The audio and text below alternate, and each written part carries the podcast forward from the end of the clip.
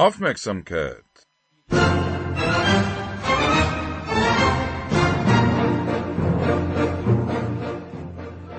No, es Bücher und Schnitzelbracker?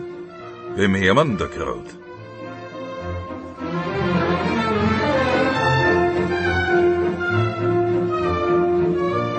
Johann Strauss Sohn oder doch den Herrn Papa? Kennt man schon wissen.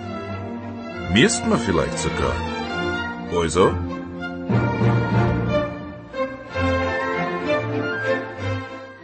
Gepflegte Halbbildung im Dreivierteltakt.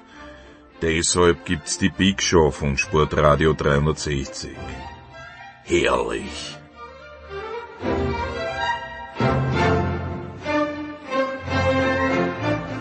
Und für noch gepflegteres Name-Dropping? Hallo, Servus zusammen. Hier ist der Hansi Müller. Hallo, hier ist die Maria Höfel-Riesch. Hallo, hier ist Roger Fedor. Hier ist Joachim Lambi. Die Big Show. Jetzt. Und es war übrigens der Jüngere.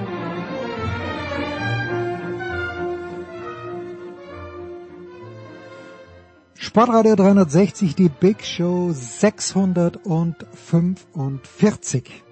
Unser heutiges Programm, meine sehr verehrten Frauen und Männer. Also, los geht's mit Fußball. Zwei Teile, Sven Schröter und Andreas Renner. Bisschen Union gegen Bayern, also Nenad Bielica und die Rolle des Coaches als solchem und danach zweite Liga. Kurzer Break von Andreas, denn wir gehen dann zu Markus Götz und zu Uwe Semrau. Handball-Europameisterschaft, äh, längerer Teil, aber sehr, sehr hörenswert, wie ich finde. Danach wieder zurück zu Andreas Renner, der mit Nicolas Martin, mit Günther Zapf und mit Christian Schimmel die NFL durchnimmt. Stefan der Boys Heinrich ist auf dem Weg nach Daytona und äh, bespricht mit Eddie Milke das Wochenende vor. Danach haben wir einen wunderbaren Skiteil mit äh, Tom Heberlein und mit Roman Stelzler. Heute alles übrigens ein kleines bisschen ausführlicher, was nicht schlecht sein muss. Danach das äh, fluchende Klassenzimmer. In dieser Woche aufgrund des Streiks der Lokführergewerkschaft gibt es Online-Unterricht und das haben wir nach Ende unserer Stunde genutzt. Ähm, NBA mit dem NBA-Chefkoch äh, Sepp Dumitro, dann vor dem Tennisteil, wo es ja in dieser Woche möglicherweise einen deutschen Grand Slam-Sieger geben könnte. Äh, Es wäre eine massive Leistung von Alexander Zverev, aber Klaus Bellstedt und Paul Häuser sind diejenigen, die das richtigerweise für uns einschätzen. Also, auf geht's. Big Show 645, Sportradio 360. Ah ja, und wer noch ein Heft bestellen möchte, ich habe noch so viele, dass ich in meinem Keller immer noch nicht Sport treiben kann. Also, steilpass.sportradio360.de jetzt noch bestellen. 12 Euro plus 1,60 Versand in Deutschland. Herrschaften, Big Show 645 also beginnt mit Fußball und sie beginnt zum einen mit Sven Schröter von Sky. Schönen guten Morgen, lieber Sven. Guten Morgen. Und mit Andreas Renner von der Zone. Servus Andreas. Hallo. Ja, ich wollte eigentlich über die zweite Liga äh, bisschen plaudern, werden wir auch noch tun, aber gestern Abend in der Allianz Arena, ich bin schon kurz weggenickt, weil ich gleichzeitig auf zwei anderen auf zwei anderen Geräten mir Skifahren und Handball angeschaut habe. Auf einmal höre ich Kai Dittmann, Ohrfeige von Bielitzer für Sané. Äh, Es gibt dann die rote Karte. Ich lese heute im Kicker, ja, eigentlich Bielitzer von Janis Klimburg, der hier ja auch öfter zu Gast ist, Kommentar. Nenad Bielitzer eigentlich nicht mehr tragbar für Union Berlin, jetzt noch nur, ich glaube, sieben Pflichtspielen. Dann sehe ich die Szene in der Zeitlupe und ich weiß nicht, äh, ob ich einfach altersmilde bin oder einfach müde bin. Äh, Andreas, hast du die Szene gesehen? Ja, gut, ich meine, er greift ihm ans Gesicht, ins Gesicht, aber jetzt hier, mir fehlt ein bisschen der Animo, das so groß aufzubauschen. Aber wie gesagt, vielleicht bin ich nur alt und müde und krank. Andreas, du bist jung, kräftig und, ähm, und, und on fire. Ach, ach so, okay. Danke, dass du mir das mal sagst, da weiß ich das jetzt auch. Ja. Aber ähm, Ja, ich habe die Szene gesehen. Ich denke, das ganze Problem beginnt schon mal damit, dass äh, der Ball rollt ins Aus in die äh, Coachingzone von Nenad Bielica. Sané will ihn holen und Bielica hält den Ball von ihm weg. Auch wenn er hinterher gesagt hat, ja, ich wollte mir nur einen Ball geben. Das wollte er genau nicht. Er wollte ihm den Ball nicht geben. Dann hat Sané halt versucht, nach dem Ball zu greifen. Und dann hat ihm Bielica halt zweimal, ähm, ich würde jetzt auch nicht sagen, es, also es war natürlich kein Faustschlag. Er hat ihm zweimal einen Wischer auf die Wange gegeben. Und ich glaube, eins muss man halt, wenn man es einordnet, wir reden hier jetzt nicht von Faustkampfregeln Samstagabend in Glasgow, ja, sondern wir reden von was sind die gängigen Vorgehensweisen beim Fußball und beim Fußball ist es halt tabu, dem Gegner ins Gesicht zu greifen. Das ist immer rot. Und ähm, ja, äh, deswegen kann ich die Reaktion verstehen und ähm, ich glaube, das wird jetzt halt so ein bisschen ähm, bisschen so äh, äh, einsortiert wie das, was mit äh, Norbert Meyer und hm. äh, Albert äh, Streit mal passiert ist, dieser, dieser An fast Kopfstoß, wo Norbert Meyer dann zu Boden gegangen ist und so getan hat, als hätte es eine Tätigkeit gegen ihn gegeben. Ähm, ja, das sind halt einfach Situationen, wenn das auf dem Platz passiert und es ist irgendein Spieler, der das macht, sagt man, na ja, okay, aber wir reden ja vom Trainer. Und das ist dann halt auch nochmal was anderes, weil der Trainer ist nicht so in der Emotion des Moments gefangen wie die Spieler, die äh, aus dem Zweikampf rauskommen oder so. Ähm, deswegen, ja, kann ich schon nachvollziehen, dass da, äh, dass da zumindest eine sehr lange Sperre kommen muss, ob jetzt dann Union weiter mit Bielica arbeiten kann oder nicht, das ist dann wieder ein ganz anderes Thema, aber ähm, dass, äh, dass das so nicht geht, äh, da, da wäre ich nicht so altersmilde wie du, da hast du recht. Also Sven, diese Vorbildwirkung des Coaches, äh, wir kennen ja auch Coaches, die abseits des Platzes, wie ich finde, sehr, sehr viel schlaue Sachen sagen, wo ich immer gern zuhöre, wie bei Christian Streich zum Beispiel oder wie auch bei Jürgen Klopp. Aber die sind natürlich manchmal auch extrem emotional. Ich möchte es ja nicht entschuldigen, was Bielitzer gemacht hat. Äh, ich äh, ich fand nur dann die Aufregung, natürlich, man darf dann nie in die sozialen Netzwerke schauen, weil dort ist alles ein Skandal.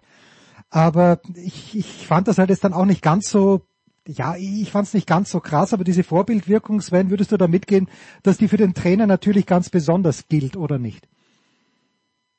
Auf jeden Fall, denke ich ganz sicherlich. Ich habe immer ein ganz unangenehmes Gefühl, wenn in irgendeiner Weise irgendwas mit Trainer und Spieler, gegnerischem Spieler innerhalb eines Fußballspiels ist. Das ist, äh, ich finde, es ist immer primär die Aufgabe eines Trainers, sich da rauszuhalten, sich da auch zurückzuhalten. Ähm, da ist mit Sicherheit eine Grenze überschritten. Die rote Karte ist sicherlich völlig in Ordnung. Es wird eine Sperre geben. Auch da gebe ich Andreas recht. Ob man es noch höher hängen muss, weiß ich nicht. Ich glaube, glaube nicht. Ähm, aber Vorbildwirkung muss es immer geben und äh, es ist auch nicht damit getan zu sagen, okay, nee, äh, das war's. Und auch dieses, ich entschuldige mich da nicht, das äh, behagt mir auch nicht. Also äh, will sich ja nicht bei Dani entschuldigen, weil offenbar was provoziert oder gesagt wurde oder keine Ahnung. Aber das ist dann schon auch ein bisschen Kindergartenniveau. Und das, äh, das behagt mir alles nicht. Ja, das Interessante ist ja, dass vor, vor zwei Tagen war, glaube ich, in der Süddeutschen Zeitung ein ausführliches Interview mit Nenad Bjelica. Ich weiß nicht, wer es gelesen hat. Äh, ich glaube, Javier Caceres hat es geführt.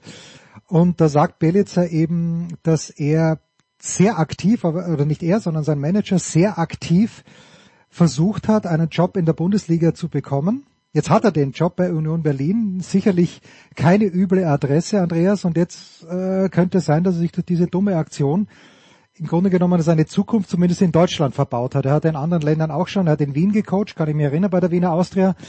Äh, aber da ist natürlich die Bundesliga nochmal anderes Kaliber. Das wäre natürlich dann äh, fast, fast die doppelte Bestrafung, die ja abgeschafft wurde mit roter Karte und Elfmeter. Ja, das, das ist so. Aber sagen wir es mal so, es gibt halt Menschen, die auf eine Art emotional sind, die das dann halt in so einem Fall nicht äh, kontrollieren können. Und äh, ja, das äh, vermutlich sind sowas ja dann auch immer wieder äh, Reaktionen auf irgendwas anderes. Das heißt, da, da kommt dann Frust raus. Wahrscheinlich war er nicht zufrieden damit, wie seine Mannschaft gespielt hat.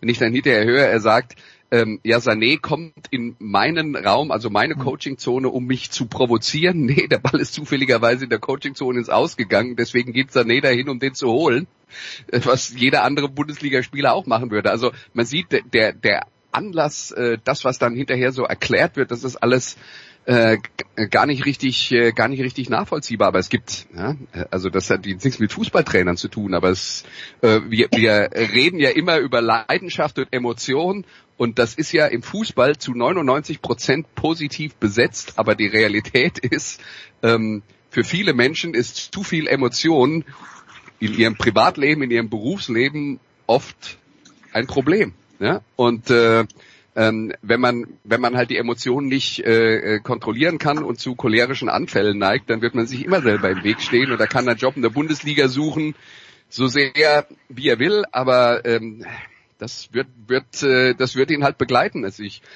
weiß zum Beispiel, dass, ähm, dass bei äh, Roger Schmidt, der äh, eine ziemlich lange Zeit sehr erfolgreich in der Fußball-Bundesliga auch gecoacht hat, dass eins der großen Probleme, die er hatte, war, dass er manchmal dass er zu cholerischen Anfällen geneigt hat und zwar auf eine Art und Weise, die, die dann halt nicht mehr akzeptabel war. Sowas kann dir deine Karriere verhunzen, aber auf der anderen Seite ist halt auch nachvollziehbar, wenn du ein Trainer bist und du arbeitest mit einer größeren Gruppe von Leuten, nämlich mit Spielern und mit äh, mit anderen Trainern und musst mit den Medien umgehen und äh, wenn du dann äh, ab und zu Ausraster hast, die, äh, die dann logisch nicht mehr nachvollziehbar sind, dann ist das halt ein Minuspunkt für dich, ja. Und äh, wenn, wenn jemand einen, einen Trainer verpflichten will und weiß sowas vorher, dann, also ich würde mir das gut überlegen, ob ich mir äh, so einen ins Haus hole, wo ich dann vorher schon weiß, welche Probleme hinterher aufkommen. Hm. Jetzt, äh, Sven, wir kommen gleich zur zweiten Liga, aber wenn wir schon das Thema angeschnitten haben, die, die Bayern sind jetzt innerhalb von, warte mal, Sonntag auf Mittwoch, das sind dann, glaube ich, drei Tage, innerhalb von drei Tagen zweimal in der Allianz Arena gegen Mannschaften auf dem Feld gestanden, wo man sagt, okay, das müssen sie gewinnen. Gegen Bremen haben sie sogar verloren. Jetzt gegen äh, Union Berlin 1 zu 0 gewonnen. Natürlich als klar bessere Mannschaft. Dennoch, ich bin ein kleines bisschen underwhelmed, wie man in Frankreich sagt. Also ich bin jetzt äh, irgendwie und denke mir auf der anderen Seite, aber Sven, ja, es ist halt typisch. Ja, jetzt, jetzt mogeln sie sich ein kleines bisschen, zumindest durch das Spiel gestern durch, sind doch nur vier Punkte hinter Leverkusen und könnten es vielleicht doch nochmal spannend machen. Wie, wie liest du die Bayern im Moment? Weil Thomas Tuchel sagte ja am Sonntag, er kann die Leistung nur beschreiben und nicht erklären. Vielleicht kannst du sie ja erklären, Sven. Ach, das ist aber nett, dass du mir das natürlich, natürlich. Äh, ich, bin, bin weit davon entfernt, die äh, Ponderabilien der Bayern zu erklären oder erklären zu können. Ähm, äh, ich war völlig überrascht, wie ich glaube, die aller, allermeisten am Sonntag. Äh, ich bin hundertprozentig davon ausgegangen, dass das ein souveräner 3-4-0-Sieg gegen, gegen Werder wird. Dass Werder brav die Niederlage abholt quasi in München. Und ähm, hätte nie für möglich gehalten, dass die Bayern wirklich 1 zu 0 zu Hause gegen Werder verlieren. Und äh, dann habe ich wiederum gedacht, na ja, gut, gegen Union, da werden sie sich jetzt den Fuß von der Seele schieben. Das sind so diese Bayern äh, die man hat, wo man weiß, ja, also wenn das passiert, dann passiert in der Regel das und wenn das passiert, dann passiert in der Regel das. Ähm, jetzt gewinnen sie das 1-0. Also bessere Mannschaft, unbestritten, keine Frage. Aber es war halt trotzdem nur ein 1-0. Und wenn in der dritten Minute der Nachspielzeit irgendein hoher Ball irgendwie komisch kommt und es am Ende 1-1 steht, dann hätten wir heute wahrscheinlich über alles geredet, aber nicht über irgendwelche Ausraster von Union-Trainern, sondern hätten ein ganz anderes Thema. Ähm, nein, ich weiß es nicht. Und ich glaube, bei den Bayern wissen sie es auch nicht. Und wenn sie es wissen, sagen sie es uns nicht. äh, ähm, das bleibt ja auch wahnsinnig spannend. Ich meine, die spielen am Samstag in Augsburg. Ja. Und wie es ist, in Augsburg zu spielen, das glaube ich, wissen wir alle. Äh, das wissen auch die Bayern. Ähm, ich glaube, dass die, die die Messer nicht nur gewetzt haben, sondern wahrscheinlich jetzt schon zwischen den Zähnen haben. Ähm, das wird kein Spaziergang. Und äh, du hast so schön gesagt, es sind nur vier Punkte Rückstand auf Leverkusen. Das allein diese Aussage ist ja schon ganz interessant, äh, wenn man sich überlegt, wie die Situation jetzt vor 14 Tagen war. Also wir reden jetzt nicht davon, dass die Bayern von einem Rückstand von zwölf Punkten kommen und jetzt sind es nur noch vier Punkte. Ähm, die Bayern waren äh, drauf und dran, die Tabellenführung zu übernehmen. Leverkusen hat zweimal in der Nachspielzeit ein Spiel noch gewonnen. Das, was sonst nur die Bayern schaffen, in der Bundesliga zumindest, in der Regel und in dieser Regelmäßigkeit und in dieser in diesen Situationen, wo es wirklich darum geht, wo es wirklich entscheidend ist, auch äh, im Hinblick auf äh, die Rückrunde, im Hinblick auf das Gefühl mit vielen Spielern beim Afrika Cup und all den Auguren, die ja alles prognostiziert haben, den Einbruch von Leverkusen im Januar, wenn dann einige weg sind und Boniface verletzt und so weiter und so fort. Es ist nichts davon eingetreten. Und jetzt äh, fragen wir uns wieder, was ist mit den Bayern?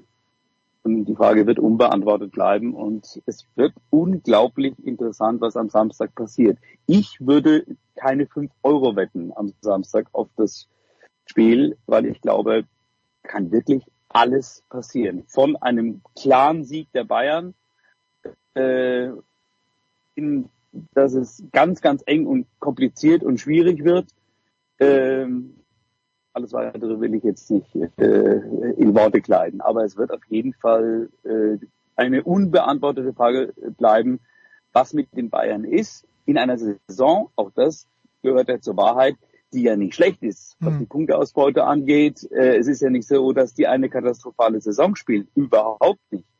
Aber diese stabile Mannschaft von Bayer Leverkusen ist mehr als nur ein kurzfristiger Herausforderer. Das ist ein echter ganz seriöser Titelaspirant. Ähm, was die Bayern angeht, ich würde vielleicht Folgendes sagen, weil das immer so ein bisschen untergeht, wenn man so von Woche zu Woche denkt. Wenn ich jetzt mal fünf Jahre zurückgehe und mir die Mannschaft des FC Bayern anschaue, dann glaube ich, kann man nur konstatieren, dass das, was heutzutage als erste Mannschaft des FC Bayern auf dem Platz steht, immer noch eine sehr hohe Qualität hat. Aber die zweite Reihe war früher besser besetzt. Der FC Bayern hat es über lange Jahre hinweg geschafft, ähm, zumindest mal auf Bundesliga-Niveau äh, eine Mannschaft auf den Platz zu stellen, die in der ersten Reihe gut besetzt war und äh, die fast keinen Leistungsabfall gehabt hat, wenn die zweite Reihe auf den Platz kam. Und das ist nicht mehr so. Das hat sicher was damit zu tun, wie viel Geld man ausgeben kann, wie teuer Fußballspieler inzwischen geworden sind. Ähm, und ähm, wie wenig dann vielleicht auch Fußballspieler bereit sind, sich auf die Bank zu setzen und sich damit abzufinden, dass sie halt nur ein Drittel der Spiele machen. Ähm, wenn sie nämlich so gut sind, dass sie äh, beim FC Bayern äh, fast auf dem Niveau der äh, ersten Besetzung sind, können sie eigentlich überall sonst Stamm spielen. Also das ist auf jeden Fall passiert. Die Tiefe im Kader ist nicht mehr so, wie das früher mal war. Äh, und das wirkt sich aus in diesen Schwankungen, in den Leistungsschwankungen, ähm, wo man dann einfach äh, feststellen muss, wenn dann mal die zweite Garnitur spielen muss oder es gibt mal ja oder äh, zum einen, weil man vielleicht mal rotieren will und zum anderen, weil man ähm, äh, weil man äh, Verletzungsprobleme hat, dann merkt man das inzwischen auch beim FC Bayern, im, gerade im Vergleich zu, wenn ich jetzt mal zu den Pep Guardiola-Jahren zurückgehe, wo ja permanent rotiert wurde und es geschafft wurde, dass das, dass das Niveau immer gleichmäßig oder fast gleichmäßig hoch war. Ich glaube, das ist zumindest mal eine einfache Erklärung, wo wir vielleicht zu viel erwarten, wenn wir denken, dass der FC Bayern, der ja, ich weiß nicht, gefühlt 92 Mal hintereinander Meister geworden ist, ähm, dass der noch auf dem gleichen Niveau ist wie vor fünf oder sechs Jahren. Ich glaube, das ist schlicht und einfach nicht mehr so. Und das wäre zumindest mal eine Teilerklärung. Und alles, was dann danach kommt, ähm, äh, äh, als Folge, nämlich Diskussionen über Qualität und sonst irgendwas, ja, das äh, vergrößert das Problem natürlich eher, weil es ist ja der FC Bayern und da wird ja alles äh, ähm, wird ja alles auf die Goldwaage gelegt. Potenziert. Aber, dann, aber ganz ganz kurz, also äh, beim Spiel gegen Werder, ich habe mir die Aufstellung gerade nochmal hergeholt. Also das ist ja weit davon entfernt, äh, auch nur im Ansatz äh, eine Mannschaft zu sein, die nicht als absolute erste Elf durchgehen kann. Also Neuer, Leimer, Upamecano, De Ligt, Davis, Kimmich, Musiala, Guerrero, Coman, Sané und Kane. War die Startformation gegen Werder Bremen. Und gebracht hat er dann Goretzka, Müller, ähm, Tell? Da ist jetzt da. Ja. Ja, ja, Mathis Tell ist noch reingekommen, glaube ich, gegen Werder. Ja, ja, ja habe ich gesagt, glaube ich. Also wenn nicht, dann habe ich es äh, überlesen. Aber Tell ist reingekommen. Also vier sind reingekommen und die sind alle vier jetzt keine äh, Ergänzungsspieler, wo man sagt, also also ich weiß, was du meinst, Andreas, na klar. Aber ich denke, dass das wirklich nur ein ganz kleiner Teil der Erklärung sein kann. Denn äh, wenn du dir also, andere also, Teams ja. anschaust, die auch massive Verletzungsprobleme haben, relativ kleine Kader haben, ähm, schau dir Liverpool im Moment an. Da spielen immer wieder äh, junge Leute drin, die wenig Erfahrung haben. Der Druck ist da auch relativ groß. Aber das äh, erklärt eben dann immer nur zum Teil. Und vor allem, wenn die Fehler oder wenn die Unzulänglichkeiten äh, auf Einzelnen zurückzuführen wären. Aber man hat ja bei den Bayern teilweise das Gefühl, wenn es nicht läuft, dann ist es so ein, ein kollektives Problem. Und äh, deswegen bin ich mir nicht sicher, ob, äh, ob die Kaderqualität wirklich das entscheidende Kriterium ist. Also ich, ich glaube schon, und zwar deswegen, weil ich habe ja gesagt, die erste Mannschaft ist äh, qualitativ sehr gut, aber ähm, man kann nicht mehr auf dem gleichen Niveau rotieren, wie man das früher mal konnte. Ich würde auch sagen, wenn wir jetzt dann drauf schauen, bei ein paar von den Namen, die dann da genannt wurden, dann würde ich halt sagen, Matthias de Licht ist für mich naja, lass mich mal so sagen, überall, wo er vor dem FC Bayern war, auch äh, bei Juventus Turin zum Beispiel, saß der vor allen Dingen auf der Bank. Ja?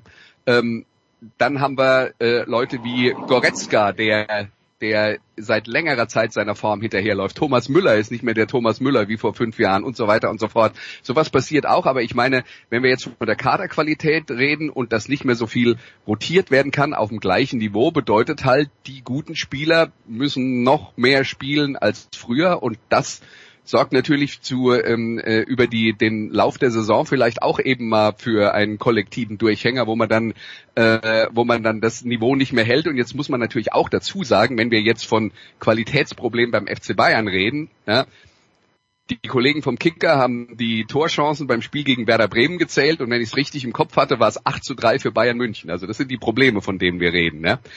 Und gestern beim Spiel gegen Union Berlin, die Chancen haben sie äh, jetzt hier nicht gezählt äh, online, aber 22 zu 4 Torschüsse das sind die Probleme vom FC Bayern und ich glaube, die haben jetzt gerade mal eine äh, Kreativitätskrise äh, rund um den Strafraum, was mal passieren kann und wo ich tatsächlich glaube, dass vielleicht der ein oder andere zu viel spielt, ja, und mal eine Pause bräuchte, das äh, äh, das kann schon eine Rolle spielen und ich weiß, wir kommen gerade aus einer Winterpause zurück und die war länger als in äh, den meisten anderen Ländern, die haben einfach nur durchgespielt, äh, gerade so. Aber trotzdem glaube ich, dass, äh, dass sowas äh, eine Erklärung ist für Schwankungen in der Qualität. Lassen wir mal so stehen. Nach einer kurzen Pause geht's dann wirklich in die zweite Liga mit Sven Schröter und mit Andreas Renner.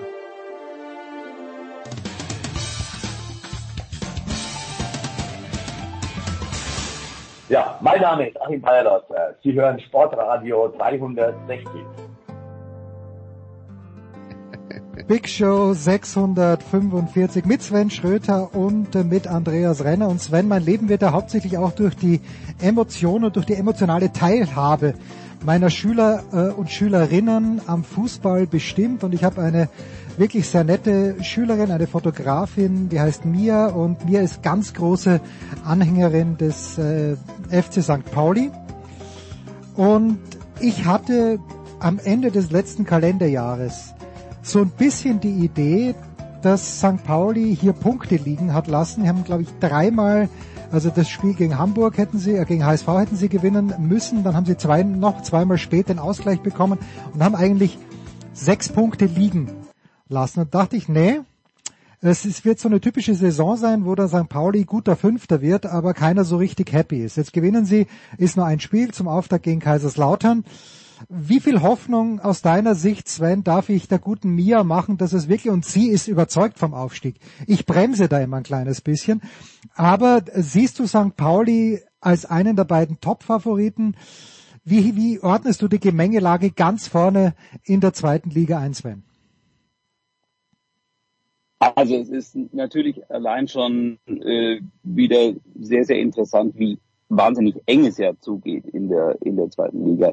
Aber ich würde mir Hoffnung machen. Also ich, äh, ich glaube oder ich habe das Gefühl, dass äh, der FC St. Pauli, der im Übrigen nach wie vor ungeschlagen ist in dieser Saison, das muss man auch mal sagen. Sie haben ein paar Mal zu oft unentschieden gespielt, hm. aber sie haben noch nie verloren. Was definitiv eine Qualität, gerade auch in dieser doch ziemlich ausgeglichenen Liga ist. Ähm, und sie haben äh, die wenigsten Gegentore kassiert. Sie haben trotzdem äh, ordentlich Tore geschossen, haben das beste Torverhältnis. Also ich denke mal, nachdem ich vorhin gesagt habe, auf das Augsburg-Spiel gegen die Bayern, da würde ich keine 5 Euro wetten. Äh, ein Zehner würde ich auf den Aufstieg des FC St. Pauli durchaus setzen. Am Samstag übrigens im Topspiel 20.30 Uhr in Düsseldorf, Andreas. Äh, und Düsseldorf ja auch eine der Mannschaften, die, die die irgendwie Konstanz auf der Trainerposition hat. Wer hätte das gedacht in Düsseldorf und die aber auch Aspirationen hat. Wie siehst du die Chancen von St. Pauli? Also äh, ich würde grundsätzlich auch im Sinne von vielen lieben Freunden unseres kleinen Programms, wie Thomas Wagner, wie äh, Marcel Meinert, wie Gerald Kleffmann, würde ich dem Hamburger Sportverein den Mitaufstieg mit dem FC St. Pauli durchaus gönnen. Du meinst beide auf einmal? Beide auf einmal. Komm, wenn schon, dann ganz Hamburg ist happy. Ja, ähm, also ich muss immer dazu sagen, ich äh, habe bei Sky kommentiert bis vor, ich glaube, fünf Jahren und da habe ich regelmäßig zweite Liga gemacht. Seitdem nicht mehr, weil der Zone die zweite Liga ja, halt nicht ja. zeigt, beziehungsweise nur Highlights. Äh, ich bin also nicht so äh, im Thema drin, wie das, äh, wie das vermutlich Sven ist. Ähm, mit, mit Gönnen hat das bei mir, bei mir nichts zu tun. Es ist halt äh, eine, eine enge Angelegenheit, aber das ist halt etwas, was wir aus der zweiten Liga halt über die Jahre kennen. Ähm, und Sven hat es ja schon angedeutet, da haben wir jetzt die äh, Spitzenposition. St. Pauli hat 36 Punkte, Fortuna Düsseldorf auf Platz 5 hat 31 Punkte. Düsseldorf ist auch nur drei Punkte hinter Platz 3 äh, dem, dem äh, Relegationsplatz äh, zurück. Also das, das sind schon fünf Mannschaften mit Fürth, Hamburg und Kiel zwischendrin, äh, die sich da um diese ersten drei Plätze streiten und das ist ein Hauen, Stechen und das ist ja eigentlich jedes Jahr so. Also so war die zweite Liga und äh, das ist die Sorte von Ausgeglichenheit, die den Wettbewerb halt immer äh, super interessant gemacht hat. Aber äh, klar, wenn wir jetzt dann von ähm, von Düsseldorf gegen St. Pauli reden. Also das ist vor allen Dingen erstmal ein Spiel, das Düsseldorf gewinnen muss, wenn sie vorne dranbleiben äh, wollen. Und äh, ja, wenn, wenn sie es dann halt schaffen, dem Tabellenführer äh, dem ungeschlagenen Tabellenführer die erste Niederlage beizubringen, das ist dann äh, auf jeden Fall auch nochmal ordentlich Rückenwind. Und St. Pauli hat ja die Aufgabe gegen Kaiserslautern am letzten Wochenende auch souverän gelöst. Klar, da war diese eine Wahnsinnsszene, wo Kaiserslautern, ich glaube, ähm, mit, mit einem Besuch im Strafraum erst Posten, dann Latte und dann auf der Linie geklärt produziert hat. Also irgendwie vier Torchancen äh, in, in einer äh, Situation, aber ansonsten hat, äh, äh hat St. Pauli das ja ziemlich souverän gespielt. Sven, äh, Stefan Hempel ist er bekanntermaßen auch aus geografischen Gründen im ersten FC Nürnberg äh, zugetan und hat mir schon in schillernden Farben im letzten Sommer schon mal etwas über Can Usun, wenn man den so ausspricht, erzählt. Äh, als aufmerksamer Beobachter der zweiten Liga, der du ja bist, wie gut ist der Junge? Äh, wie sehr überrascht es dich, wenn er denn wirklich so gut ist, wie Stefan mir das erzählt hat? Und warum sollte ich daran zweifeln? Warum spielt er noch in Nürnberg und wurde nicht schon im Winter irgendwo äh, auf eine grünere Wiese geführt? Auf eine grünere Wiese als in Nürnberg. Ist, äh, ich weiß, es ist, kaum denkbar. es ist kaum denkbar. Da würde, ja, würde Stefan Hempel sagen, äh, äh, bei, bei, der, bei der Legende zu spielen, das kann ja nichts Schöneres geben. Nein, äh, Usun ist ein Riesentalent, überhaupt keine Frage. Es ist wahrscheinlich das größte Talent, das der erste FC Nürnberg äh, seit sehr, sehr langer Zeit äh, hervorgebracht hat. Es war, ich erinnere mich sehr gut, vor dem ersten Saisonspiel habe ich mich lang unterhalten mit einigen Insidern und da er hat ja in der in der Vorbereitung schon auf sich aufmerksam gemacht und viele kannten ihn natürlich schon, haben auch Hoffnungen gehabt, aber es war eher so, dass man sagt, na ja, also ab und zu wird er kommen und wird halt zeigen, was er kann. dass er zum absoluten Leistungsträger wird und dass er so eine erste Saison im aktiven Bereich spielt, das äh, hat man wahrscheinlich auch in Nürnberg nicht geglaubt. Und vor allem, das ist ja einer, der, der nimmt sich auch einen Ball zum Elfmeter, wenn es darum geht in seinen jungen Jahren. Also der, der übernimmt auch Verantwortung. Ähm, der hätte auch vor der Saison schon gehen können. Mhm. Und da hatte natürlich die Möglichkeit auch äh, äh, auf eine, um deine Worte zu gebrauchen, grünere, noch grünere Wiese zu gehen. Und da hat sich das gut überlegt und, und, und wird diese erste Saison in Nürnberg jetzt mal äh, zu Ende spielen. Was dann passiert, denke ich, kann keiner vorhersagen. Dass der nicht ewig in Nürnberg spielen wird, auch das ist, äh, denke ich mal, allen klar. Aber im Moment äh, würde er sich, glaube ich, keinen Gefallen tun, äh, die Zelte vorzeitig abzubrechen, sondern er sollte auf der äh, Wiese oder auf dem Rasen des Max-Morlock-Stadions noch ein wenig grasen und noch ein bisschen Kräfte sammeln und noch ein bisschen äh, reifer werden. Äh, weiterentwickeln kann er sich ohne Zweifel noch, aber das Talent ist exorbitant. Andreas, wenn man jetzt nicht gerade im Red Bull Kosmos ist, wo man sagt, okay, der klassische Weg wäre Salzburg, Leipzig, Premier League. Äh, was ist denn der klassische Weg für einen herausragenden Spieler in der zweiten Liga? Vor 10, 15 Jahren hätte ich gesagt, okay, du spielst herausragend in Nürnberg gehst dann zu Leverkusen, spielst dort zwei Jahren, entwickelst dich äh, zwei Jahre, entwickelst dich dort weiter, reifst zu richtiger Klasse und gehst dann zu den Bayern. Ist das ist das auch im Jahr 2024 noch ein Weg, der vorstellbar ist, oder gibt es dann doch mittlerweile mehr Möglichkeiten? Ja, das ist natürlich ein Weg, der vorstellbar ist. Ähm, aber ähm, ich glaube, mehr noch als in der Vergangenheit durch die Dominanz der Premier League ist das natürlich jetzt mal das, das Ziel, das äh, über allem steht, wenn, äh, wenn, wenn Spieler sich weiterentwickeln wollen. Aber wenn man noch einen Schritt weiter zurückgeht, ähm, hätte man ja früher gesagt, okay, ein Verein entwickelt einen jungen Spieler, dann spielt er erstmal drei, vier Jahre dort, bevor er den nächsten Schritt macht und dann den letzten Karriereschritt macht er dann irgendwann so mit 26 äh, und geht dann zum absoluten Topverein. Inzwischen ist es ja so, dass die absoluten Topvereine die Leute am liebsten schon mit 18 abgreifen hm. oder manchmal schon in der Jugend zu sich holen. Ähm, das heißt, äh, da haben sich dann halt die, die Entwicklungsarten äh, schon, äh, schon komplett geändert und äh, wie, wenn man dann äh, mal so äh, Spielerkarrieren verfolgt, wie viele Spieler tatsächlich in der Jugend schon vielleicht sogar ins Ausland wechseln, in die Jugend vom, keine Ahnung, FC Chelsea, die halt äh, spezialisiert sind auf solche Geschichten. Das gibt's natürlich auch. Also die Möglichkeiten äh, sind, äh, sind auf jeden Fall da, aber eins äh, ist halt, steht halt in der Ge Geschichte über allem. Viel mehr als das früher der Fall war, werden die Jungs halt so früh wie möglich in die erste Mannschaft geholt.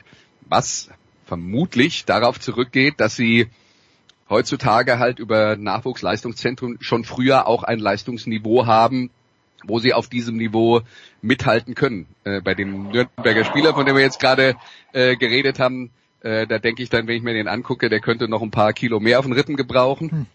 Ähm, und äh, ja, das, das sind dann aber eben auch so Sachen, wenn man dann auf dem höchsten Niveau ist und äh, es geht dann um Zweikampfführung und so weiter und so fort, ähm, dann ist halt, sind halt fünf Kilo Muskelmasse mehr oder weniger manchmal der Unterschied, ob man sich halt in der vordersten Linie durchsetzen kann oder nicht. Dachte ich mir aber früher bei Mesut Özil auch, als es hieß, er geht von Werder Bremen zu Real Madrid, dachte ich mir, was will er denn dort? Und er hat brilliert teilweise. So, die abschließende Frage für den Fußballteil. Ich muss wieder, ich, ich, der Bogen schließt sich von mir zu Maxim. Maxim ist ein Schüler in einer anderen Klasse. Und Sven Maxim hat sich auf seinen Unterarm den Farbcode des Blaus von Schalke 04 tätowiert. Wenn ich, also wenn das, wenn das irgendwie verständlich ist. Also dieses Blau hat eben einen bestimmten Farbcode und der ist bei Maxim am Unterarm tätowiert. Für mich, weil ich ja keine Ahnung habe, war Schalke vor Beginn der Saison schon eine Mannschaft, die vielleicht dort stehen sollte, wo Düsseldorf jetzt steht, nämlich vielleicht nicht ganz vorne, aber doch mit Aspirationen auf den Aufstieg, auf den Wiederaufstieg. Jetzt spielt Schalke in Kaiserslautern, Freitag 18.30 Uhr und könnte auf den 15. Platz zurückrutschen.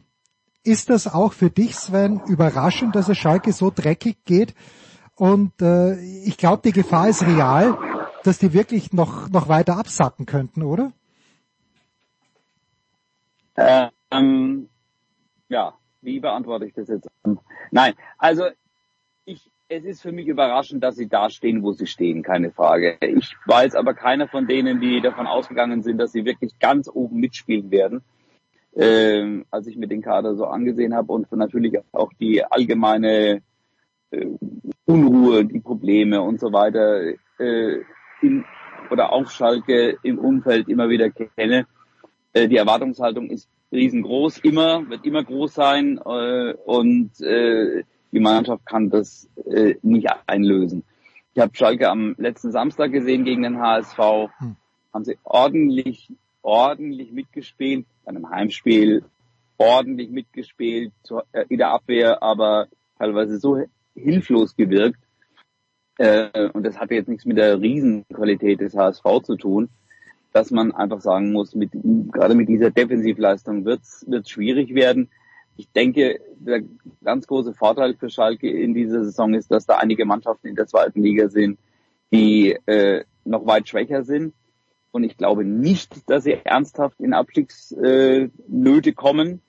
Ähm, glaube aber auch nicht, dass es sehr viel weiter nach oben geht. Also äh, und am Ende ist, ich sag mal, Platz 11 oder Platz 12 für jeden Schalke-Fan in der zweiten Liga natürlich eine, eine riesengroße Enttäuschung. Ich kenne eine Menge Schalke-Fans, sind auch viele Defetisten dabei, die von Haus aus gesagt haben, naja, dritte Liga und da äh, kriegen wir keine Lizenz, also Regionalliga nächste Saison. Aber das ist dann natürlich so äh, die, die Verzweiflung, die aus diesen Sätzen spricht. Ja, das kenne ich auch in München, nur dass der, die, auch das sind blaue Fans. Auch wenn der Blauton von 1860 München ein kleines bisschen anders ist als jener von Schalke. Sven, ich danke dir herzlich. Ganz kurz noch, wo werden wir dich am Wochenende hören? Ich habe die Freude, den Tabellenletzten der zweiten Liga zu machen, Osnabrück gegen Paderborn. Äh, werde äh, mich am Sonntag um Union kümmern und bin gespannt, wer auf der Bank sitzt. Tja, und ob Nina Belitzer dann vielleicht nicht mehr Coach ist. Wir werden es uns anschauen. Danke Sven. Kurze Pause in der Big Show 645. Andreas ist dann auch noch zur NFL mit dabei.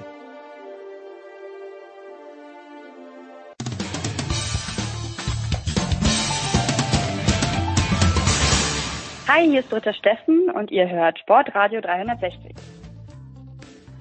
Big Show 645. Weiter geht's.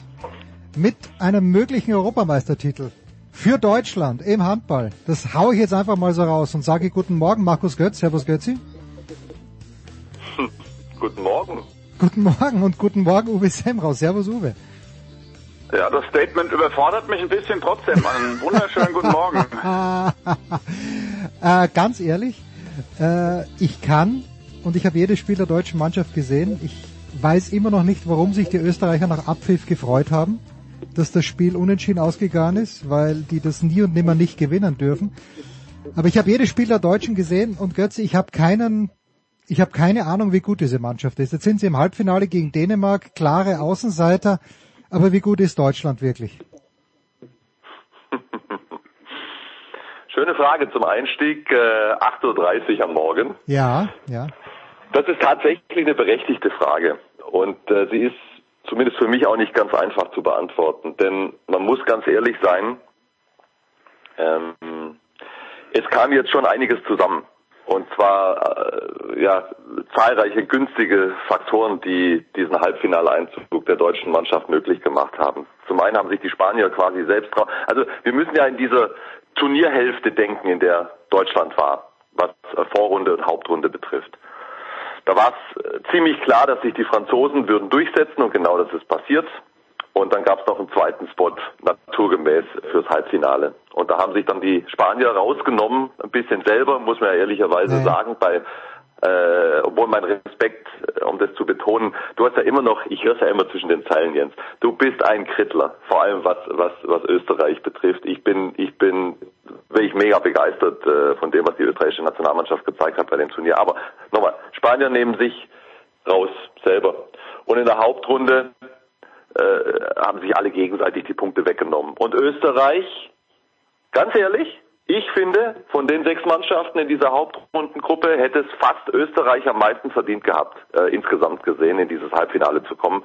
Aber denen ist ganz offensichtlich äh, die Puste ausgegangen jetzt auf den letzten Metern, äh, was ja kein Wunder ist. So, Und ich will jetzt überhaupt nicht sagen, dass es die deutsche Mannschaft nicht verdient hat, weil so eine Tabelle lügt ja auch nicht. Am Ende äh, sind sie da auf Platz zwei in der Hauptrundengruppe und kommen ins Halbfinale. Aber es gab schon äh, Situationen und Auftritte äh, des deutschen Teams, die Fragezeichen nicht weggewischt haben. Ich sag's mal so. Und deswegen, wie gut sie sind, das werden wir morgen Abend sehen, wenn es gegen Dänemark geht. Ich habe die Dänen, Uwe, in München gesehen, äh, live and in person. Hab jetzt, hab sie jetzt ein bisschen aus den Augen verloren. Das Schwedenspiel habe ich mir angeschaut. Äh, ansonsten habe ich mich auch auf die Österreicher konzentriert. Da darf ich noch sagen, also was sie gestern gegen Island gespielt haben, war auch wieder grandios. Sind 8 zu 14 zurück nach der ersten Halbzeit, äh, nach der ersten Hälfte und äh, führen dann zwischenzeitlich und dann ist ihnen wieder mal die Luft ausgegangen, weil Bielig und Huticek durchgespielt haben die ganze Zeit. Das ist Wahnsinn. Aber Uwe, gegen Dänemark, äh, wenn überhaupt, worin liegt die Chance für Deutschland? Also natürlich muss der Wolf wieder in, in jeder Ecke seines Gehäuses sein, ähm, um wirklich eine gute Defensive zu begründen. Das ist, glaube ich, überhaupt mal die, die Grundvoraussetzung, wie man Dänemark vielleicht ein bisschen nervös machen kann. Ne? Also sie werden sich natürlich vors Tor durchspielen und was dann passiert, ähm, das liegt, liegt in der Hand der deutschen Torhüter. Man wird sie, wird sie nicht so verteidigen können, dass sie an der deutschen Deckung abprallen. Das wird nicht möglich sein. Und vorne äh, haben wir auch wieder gegen Kroatien gesehen, ähm, dass es einfach Schwächen im Abschluss gibt. Und wenn das der deutschen Mannschaft passiert, dann, dann kann das eine, eine herbe Klatsche werden. Aber man darf auch das Publikum nicht äh, unterschätzen. Also da äh, hat Deutschland natürlich einen Heimvorteil und ähm, ja, das sind so ein paar Indizien, die kann man sich jetzt schön reden äh, vor dem Spiel gegen Dänemark, aber also ich sag mal, das ist eine Chance von 20 äh, Prozent, ne, dass man dieses Spiel gewinnen kann. Aber die Chance ist da, so schlecht wie gegen Kroatien wird man nicht mehr spielen. Ne? Also das ist auch ein bisschen ein Stück weit erklärbar gewesen, weil wirklich ähm, alle zum Einsatz gekommen sind und ähm, das kann sich dann Deutschland auch nicht erlauben. Ja? Also ein Julian Köster, der im, im Spiel zuvor wirklich seine beste Leistung gebracht hat, der ist dann auch ein bisschen geschont worden, kann man ja auch verstehen. Und äh, andere auch. Also von daher ist diese, ich, ich finde, diese Niederlage wiegt nicht so schwer, ähm, wie das einige Kritiker jetzt vielleicht sehen. Äh, scheißegal, man ist im Halbfinale, das machen alle großen Mannschaften, dass sie dann ihre Kräfte schonen, die es am Ende bringen sollen. Und das hat Deutschland auch gemacht. Dann haben sie dieses Spiel halt verloren. Ja, meine Güte, das ist, äh, finde ich, nicht so tragisch. Und äh, versteckt auch so, wiegt vielleicht Dänemark auch ein bisschen in Sicherheit. Ja, äh, das ist vielleicht der positive Effekt, den man da rausziehen kann. Ne? Und äh, von daher, ja, man hat eine kleine Chance und äh, warum die nicht nutzen im, im Austragungsland dieser EM? Ja, wenn ich ganz kurz was dazu sagen darf, die Niederlage jetzt gestern gegen Kroatien, die ist natürlich erklärbar. Und äh, ich finde, da kann man sich auch relativ äh, einfach reinversetzen in die Situation. Du, du hast einfach die Konstellation, du hast zwei Spiele vor dir, ja, und in beiden Spielen muss was passieren, dass du automatisch ins Halbfinale kommst, ohne selbst noch zu punkten gegen Kroatien. Dann gewinnt Island gegen Österreich, Part 1. Dann gewinnt Frankreich gegen Ungarn, Part 2. Und wirklich, also ich, ich würde es als unmenschlich empfinden, dann zu erwarten, dass es keinen Spannungsabfall gibt.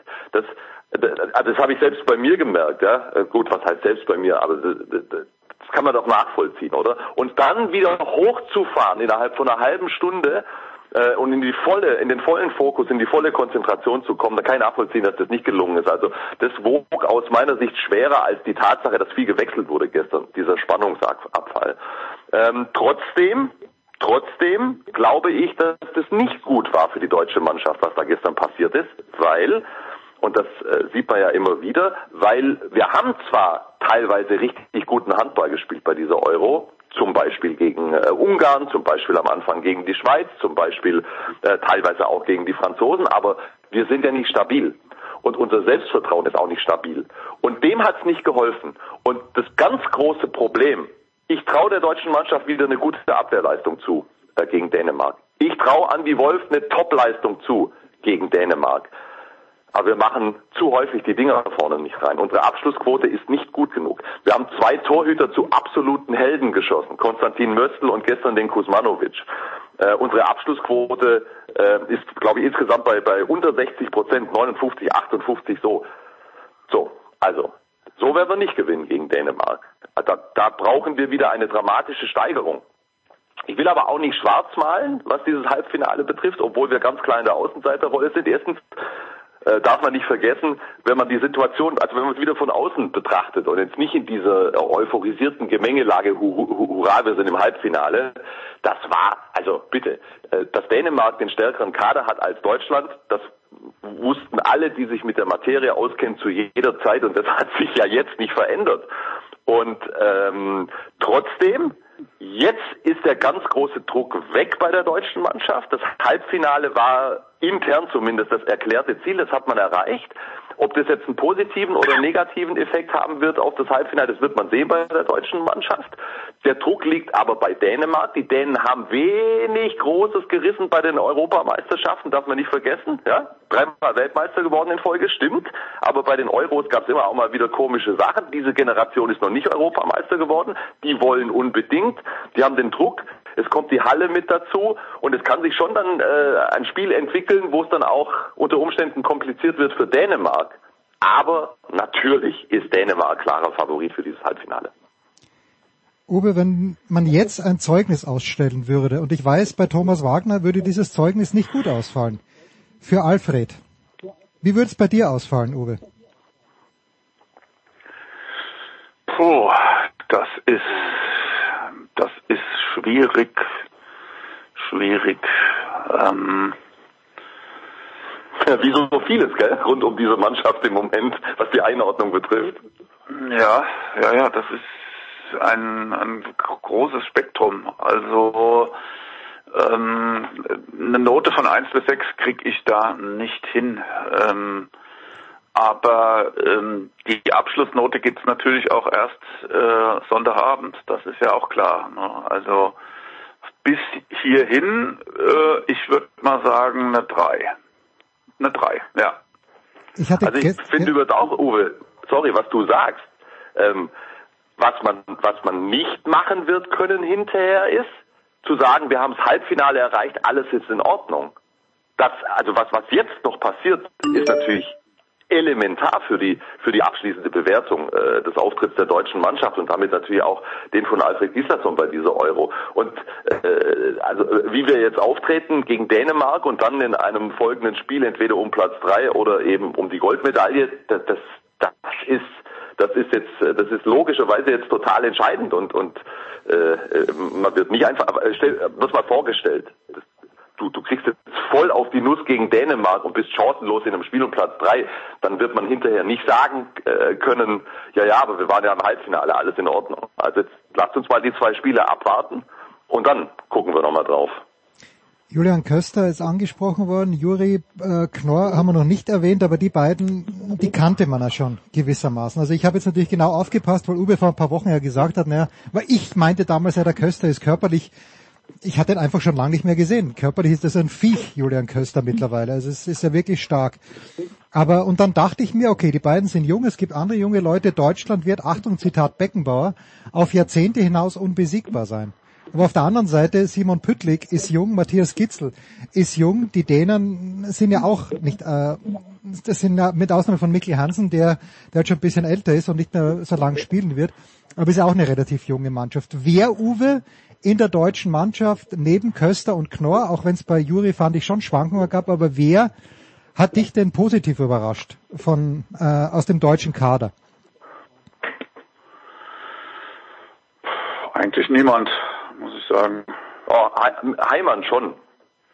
Ja. Also nicht, dass der so überragend gespielt hätte, sorry, wenn ich da reingehe, das heißt niemand, aber er, er hat einfach, also mir geht zumindest, er hat wesentlich mehr beigetragen, als ich von ihm erwartet hätte in der Situation. Nur als Beispiel. Ja, aber dann ordnest du ihn, musst du ihn ja auch in, in die Klasse der anderen Konkurrenten einordnen. Und da würde ich jetzt sagen, nee, also er hat viel verballert auch am Anfang. Ne? Und äh, klar ist er ein Faktor, der äh, er kann gut Abwehr spielen. Ne? Das ist erstmal so eine so eine Grundvoraussetzung, die stimmen muss. Aber im Angriff hat er mich nicht letztendlich überzeugt, muss ich sagen. Hm. Wer hat euch... Übrigens, wenn uns, ja. wenn uns irgendeiner hier zuhört... ich glaube, Deutschland spielt gegen Abstieg. Der, da wird man uns jetzt wieder in diese Riege der ewig, äh, ewigen Kritiker und Nörgler einreihen. Aber ganz ehrlich, auch wenn ich da, irgendwo auch ein komisches Bauchgefühl da gerade habe, ich finde, wir gucken da sehr sachlich und rational und realistisch da drauf. Ja? Und äh, nochmal, keiner hat gesagt, dass es unverdient ist, dass die deutsche Mannschaft ins Halbfinale gekommen ist. Ähm, eine, eine, eine schlussendliche Bewertung dieses EM-Auftritts ist noch nicht möglich. Das hängt jetzt davon ab, wie die Mannschaft jetzt auftritt. Äh, Tatsache ist, dass die Mannschaft jetzt natürlich auch eine Riesenchance hat. Und ich bin, ich bin wirklich extrem gespannt, was da jetzt passiert. Also ehrlich, ich halte ich halte für möglich, dass wir minus zwölf verlieren gegen Dänemark. Ich halte es aber auch für möglich, dass wir da, dass wir ins Finale kommen. Das klingt jetzt ein bisschen gaga, ist aber so. Ja, aber die, die Frage von Jens ging ja auch so ein bisschen in die Struktur und was, was kommt nach dieser EM. Ne? Und mhm. ähm, ich finde, da ähm, haben wir, werden wir weiterhin ähm, Defizite im linken Rückraum äh, haben, aber auf der rechten Seite finde ich, und das war ja schon knapp, also man kann, man hätte ja auch eine Nominierung von Max Benecke durchaus vertreten können, aber das ist natürlich einer, der auch äh, einen anderen Spielertyp darstellt, der unsere Möglichkeiten in Zukunft sehr erweitern wird. Da bin ich absolut davon äh, überzeugt. Und wenn du ein anderes Spiel im Rückraum haben willst, und darüber wurde ja auch diskutiert, in welcher Form auch immer, und ein bisschen von diesem statischen, eher Basketball geprägten Stil von Juri Knorr weg willst, dann ist so ein Typ, es muss nicht unbedingt Nils Lichtlein sein, aber so ein Typ wie Nils Lichtlein, der wirklich mehr Bewegung reinbringt, der den Rückraum anders holt, ja, und der vor allen Dingen mit seiner Wurfhand auch von der anderen Seite kommt, wird auch dort unser taktisches Portfolio ähm, erweitern. Und ähm, das ist eigentlich auf der Seite, finde ich, eine gute Perspektive, die die deutsche Mannschaft auf, auf, auf lange Sicht auf jeden Fall stärken wird. Da bin ich absolut davon überzeugt.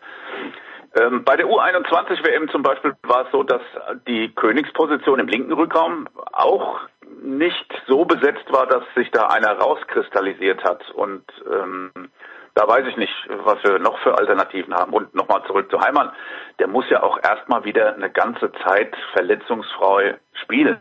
Dann ruft er irgendwann sein Potenzial ab, kriegt so eine richtige Sicherheit, finde ich, auch über die Liga dann natürlich. Ne?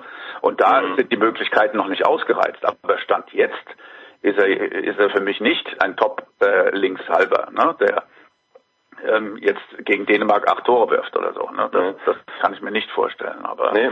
ähm, da ist der Weg noch nicht zu Ende. Ne? Und wenn der wechselt jetzt zu den Löwen, das kann ihm auch einen Schub geben. Ne? Also und ähm, das ist durchaus möglich. Ne? Und ich glaube, dahin ging äh, die Frage von Jens, was ist jetzt möglich, aber wie geht's weiter mit der Mannschaft? Mhm. Da finde ich, ist es durchaus, gibt es positive Seiten zu beachten. Absolut. Und ähm, ich aber, was ich sagen wollte, ist, dass, dass Sebastian Heimann mehr beitragen konnte, als ich von ihm erwartet hätte. Ja, ja. Ich habe ihn in Göppingen gesehen, jetzt nach, nach diesem zweiten Kreuzbandriss, er war ja letzte Saison komplett raus und was ich ja, in der Saison von ihm gesehen habe, das war, um es mal ganz vorsichtig zu formulieren, äußerst wechselhaft. Und da waren vor, vor ein, zwei Monaten noch Auftritte mit dabei, da war er in der Offensive vollkommen verunsichert. Und also das muss man ihm schon zugute halten. Wenn er Selbstvertrauen hat, wenn er mit allem, was er hat, äh, da reingeht, dann hat er eine Wucht und eine Wurfstärke, die ist beachtlich. Und deswegen sehe ich äh, ehrlich gesagt, Uwe, äh, die Zukunft auf Rückraum links etwas positiver als du, weil äh, also Julian Köster äh, hat für mich äh, phasenweise auf Weltklasse-Niveau gespielt. Der, der ist noch keine Weltklasse, nicht, dass jetzt irgendwie gleich wieder was kommt, aber er hat phasenweise auf Weltklasse-Niveau gespielt, wenn du die Kombi-Abwehr-Angriff nimmst. Und ich äh, sehe bei Heimann, dass er sich in der Abwehr ähm, schon wieder auf einem echt guten Niveau bewegt und äh, in einzelnen Momenten vorne auch seine, seine Durchschlagskraft und seine Wucht gezeigt hat. Und ähm, äh, ich sehe es dann genau wie du. Da, da kommen echt interessante Leute nach. Ich, ich habe bei Rückraum rechts größere Bauchschmerzen als du offensichtlich. Äh, also äh, Kai war nicht in Top-Verfassung und dahinter ist es schon noch sehr jung mit Uschins und dann eben Benecke. Ähm, ich sehe die die Optionen mit Rückraum Mitte mit mit mit einem ja, mit einem Mittelmann, der, der, der das Ganze mehr in Bewegung bringt, aus einer gemeinschaftlichen Bewegung raus, was uns ja immer mal wieder abgeht. Du hast äh, das, das, das Thema statisches Angriffsspiel schon angesprochen, die sehe ich auf jeden Fall auch. Und dann haben wir diese WM 2027 in drei Jahren und da darf man, finde ich, sehr wohl äh, mit einigem Optimismus drauf blicken. Ähm, jetzt ist halt die große Frage, äh, wer dann eben nach Olympia, wofür wir uns hoffentlich qualifizieren, äh, diese Mannschaft weiterentwickeln sollen. Da bin ich echt sehr, sehr gespannt, was der DHB für einen Weg geht. Ich setze mal 10 Euro auf Markus Bauer. Aber das ist nur so ein Gefühl. Na, das, das glaube ich nicht. Das glaube ich, also nicht, weil ich, äh, weil ich irgendwas gegen Schorsch hätte, aber Schorschs ähm, Trainererfolge in den vergangenen Jahren, das, das könntest du wahrscheinlich schwer rechtfertigen nach außen. Also nochmal, ich will überhaupt nicht, ich will hier nicht den Abgesang auf Alfred machen. Bitte nicht. Ich, ich sage, ich bin gespannt, welchen Weg man da geht. Und ähm, ich, ich glaube, dass das echt keine ganz einfache Entscheidung ist, weil ich, ich habe schon auch äh, viele Momente jetzt gesehen bei der Euro, wo also diese Auszeitansprachen, ja, die sind schwierig. Also das ist schon dieses, das ist, da kann man schon auch manchmal sagen, buh, kommt da wirklich was rüber? Keine Ahnung. Wenn es den Spielern hilft, das ist das Entscheidende. Aber er hat schon auch äh, ein paar Worte gefunden vor diesem äh, vor diesem Ungarn-Spiel, die die Mannschaft wachgerüttelt haben und hat da ein paar äh, Hebel gezogen, die funktioniert haben. Aber nochmal, das ist nicht meine Aufgabe, das jetzt endlich zu bewerten und zu entscheiden. Ich sage nur, ich bin total gespannt, welche Entscheidung man da trifft, weil die ist echt nicht ganz unerheblich. Ja? Mit, mit diesem mit diesem Horizont, dass du 2027 eine WM im eigenen Land hast und äh, junge Leute, die du in diesen drei Jahren hoffentlich auf ein absolutes Top-Niveau bringen kannst. Stichwort nicht erquickende Ansprachen. Es gab ja mal eine Zeit, wo man auf der WTA-Tour den Coach oder die Trainerin reinbitten durfte. Da habe ich mir auch gedacht, okay, uh, das war jetzt aber ziemlich dünn, was da gekommen ist. Ist halt schwierig manchmal im Spiel. Was uns ganz kurz noch äh, nach Melbourne schickt, ich weiß, Götzi schaut sehr aufmerksam. Ich gehe davon aus, Uwe, auch du schaust sehr aufmerksam. Wir haben Halbfinale Daniel Medvedev gegen Alexander Zverev und Sinner gegen Djokovic. Ich war überrascht, um es äh, positiv zu formulieren, von der Leistung von Alcaraz. Und ich weiß nicht, was da positiv war oder wie es positiv. Die ersten zwei Sätze, so schlecht habe ich ihn noch nie spielen gesehen. Natürlich war Zverev gut.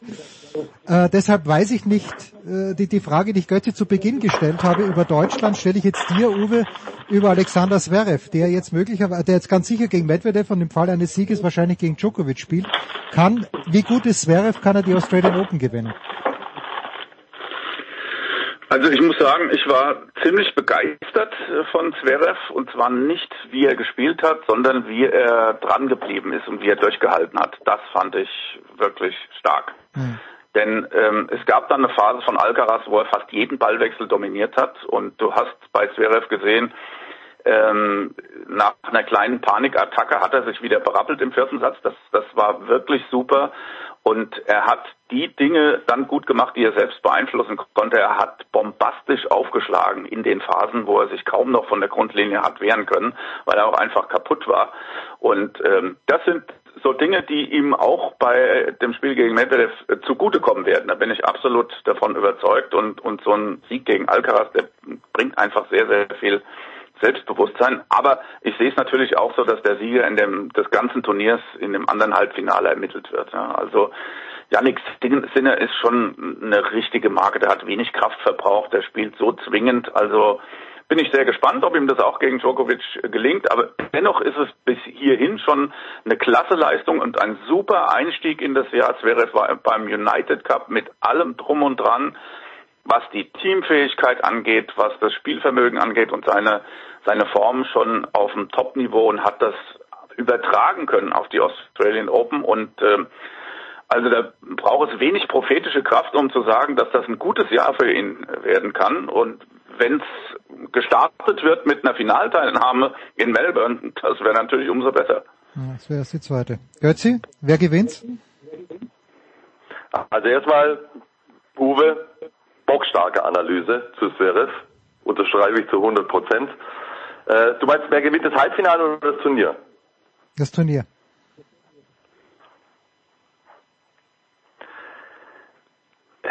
Aus äh, langjähriger Erfahrung heraus, ist es leicht verwegen, gegen Djokovic auf diesem Platz zu wetten. Ich glaube aber tatsächlich, dass es möglich ist, ihn zu schlagen. Äh, ich würde auch Sinner ganz nach vorne setzen, von den dreien, die in Frage kommen, ihn zu schlagen jetzt noch. Äh, bin total begeistert von, von, von Sinners Entwicklung. Ich ehrlich, ich würde es aber auch Medvedev und, und Zverev zutrauen. Und so ist es ein, ein hochspannendes Halbfinale und, und dann natürlich auch ein hochspannendes Finale. Ich gehe auch auf Sinner. Also ich, nur, nur weil ihr es ja unbedingt wissen wollt, ich hoffe auf Medvedev, dass er das Turnier gewinnt, weil ich Medvedev, wie ihr wisst, wie ihr wisst, liebe. Ich liebe Medvedev. Es, es, Grauenhaft. Nein, Grauenhaft. nein, schau, Grauenhaft. nein, nein, nein. Schau, schau dir die Encores-Interviews an, danach mit Jim Courier, mit McEnroe. Medvedev ist großartig.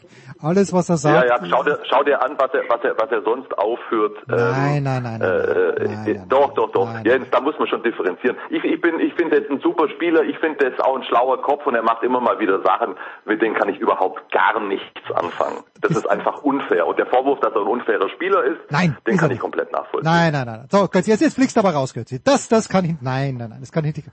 Also manchmal spinnt er ein bisschen, aber das Schöne ist ja, er setzt sich danach in der Pressekonferenz hin und weiß, dass er gesponnen hat. Immerhin. Ja, äh, naja, also eine letzte Frage noch ganz kurz. Gibt es äh, Einbürgerungsanträge und Bemühungen äh, äh, von österreichischer Seite in Richtung Linus Strasser? Ja, Linus wohnt ja schon in Österreich. Linus sieht sich selbst als Österreicher. Wir müssen ihn nicht einbürgern. Wir, ich, wir feiern Linus äh, so wie er ist. Wir sprechen dann im Skiteil ja auch drüber. Ich finde das großartig. Linus ist so tiefenentspannt. Gestern auch dann im Interview äh, mit äh, Felix Neurath und Markus Othmer. Richtig lässiger Typ, der Linus. Und schau, das ist der Unterschied. Also das ist, äh, weißt du, im Moment, äh, klar, ich bin gerade voll in, in diesem in dieser Handball-Euro.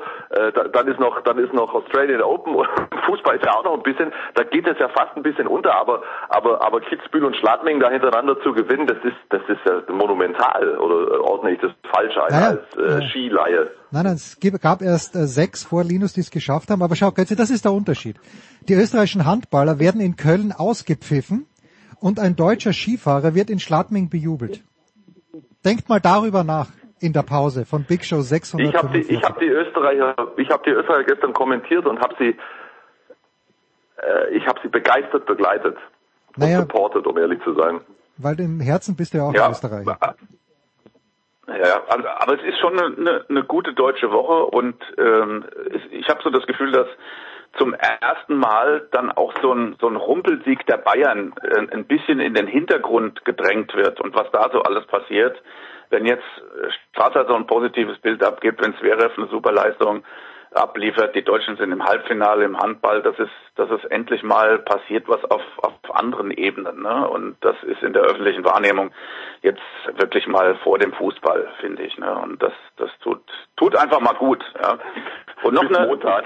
ja, ja, bis Montag, genau. Und noch ein kleines Nebengleis. Ich habe mich ein bisschen gewundert über die Davis Cup Nominierung von Dominik Köpfer, aber äh, ja. sie sind heute leider vorhin knapp im Doppel ausgeschieden im Champions Tiebreak. Ja, ja. Sonst, sonst wären sie wirklich im Finale äh, im Doppel gelandet und dann muss ich immer mehr sagen, äh, macht die Nominierung durchaus Sinn, denn äh, er hat wirklich auch gegen Zverev, finde ich, gut gespielt und ist wieder auf dem aufsteigenden Ast und das ist eigentlich schön zu sehen und ich denke, so eine Nominierung wird ihn da weiter beflügeln für das neue Jahr, dass er endlich mal wieder verletzungsfrei richtig zuschlagen kann und so ein schöner Lefty, ähm, den braucht man eigentlich immer im Team. Von daher finde ich die Nominierung im Nachhinein gut. Ja, und ich bin mir fast sicher, dass er spielen wird auch, weil äh, ich bin mir nicht sicher, wenn Zverev jetzt solche Probleme mit seinen Füßen hat, dann weiß ich nicht, ob er nächsten Freitag in Tatabania schon wieder soweit ist. Wir werden sehen, ich werde dort sein. Wir machen eine kurze Pause, Big Show 645.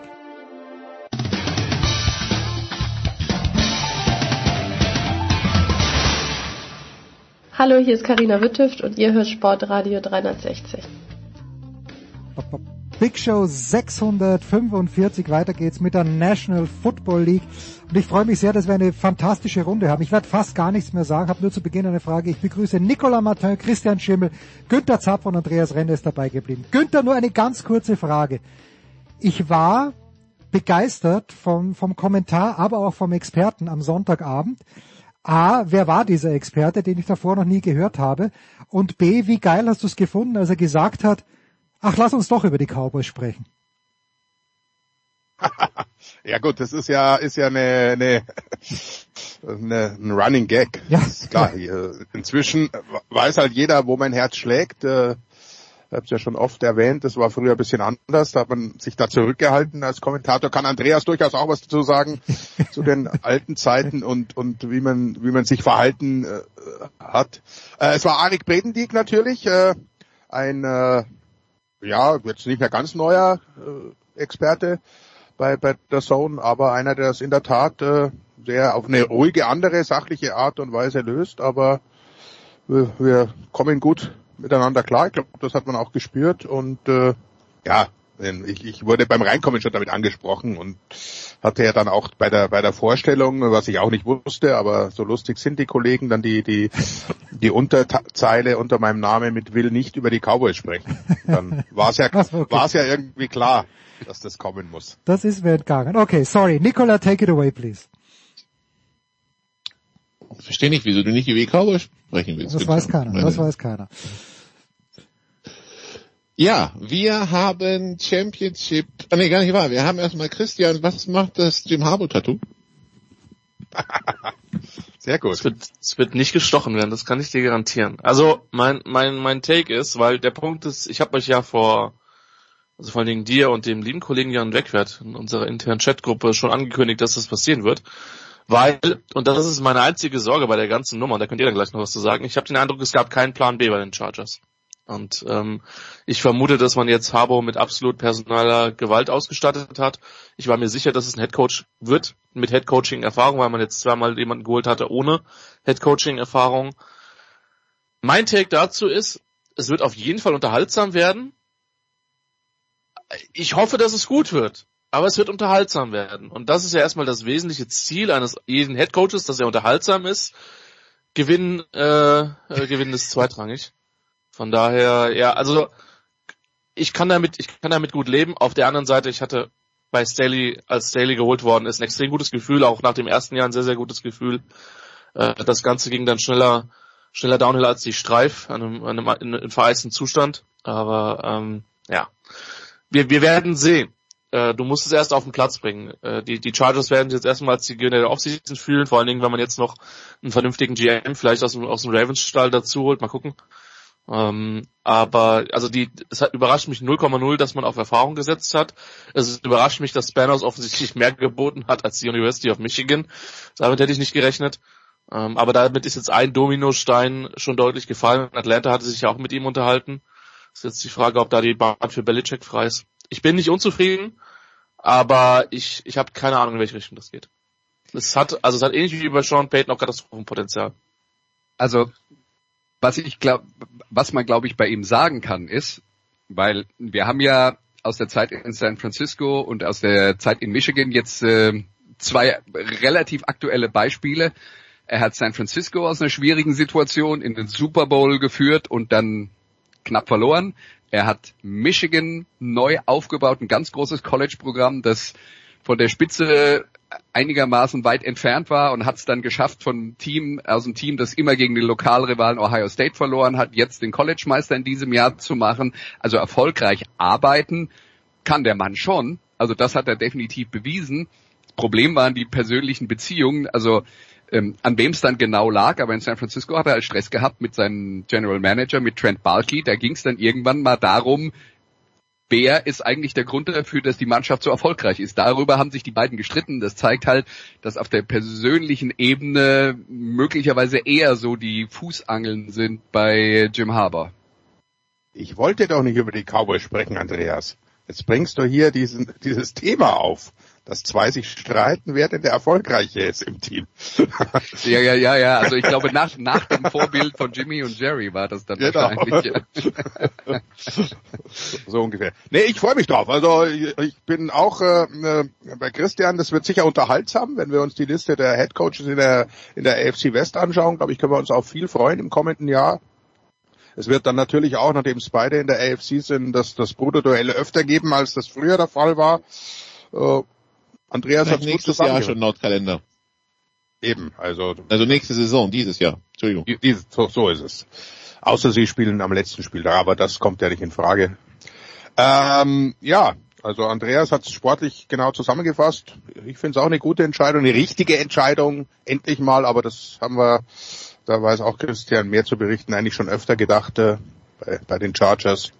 Ich, ich hoffe, dass es gut geht. Ich finde Jim Harbour einen ausgezeichneten Trainer, der, der ihm das Zeug hat, auch durchaus eine Wende hinzukriegen, dass, die, dass nicht immer die angenehmsten Menschen sind im Umgang, im beruflichen in dem Fall. Das muss jetzt kein Nachteil sein.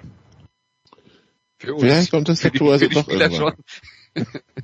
ja, also muss man sich halt äh, durch. Ich meine, mit Bill Belichick, glaube ich, äh, gehst du auch ein Bier trinken. Es ist halt kein Dan Campbell, das, das glaube ich, ist, ist schon klar. Ja, wobei, also die, wenn ich an die ähm, erste Pressekonferenz von Dan Campbell denke, da war mir danach aber auch anders, Günther, wenn ich ganz ehrlich bin. Ja, er hat einen Plan gehabt von Anfang an, alles um, umkrempeln, nicht alles umkrempeln, aber da schon die, die, das Team aufrütteln. Aber es ist doch richtig, es ist ja auch gut gegangen. Also wenn du wenn du äh, einen Plan hast, davon überzeugt bist und dann die die Spieler mitnehmen kannst, dann, dann fressen die auch Staub für dich. Ja. Und dann äh, steht ein Team im Championship Game, Andreas, die Detroit Lions. Ähm, ein Team, äh, ich meine, es gibt Teams, die standen seit den 90ern nicht im Championship Game. Detroit steht nicht mehr auf dieser Liste. Äh, die haben wir vielleicht da aber auch vor der Saison gar nicht erwartet, so weit, oder?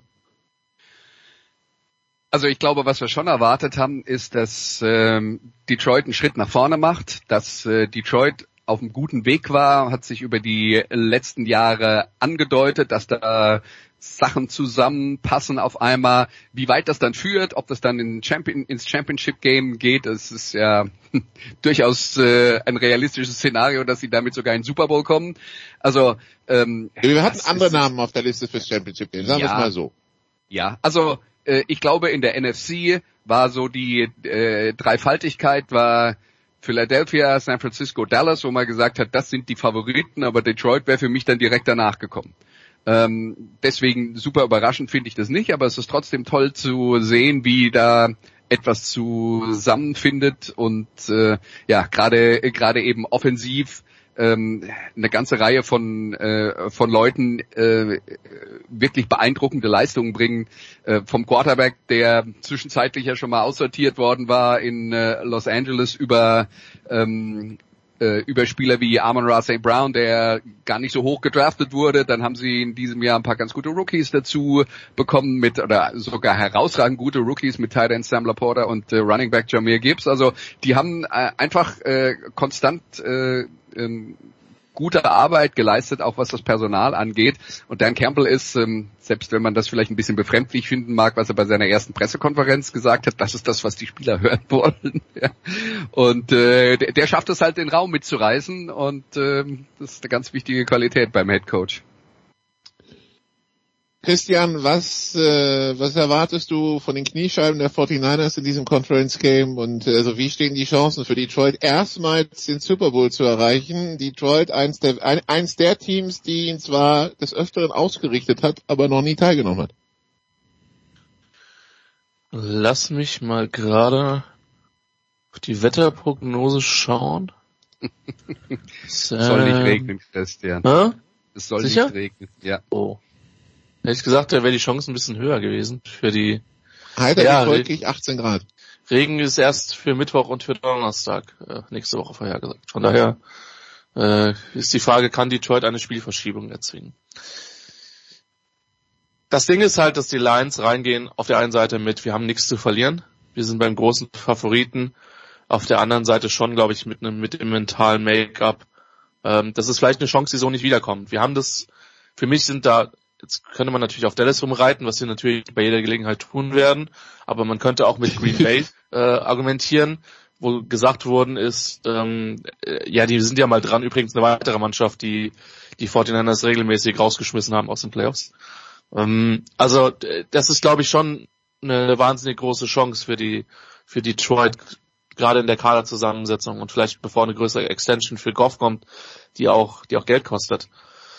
Verletzungssituation ist, ist eine, natürlich immer eine Frage. Die Lions sind eines der insgesamt gesünderen Teams.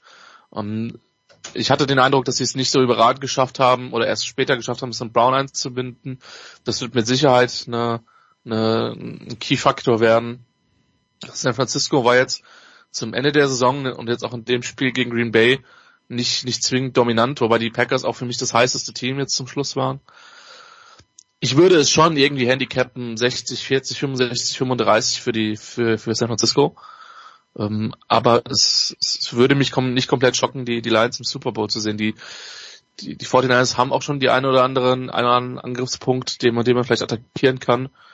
Ähm, und Detroit spielt halt auch mit, mit, mit Johnson was, oder beziehungsweise Johnson hat immer bewiesen, dass er sich neu erfinden kann. Die Offense hat jetzt in, in der ersten Halbzeit ziemlich gestockt. Und ähm, danach hatte, hatten die, die Buccaneers nicht mehr wirklich ein Mittel. Ähm, also es spricht dafür, dass er anpassungsfähig ist. Ich bin sehr, sehr gespannt, äh, wie das ausgeht. Das könnte eine sehr unterhaltsame Partie werden. Ich glaube, für Detroit defensiv ist es kein ideales Matchup, weil die Offense von San Francisco attackiert gerne über die Mitte in der Zone fünf bis äh, 20 Yards hinter der Line of Scrimmage, da wo die Linebacker Passverteidigung spielen müssen. Und wenn man äh, keine Linebacker hat, die gut den Pass verteidigen können, ist man gegen San Francisco ganz schnell mal äh, auf der Verliererstraße. Und ähm, bei allem Respekt vor Jack Campbell, der noch ziemlich jung ist, und Alex Anzalone, der das solide macht, das sind also im Fall von Campbell vielleicht noch keine guten Passverteidiger. Ähm, deswegen glaube ich, dass San Francisco mit der Art und Weise, wie sie Football spielen wollen, gegen, äh, gegen Detroit offensiv auf jeden Fall äh, ziemlich viel Heuernte einfahren werden und dann ist die Frage halt, wie sehr kann Detroit selber mit seiner äh, Offense punkten, um, um da mitzuhalten. Also ich erwarte eher ein Spiel mit, mit vielen Punkten. Aber, aber das heißt doch für mich in der Konsequenz, dass ob ich den, den, den Typ jetzt intelligent finde oder nicht, CJ Gardner Johnson und, und, und Co., dann muss ich halt, bin ich fast gezwungen, permanent in Nickel und Dime zu stehen. Ähm, in Nickel sowieso. Ähm, und dann wird es halt vielleicht einfacher zu laufen. Aber ich kann halt als Detroit nicht, nicht, nicht viel im Base rumstehen, das stimmt schon. Sondern ich muss vermutlich mit eins, mindestens, mindestens vielleicht sogar zwei Defensive Backs permanent draufstehen. Und da hast du ja dann werden die Problem halt leicht. Ja, aus, da hast du das Problem, dann sagst du, dann spielen die Dime und dann sagt San Francisco, naja, wir haben Christian McCaffrey, ja so, macht ruhig. Ja, das ist, äh, das ist der Vorteil von dieser Offense, ne? Das ist genau die Krux. Du hast halt äh, bei San Francisco äh, beides und und äh, so so gut sich Detroit verbessert hat in in der in der Defensive, was ja mit äh, Teil dieses äh, dieser Geschichte ist, äh, so sind sie immer noch relativ anfällig gegen den Lauf und das ist das Problem. Also großer äh, großer Faktor wird für mich sein, Natürlich Thibaut Samuel, wenn er spielen kann, hebt das San Francisco schon nochmal auf ein anderes Niveau. Also 100% fit wird er eh nicht sein, aber sagen wir mal, wenn er wirklich spielen kann, dann, dann macht das viel aus. Wenn er nicht spielen kann, Statistiken belegen das ja auch, ist San Francisco doch deutlich limitierter. Dann, dann äh, sehe ich Detroit äh, durchaus auf Augenhöhe. Äh, lustig, dass Christian das Wetter angesprochen hat. Äh, ich bin ja alt genug, ich kann mich noch an das letzte Championship Game der Detroit Lions erinnern das einzige ihrer NFL-Karriere. Da hatten sie damals 91 die, diese tolle Run-and-Shoot-Offense. Äh, die Experten wissen, wovon ich spreche. Viele schnelle, kleine, äh, unter 1,80 Receiver, die sich bewegen können, schneller als der Gegenspieler. Der Quarterback wusste, wo er hinwerfen muss. Das ging alles zack, zack, zack. Damit sind sie weit gekommen, haben, haben zu Hause spielen dürfen, haben auch die Dallas Cowboys im Divisional besiegt. Und dann fahren sie nach Washington. Es hat knapp über 0 Grad. Es hat die ganze Woche Schneeregen gehabt. Ein, ein schlammiges, matschiges Feld. Und dann kommen die Washington Redskins mit ihren Hawks, mit ihrer Power und haben sie halt einfach in Grund und Boden gerannt. Run and Shoot war in, in der normalen Form nicht möglich. Da sind sie also quasi an den äußeren Bedingungen auch gescheitert. Also Washington war schon da, da ein überragendes Team. Aber äh, das, das zur Geschichte des Wetters. Darum wünsche ich Ihnen, dass diesmal von äußeren Einflüssen alles äh, zu Ihren Gunsten spielt. Ich sehe es auch äh, als, als durchaus offen an. Wir haben ja gegen Green Bay, glaube ich, gesehen, dass San Francisco auch anfällig ist. Jetzt geht es noch einen Schritt weiter, da wirst du auch noch ein bisschen nervöser, auch wenn sie es abstreiten werden. Natürlich ist das eine Geschichte auch für Brock Purdy nochmal ein Schritt. Der wird nach wie vor weiter, für mich unverständlich, äh, relativ hart kritisiert. Äh, das geht auch an ihm nicht spurlos vorüber. Das kann, das kann er so eine, er will es beweisen. Das kann manchmal zu weit führen. Also ich sehe es, äh, wie gesagt, relativ offen. Mit äh, Debo Samuel äh, gebe ich natürlich schon einen klarer, klareren Vorteil an, an San Francisco. Die Buchmacher haben San Francisco übrigens mit sieben vorne. Dann das AFC Championship Game, in dem äh, Baltimore auf Kansas City trifft. Baltimore mit einer sehr guten zweiten Halbzeit gegen Houston. Kansas City in Buffalo gewonnen. Andreas, in Buffalo wird man sich ärgern, weil im Grunde genommen, man hat den Ball länger gehalten, man hat ihn besser bewegt, man hat weniger Turnover begangen, aber am Ende hat man trotzdem wieder verloren und äh, ja, man fragt sich, was, also was fehlt denn noch? Glück? Ist das alles? also bei, bei Buffalo, glaube ich, darf man in dieser Saison auf gar keinen Fall vergessen, dass die defensiv riesige Probleme hatten mit Verletzungen zu Beginn der Saison. Da ist ihr bester Linebacker Matt Milano ausgefallen, Davis White ihr bester Cornerback. Dann haben sie es tatsächlich geschafft. Aber sie konnten ähm, die Kurve bekommen. Ja, genau. Dann haben sie es tatsächlich geschafft, die Kurve zu bekommen mit den Ersatzleuten und dann jetzt Richtung Playoffs haben sich dann auch noch die Ersatzleute ver verletzt. Und das ist, glaube ich, schon ein äh, Thema bei der ganzen Sache. Dafür haben sie das in dem Spiel insgesamt äh, ziemlich gut gemacht. Und naja, worüber reden wir jetzt? Also es ging nicht in die Verlängerung, weil der Kicker ein Field Goal verschossen hat. Das passiert halt mal. Also äh, ich bin mir jetzt nicht sicher, ob man das noch wirklich so viel ähm, äh, höher hängen muss. Ich habe dann immer den Eindruck, der Kicker verschießt ein Field Goal und dann wird halt weil das Spiel verloren wurde, alles, was vorher passiert ist, negativ interpretiert. Das habe ich so gar nicht gesehen. Das war für mich mal wieder ein Spiel auf Augenhöhe. Es war mal wieder eine Sache von, äh, von ein paar Zentimetern und ich verstehe, dass man da frustriert ist, wenn es halt nicht äh, den äh, großen Schritt nach vorne gibt und äh, man dann äh, Kansas City irgendwann mal in einem absolut wichtigen Spiel besiegt, weil in der regulären Saison haben sie es ja schon ein paar Mal geschafft. Aber ähm, ich sehe eigentlich das, was Buffalo jetzt äh, in dieser Saison gerade defensiv auf die Beine gestellt hat und man darf nicht vergessen, Offensive Coordinator haben sie auch gefeuert, äh, weil sie da nicht äh, zufrieden waren. Aber gerade wie sie das defensiv hinbekommen haben, wieder äh, konkurrenzfähig zu sein und dann in die Playoffs zu kommen und gegen Kansas City auf Augenhöhe mitzuspielen, würde ich eigentlich mit ein bisschen Abstand eher als positiv sehen. Aber äh, trotzdem ist das eine Mannschaft, die vergleichsweise alt ist und deswegen äh, wird es da Veränderungen geben müssen. Ja, das ist auch klar.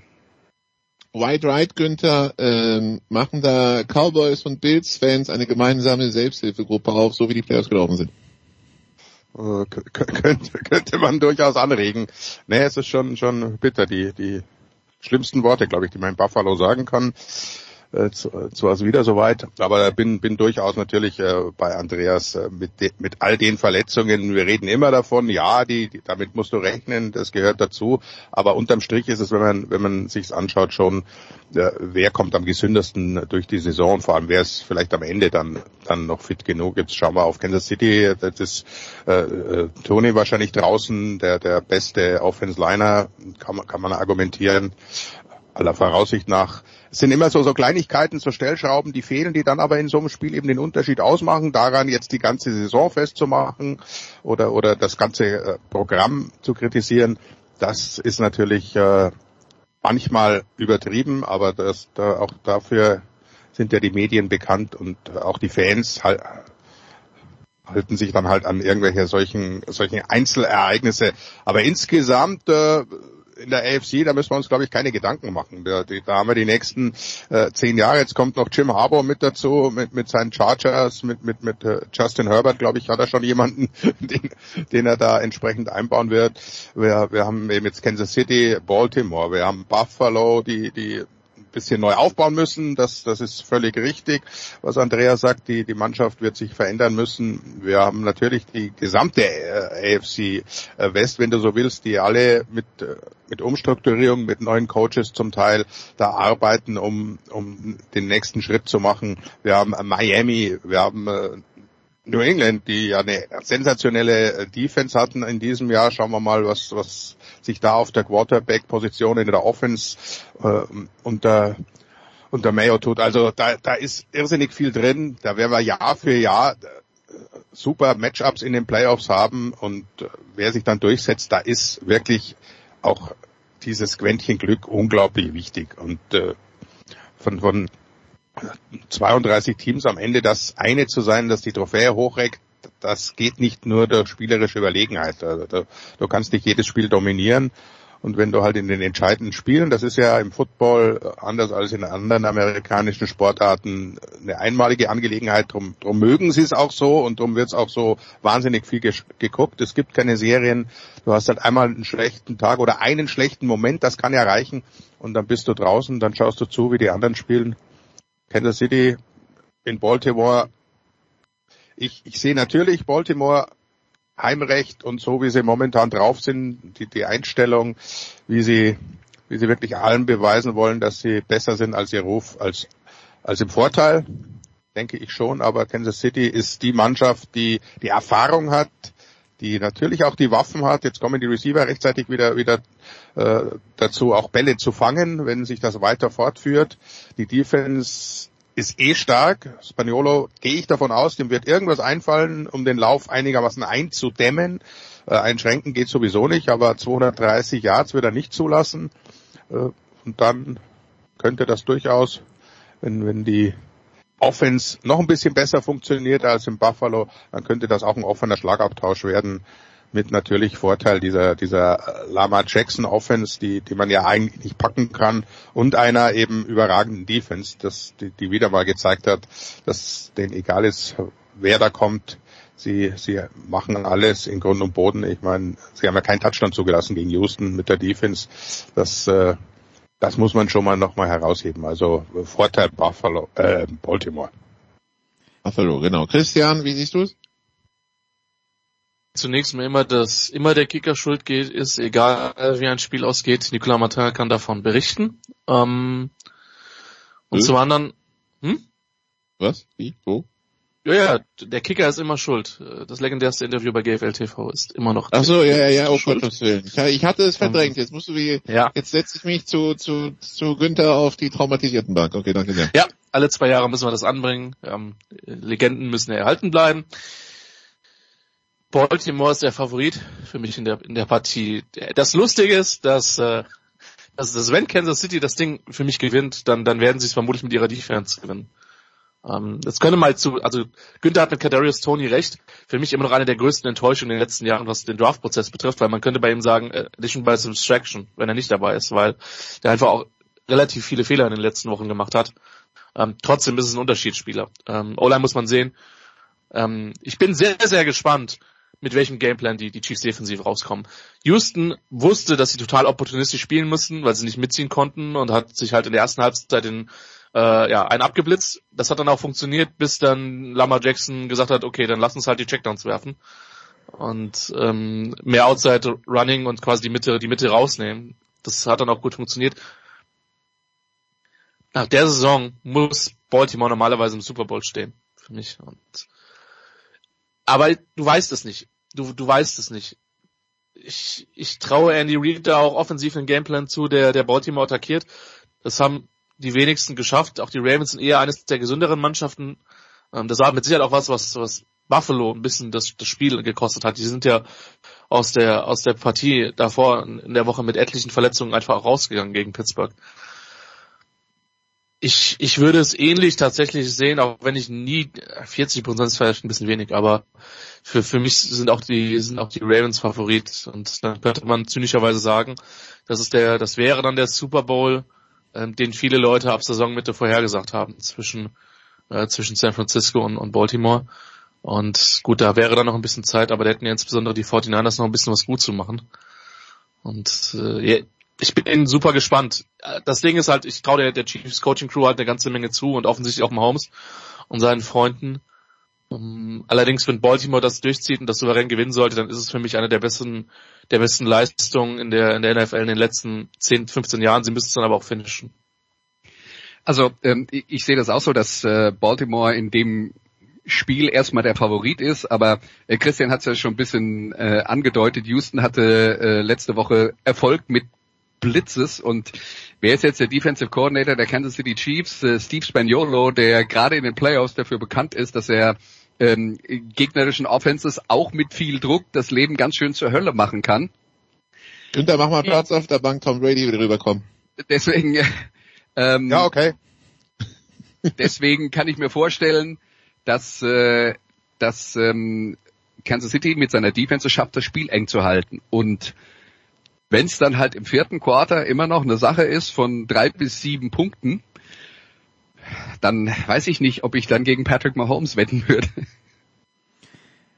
Ich sage mal eines, Kinder. Dreieinhalb sagt, sagen übrigens, die Buchmacher drei ist der Heimvorteil, das heißt, die Buchmacher sehen es ganz eng. So jetzt. Ich sag mal folgendes. Günther hat, äh, weil er vorhin gesagt hat, also 21 Uhr am Sonntag ähm, und 0 Uhr 30 die Spiele. Das erste Spiel ist das AFC-Finale und 0 Uhr 30 dann das NFC-Finale. Okay, gut, gut, gut. Ja, weil Günther hat vorhin, äh, weil er gesagt hat, die AFC wird We auf... lost the producer somehow. Jens, hallo?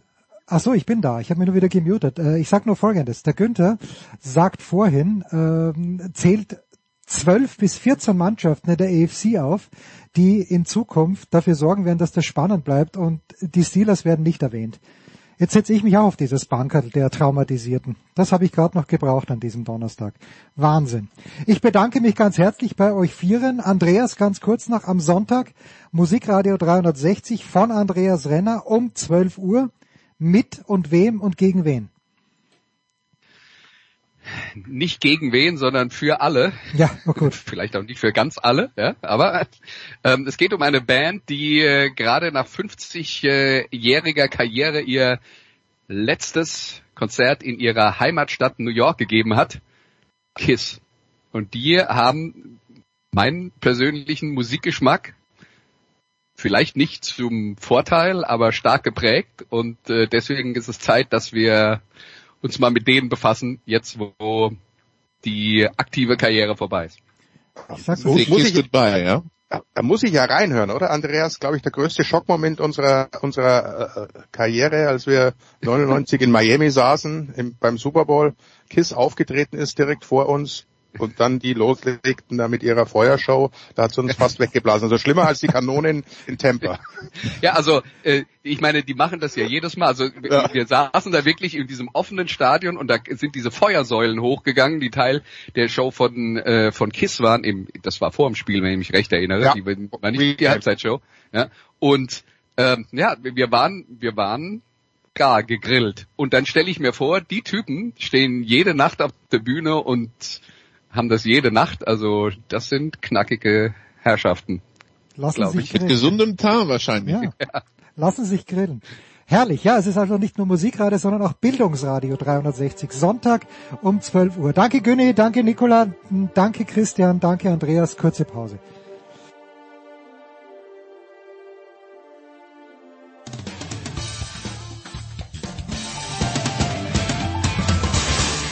Hallo Freund von Sportradio 360.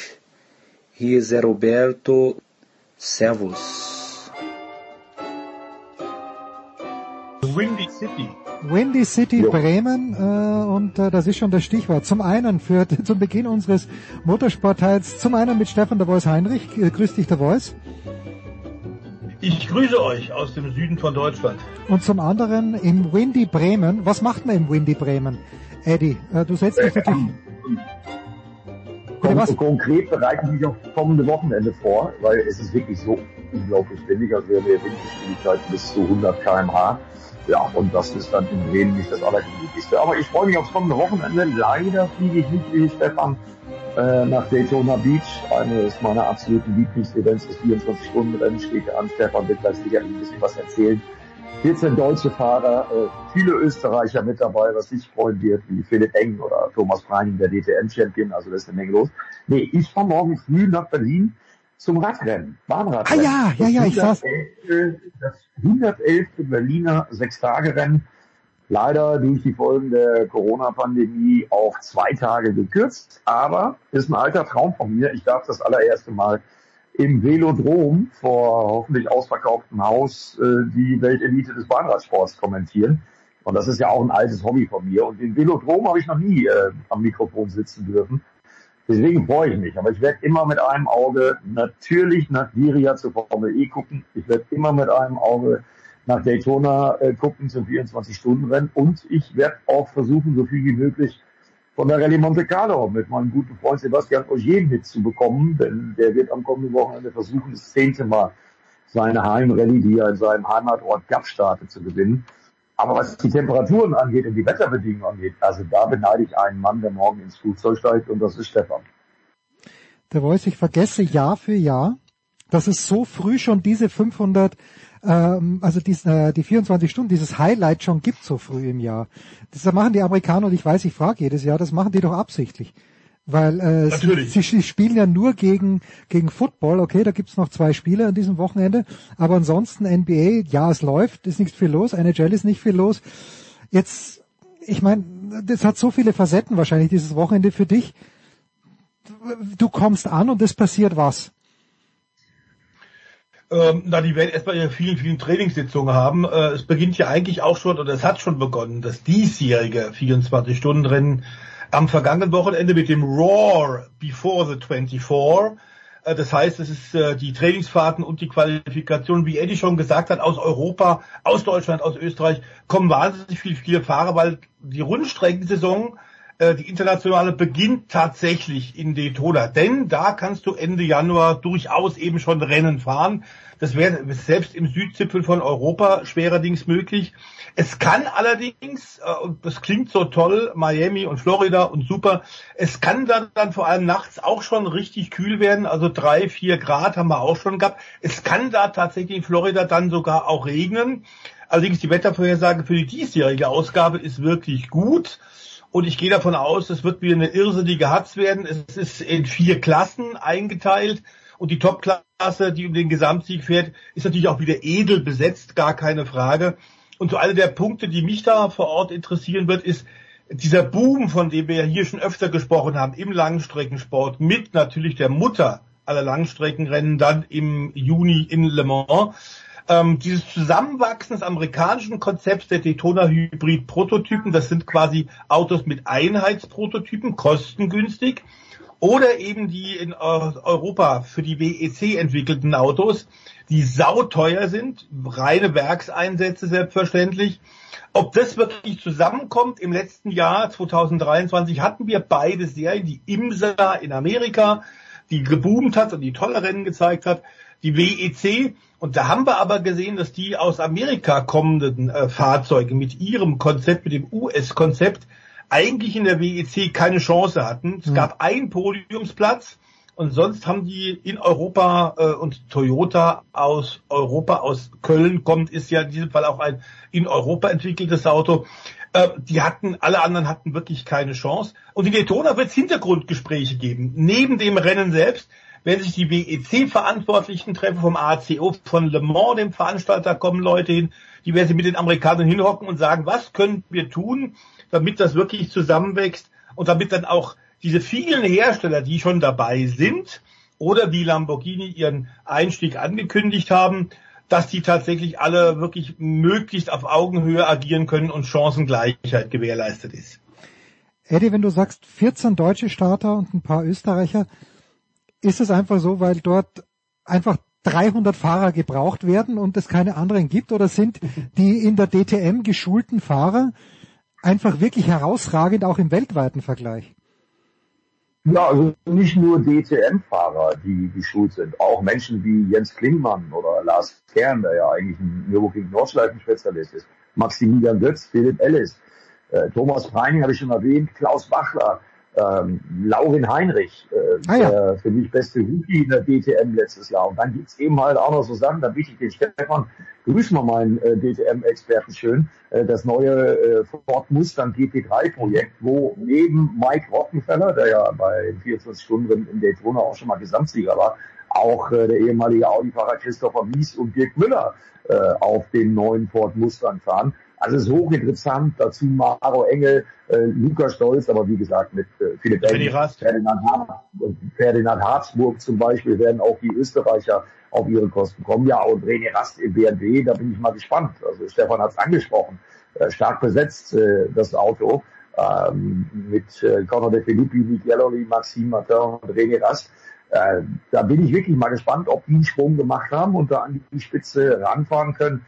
Dazu noch äh, einige ehemalige äh, Formel 1-Fahrer wie Jensen Button, Philippe Massa oder Romain Grosjean. Ähm, 14 Fahrer aus dem letztjährigen IndyCar-Starterfeld. Ähm, da ist eine Menge los in den vier verschiedenen Klassen. Ja, und ich bin schon sehr optimistisch, dass da einiges zusammenwächst in den verschiedenen Verbänden, in den verschiedenen Serien. Auf jeden Fall ist es ein Hingucker. äh, Daytona immer eine Reise wert, da am Strand Daytona Beach, wer schon mal da war, weiß, wovon ich rede. Ja, und dann so eine, äh, so ein, so ein Rennen so besetzt äh, mit den vier verschiedenen Klassen und den vielen verschiedenen Autokonzepten. Äh, ich bin ein bisschen neidisch auf Stefan, das gebe ich zu. The Voice, Jensen Button, wenn Eddie ihn schon anspricht, der, den habe ich jetzt als äh, präsentiert er nicht oder macht er nicht manchmal die On-Court-Interviews, wie man im Tennis sagt, also die, die Interviews nach dem Rennen. Fährt so jemand, der, der kann ja nicht komplett kalt zu so einer Veranstaltung hinkommen und sich in ein Rennauto setzen, okay, macht zwei, drei Trainingssessions durch mit, aber ist Jensen Button im letzten Jahr, in den letzten zwölf Monaten deines Wissens nach, ist er irgendein anderes Rennen auch gefahren? Ja, der äh, hat tatsächlich wieder äh, Lunte geschnuppert und trainiert auch wieder kräftig. Also den sollte man auf keinen Fall unterschätzen.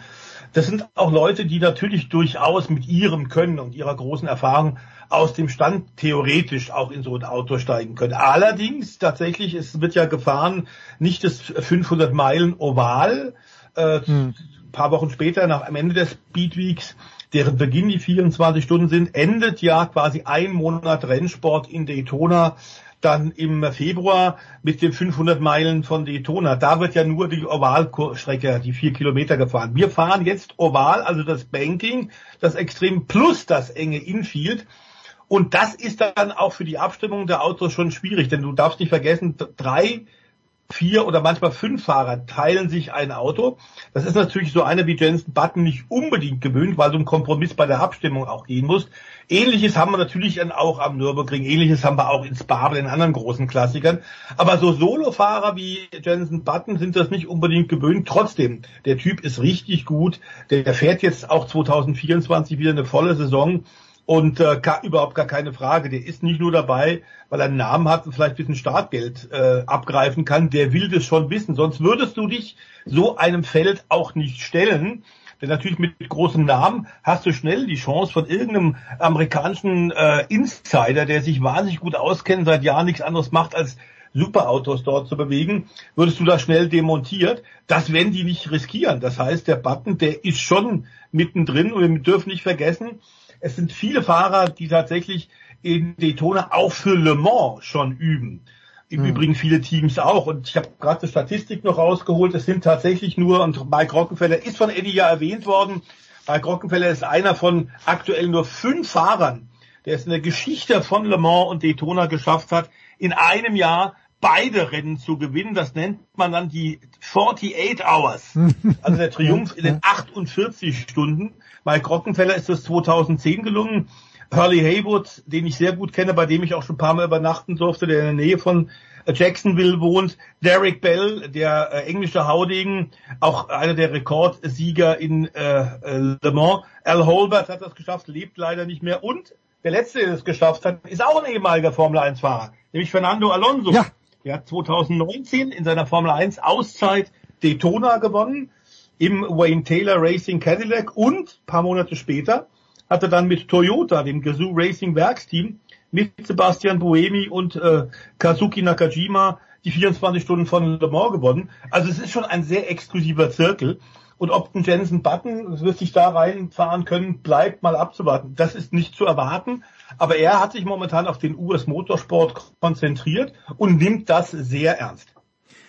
Aber nicht nur, Stefan, ergänzend, äh, da ist Le Mans ein gutes Stichwort. Ich gucke da ja immer hin, ist ja klar. Wenn man mit jemandem befreundet ist und wenn man mit dem dann zusammen äh, viele, viele DTM-Rennen äh, begleitet hat, äh, als Ex-DTM-Champion, aber eben auch als Experte in der Run-Racing-Funktion, äh, als ehemaliger DTM-Fahrer neben mir, also Mike Rockenfeller wiederum, der ist ja letztes Jahr zusammen mit Jensen Button in diesem Nesca-Projekt, was da mhm. zumindest akustisch ein absoluter Kracher war in Le Mans. Die sind ja die 24 Stunden von Le Mans schon zusammen gefahren. Also der Und Button durchgefahren. Durchgefahren vor allen Dingen, ganz genau. Die Fans waren begeistert von der Soundkulisse. Ja, und Jensen Button, äh, also die will ich jetzt nicht unterschätzen. Er weiß schon, was ein 24-Stunden-Rennen ist, weil wenn man Le Mans durchgefahren ist und da äh, bis zum Schluss durchgehalten hat, dann weiß man, was auf einen zukommt. Und völlig richtig, wie du sagst, das ist für viele natürlich dann auch schon Training. So, wir, Eddie hat es angesprochen, Wochenende Rallye Monte Carlo, aber der Voice, wir müssen schon noch ein abschließendes Wort verlieren zur Rallye Dakar, wo sich ja nach unserem Gespräch am vergangenen Donnerstag eigentlich nichts mehr getan hat, oder? Carlos Sainz? Das ist ungewöhnlich, ja. Ja, ja, ja, ja. ja. Das stimmt eigentlich. Sowohl bei zwei wie auch bei vier Rädern, also bei den Autos wie bei den Motorrädern, haben am Ende die gewonnen, die schon vor dem Ruhetag vorne lagen. Beide interessanterweise die Sieger auf zwei wie auf vier Rädern ab dem sechsten Wettkampftag in Führung und die haben sie durchgehalten. Das ist eher ungewöhnlich.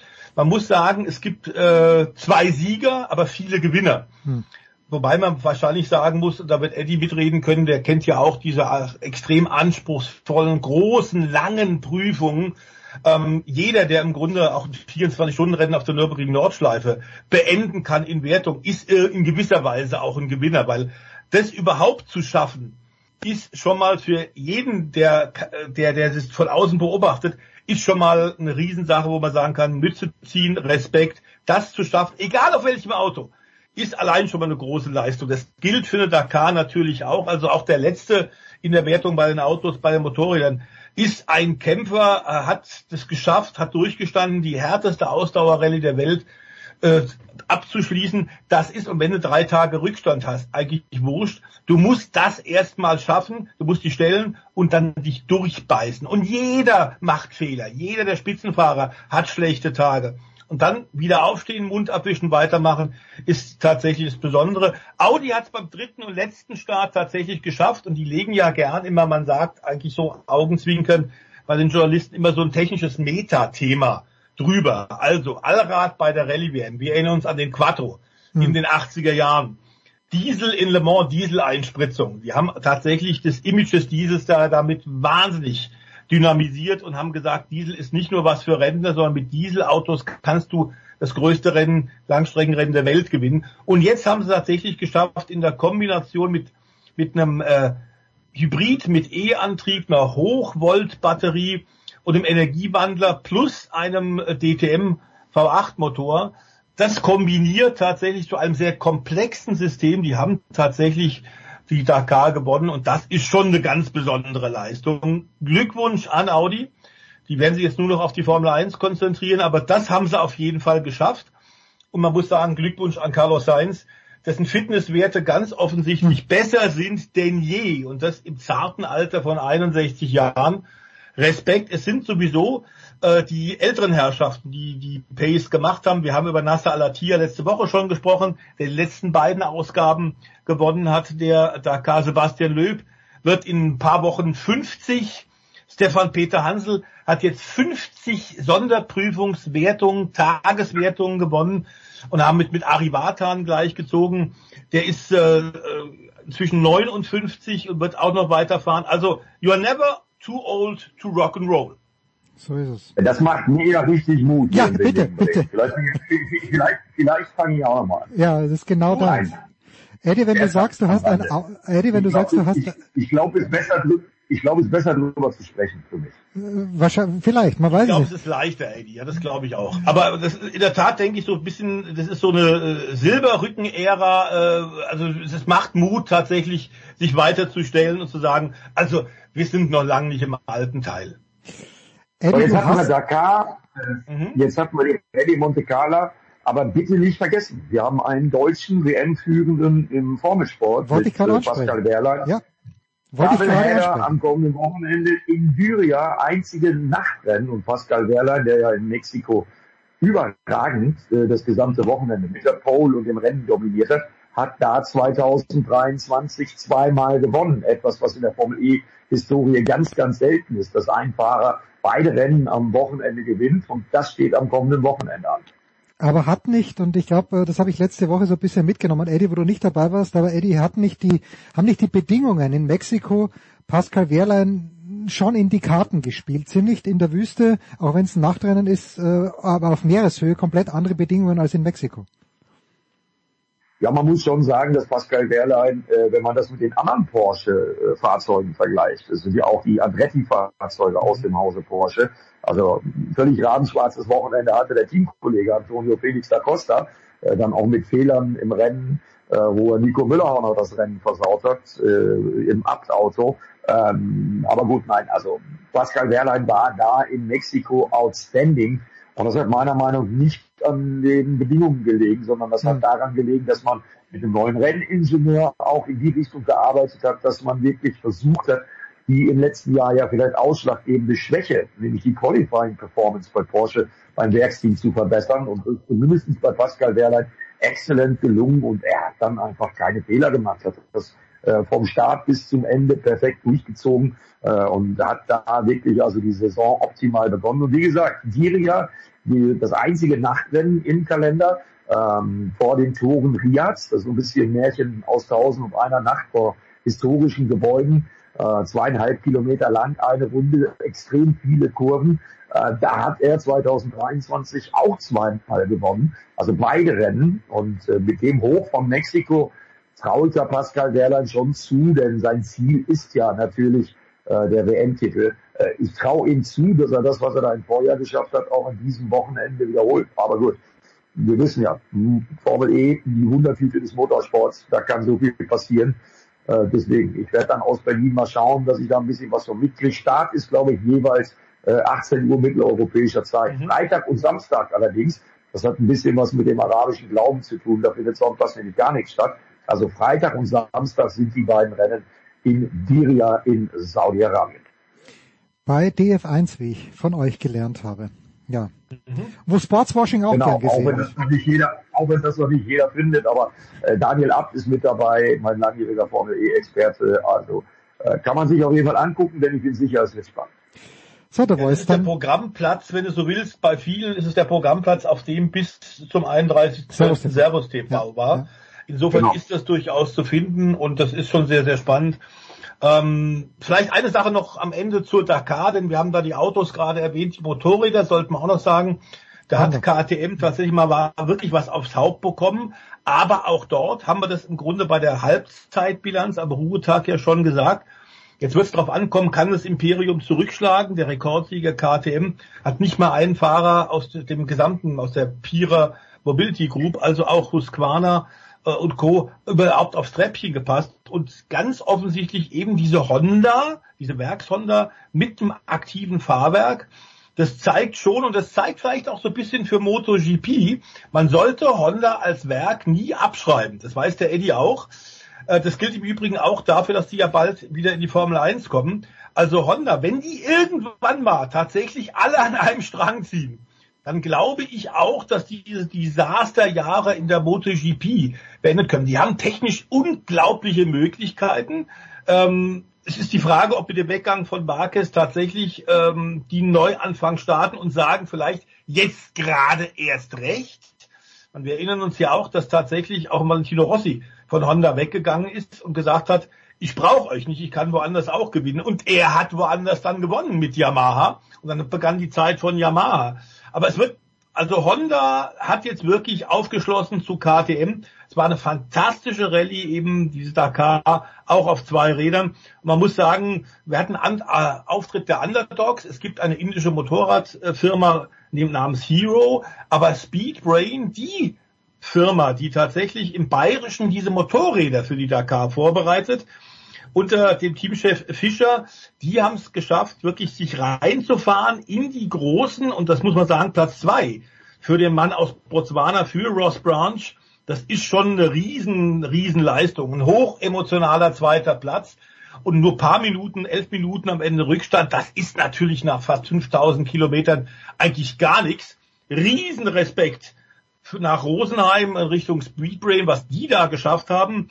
Ähm, das muss man wirklich erstmal schaffen. Und schön tatsächlich, dass dann in der Malemoto-Klasse, das ist die Klasse ohne Mechaniker, mhm. ohne Serviceteam, wo du wirklich nur alleine fährst, da hat Tobias äh, Ebster ähm, aus dem Zillertal gewonnen. Das ist der Neffe von Kindergartner, von unserem Heinz. Und da scheint es tatsächlich die Gene in der Familie so ein bisschen zu sein. Der hat den 20. Platz in der Gesamtwertung geholt, diese Moto-Malle-Klasse mit Stunden Vorsprung gewonnen bei seinem Debüt und mit Abstand bester Rookie. Riesenleistung von diesem jungen Mann, der auf einer Motocross-Maschine schon gezeigt hat, was er kann. Aber so eine Dakar beim allerersten, bei der allerersten Fahrt so erfolgreich zu bestreiten, musst du erst mal schaffen. Also auch dort großer Respekt. Wahnsinn, was da alles los war, wo eigentlich ganz wenig los war. Aber es ist egal.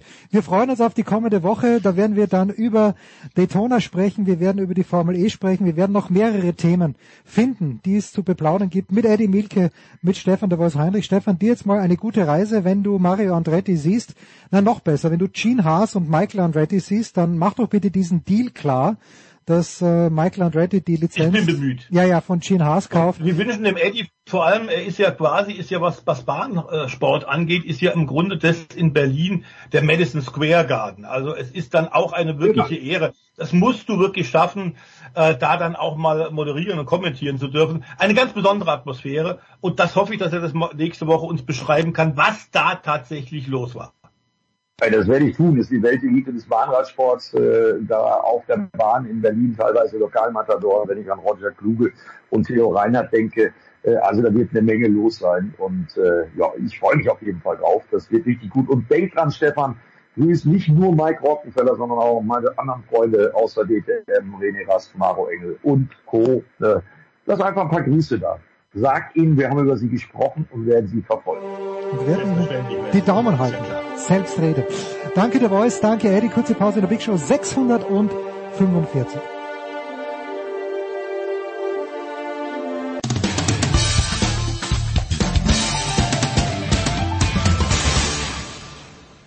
Ja, hier ist Heiner Brand und Sie hören Sportradio 360.de.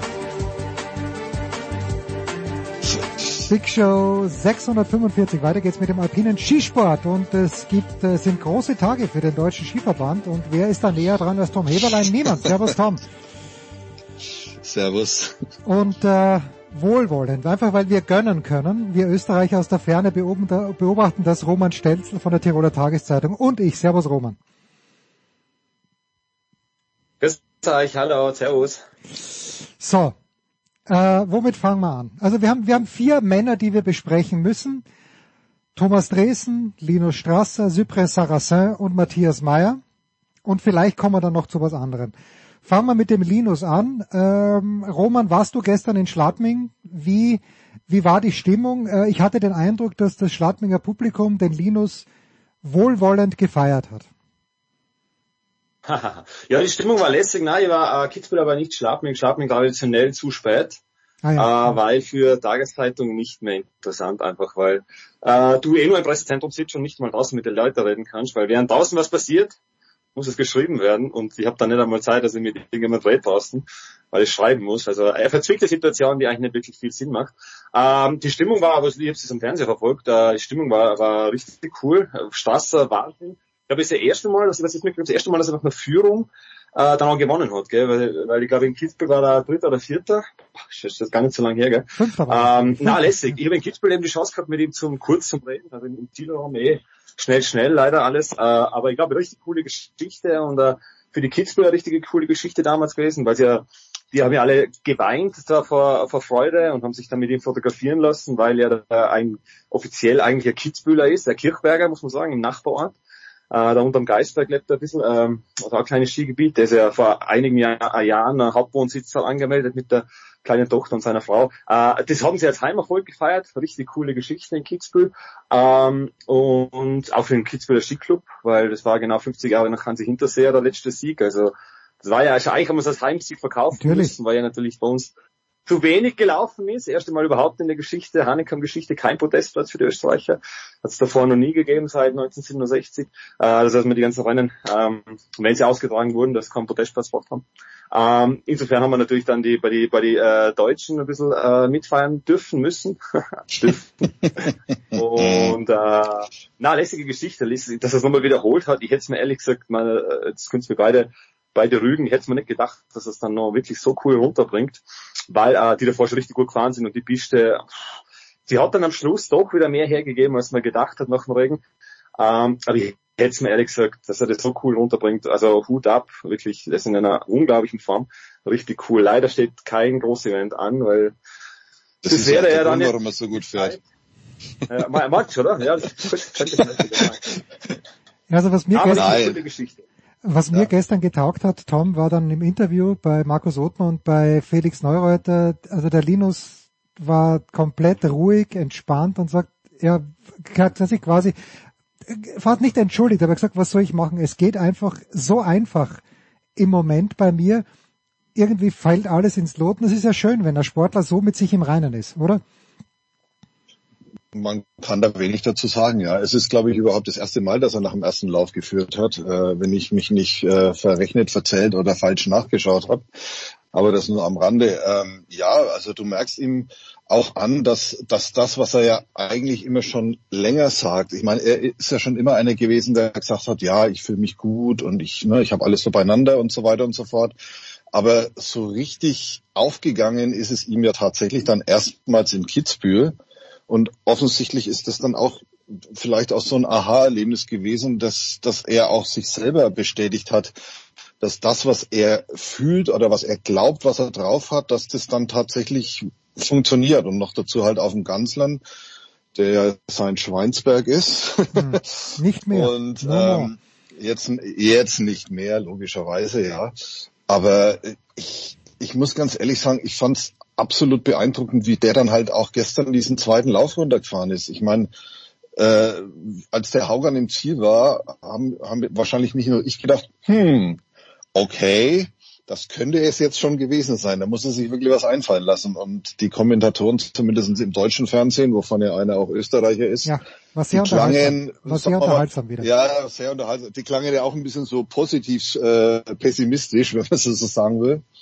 Aber das, aber wie souverän er das dann runtergefahren hat, äh, das war schon, das war schon echt geil. Und vor allem, vor allem fand ich es dann cool, als er dann hinterher zugegeben hat, bei der letzten Zwischenzeit hat er vom Stadionsprecher gehört, dass er 0,54 vorne liegt mhm. und hat sich dann gedacht, das geht sich aus.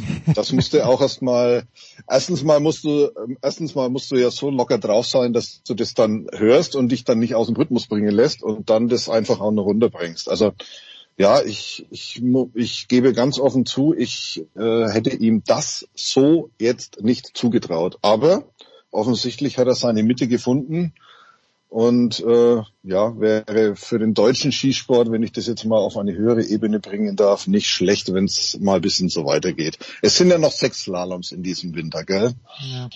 Endlich mal Lob für Stefan Steinacher der ja heuer schon von einer Biathletin, von einer Deutschen gescholten wurde in Hochfilzen, dass er ihr reingeredet hätte ins Schießen. Jetzt hat er dem Linus ein kleines bisschen geholfen, das Rennen zu gewinnen. Wir gehen ein paar Tage zurück. Wir gehen zurück, äh, Roman, Freitag und Samstag, die beiden Abfahrten auf der Streif. Beide konnten am Ende von oben durchgeführt werden. Ich bin am Samstag an der Strecke gestanden, habe am Sonntag das Rennen angeschaut. Marco Odermatt kommt ins Ziel am Samstag, pardon. Marco Odermatt kommt am Samstag ins Ziel und brüllt, als ob er sich zu 100% sicher wäre, dass er dieses Rennen gewonnen hat. Und ein Fahrer später, Cyprien Sarrazin, der am Freitag schon gewonnen hatte, pulverisiert diese Zeit, wenn man das sagen darf. Ist fast eine Sekunde schneller. Warum? Warum Roman? Weil er mehr riskiert hat, weil er eine bessere Linie, vor allen Dingen Steilhang aus, Steilhang Ausfahrt gefunden hat, dann gerade am Samstag. Wie fällt deine Analyse aus für, für das, was Sarrazin da hingelegt hat, Freitag und Samstag? Ja, Sarasau ist unheimlich, meine, technisch, technisch kannst du Odermatt und Sarasau jetzt nicht mehr, nicht mehr viele, viele, also viele Unterschiede attestieren. Wie du sagst, Steilhang einfach hat er super erwischt, äh, dass der durch den Steilhang durch perfekt erwischt und er hatte dann vor dem Brückenschuss, also vor dieser ersten, ja, zweiten Zwischenzeit bei 30 Sekunden, da hat er es eigentlich gemacht. Also das war so sein, da ist er gefahren, unheimlich aggressiv, vollkommen, also vollkommen auf Zug, sagt man ja so schön, vollkommen durchzogen, also richtig, richtig lässig. Also wenn man den zugeschaut hat, ich habe es mir dann ja noch ein paar Mal anschauen können, also richtig geil. Also man muss es jetzt nicht in den Olymp heben, aber es wird wahrscheinlich, so ehrlich müssen wir sein, eine der besten Hahnenkamm-Abfahrten da gewesen sein, aber es lässt sich einfach, weil da, weil, weil im ORF hat es dann kosten, besser als Stefan Eberharter, der das 2003 sage ich jetzt, ich glaube es ist 2003, ähm, der Stefan Eberhardt diese unglaubliche Fahrt runtergelegt hat, die dann für Jahrzehnte inzwischen schon äh, die Benchmark war. Äh, und es hat dann geheißen, das ist besser als, als diese Fahrt. Ich finde diese Vergleiche schwierig und auch unsinnig, weil sich so viel tut, aber bei der Kurssetzung allem drum und dran, aber das war nahezu perfekt und das hat er alles unten auch gestanden und der hat es dann eh nicht mehr, eh nicht mehr, eh nicht mehr, äh, eh nicht mehr geschafft, geistig das gestern richtig zu verarbeiten. Ein super Typ, richtig coole Geschichte, kommt aus dem Nichts, gell, man genauso was wünscht man sich im Sport. Hat er ein bisschen ein Background, ist eigentlich ein komplett irrer, riskiert sein Leben. auf einer auf einer Abfahrt, gell? also das ist, aber der ist einfach letztes Jahr ist äh, ist er ja ins Netz eingekracht in Kitzbühel in der ersten Abfahrt, ich glaube äh, und in der zweiten ist er dann Zehnter war noch umgekehrt. Ich glaube, dass er den ersten sogar gestürzt ist. Hat sich dann noch die Ski anschnallen lassen oder, oder hat sich selber angeschnallt. Das weiß ich jetzt leider nicht mehr. Ist aber auf jeden Fall noch ins Ziel gefahren. Also der ist einfach, der ist einfach dieser Prototyp des, des, des irren Wahnsinnigen, der sich da runterhaut, gell. Ich meine, ich tue es ein bisschen zuspitzen, gell. Äh, aber ist einfach ein, ein unheimlicher, unheimlicher äh, Typ. Und genau sowas brauchst du. Und da kommt dann aus dem Nichts und, und, und, und, und bietet dann, oder macht Parole und deklassiert ihn da so um ein Neunzehntel in der zweiten Kitzbühel-Abfahrt, in der ersten waren es dann 500 da war natürlich das Wetter ein bisschen anders. Die zweite Abfahrt war ja um einiges eisiger, um einiges mehr riskiert erleben, äh, alles oder nichts. Und das hat natürlich dann auch, das hast du natürlich gemerkt, die sind in einer Wahnsinnsform, die, die ist einfach technisch unheimlich, also die Abfahrt ist einfach technischer geworden, das sieht man, dass der Odermatt und, und der Salazar sind ja eigentlich, sind's Abfahrer, sind ja Riesentorläufer. Der Salazar hat seine erste Abfahrt im Weltcup Ende 2022 gefahren, in Bormio, glaube ich sogar, war das. Äh, und der Odermatt ist ja eigentlich auch unter, unter Anführungszeichen immer Techniker gewesen. Und die führen das, sie heben so auf ein neues Level mit dieser wunderbaren äh, Riesentolle auf Technik, die es da haben. Immer das ist diese unheimlichen Kurven, wo es halt einfach kurvig ist. Gell? Das so, äh, so hinbringen. Ähm, und das ist einfach Liga richtig lässig zum Schauen. Und wie gesagt, den Salazar, ich finde den einfach äh, äh, ein super Typ. Also ob's in Zeiten von Instagram dann sowas braucht, dass da die Videos auftauchen aus dem Londoner, sei dahingestellt, aber uff, also der Odermatt versteht zu feiern, das weiß man. Also der ist gerne aufgeregt, dass er das einmal richtig reinhaut. Ähm, und ja, also gibt's nicht viel zum sagen, wird wahrscheinlich, wie gesagt, lange, lange Zeit, 84 Hanekammer-Rennen, nicht immer eine Abfahrt gewesen, aber es wird auch eine der, keine Ahnung, 80, 75 Rennen, wird auch eine, oder inzwischen mehr vielleicht, äh, wird auch eine der geilsten Abfahrten gewesen sein. Großartig. So, und am Samstag auch mit der Startnummer 31 und das war es war ganz nett. Also ich dachte mir, warum zum Henker überträgt ORF Plus, da war ich eben in Kitzbühel, äh, die Mannschaftsführersitzung am Abend davor, am Freitag. Aber weil ich gerade und so traurig ist mein Leben, nichts anderes zu tun gehabt hatte, schaue ich mir erstmals in meinem Leben so eine Mannschaftsführersitzung an und da ist dann Markus Waldner drinnen äh, der dann sagt, ja, wir machen es morgen folgendermaßen, mit Nummer 31 kommt Thomas Dresen, wir machen das TV-Break also nach Nummer 31 und auch ganz guter Hinweis von Walter, der dann sagt, okay, äh, ich habe gehört, er möchte das Ganze competitive anlegen. Er möchte also nicht mit der Lederhose runterfahren oder irgendeinen Schabernack machen, sondern Tom, er ist dann runtergefahren. Letzte Woche haben wir über Thomas Dresden nicht gesprochen. Wir haben dann im Nachgespräch, hast du mir gesagt, naja, es könnte sein, dass der zurücktritt. Das ist dann jetzt auch wirklich so gewesen. Die Kollegen haben ihn gefeiert. Ähm, und ich glaube, er selbst war mein Eindruck, aber du warst da natürlich viel näher dran, da warst auch bei der Pressekonferenz dabei. Er war, mhm. war in erster Linie erleichtert. Ist das das vielleicht die Emotion, die, die da am ehesten, oder war es eher Traurigkeit? Äh, wie, wie, was war die überbordende Emotion bei Thomas Dresen? Boah, das ist extrem schwer zu sagen. Also ich glaube, er sagte, er sagte von sich selber, er ist ein Optimist, aber er ist auch ein Realist. Und das Bemerkenswerteste fand ich ja, ähm, was er erzählt hat, wann praktisch die Entscheidung gefallen ist, dass es jetzt vorbei ist. Und zwar hat er erzählt, dass er am Sonntagabend, also der, also das Wochenende, als er aus Wengen zurückgekommen ist, am Sonntagabend hat seine Frau die kleine Tochter ins Bett gebracht und er hat sich seinen Sieglauf von 2018 in Kitzbühel noch mal angeguckt. Und da fiel es ihm dann wie Schuppen aus den Haaren oder von den Augen, äh, dass er dann halt festgestellt hat, nee, so wie damals werde ich nie mehr fahren können. Und ähm, nachdem er ja schon auch immer den Anspruch hatte, auch immer wenn er von seinem Comeback geredet hat, immer deutlich gemacht hat, dass er zurückkommt, weil er vorne mitfahren will. Und da hat er halt festgestellt, nee, das geht nicht mehr. Und ähm, dann war er am Montag ja nochmal beim Arzt, der ihn da operiert hat am Knorpel und der hat ihn dann wohl praktisch ja auch den letzten Spalt der Tür, der vielleicht noch offen war, dann auch zugeschlagen.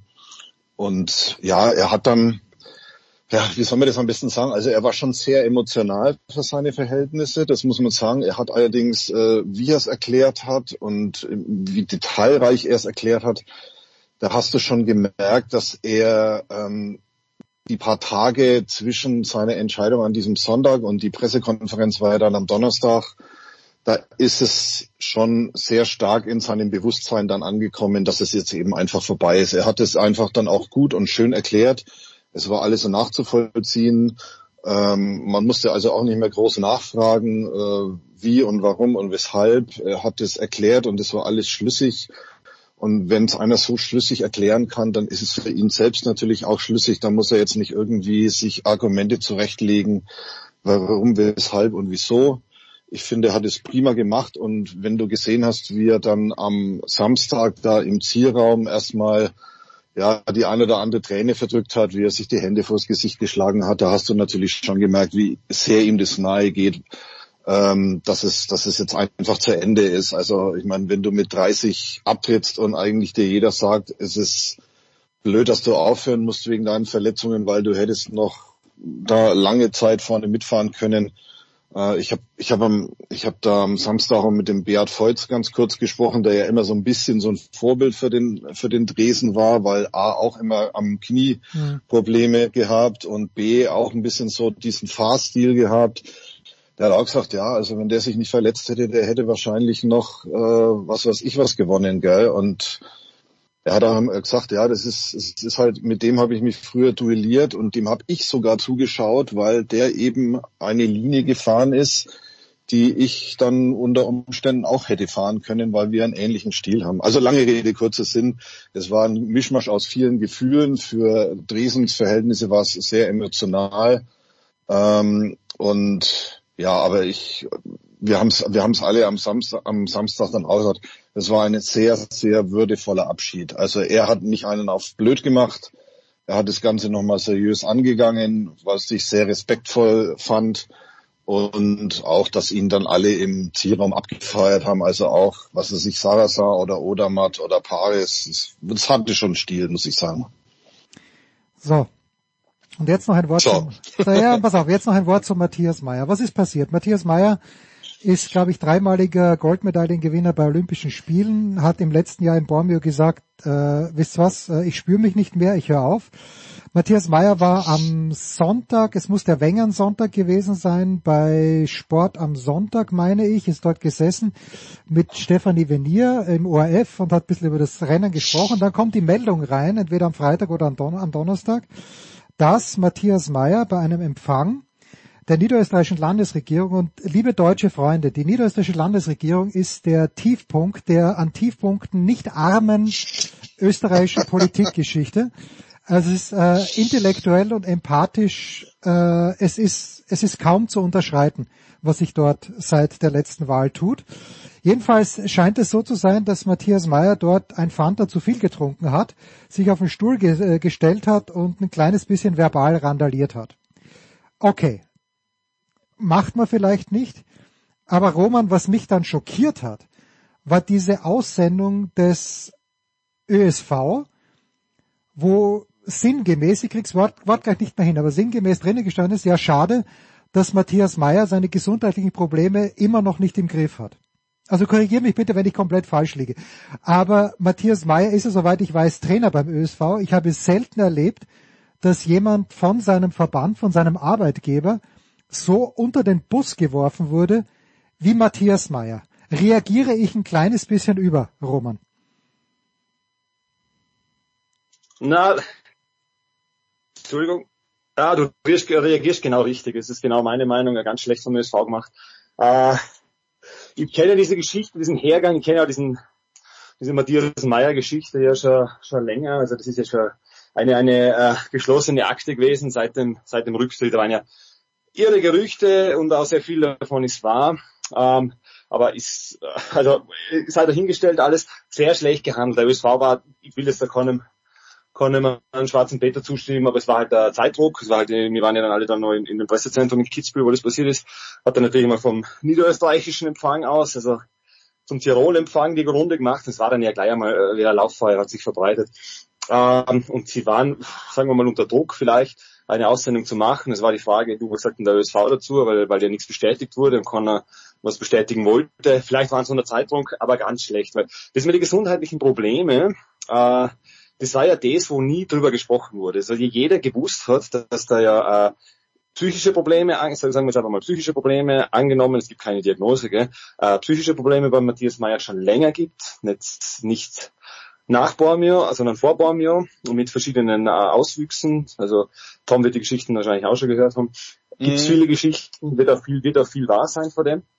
Vielleicht vieles auch nicht, darum äh, ist jetzt, soll es jetzt ungenannt bleiben.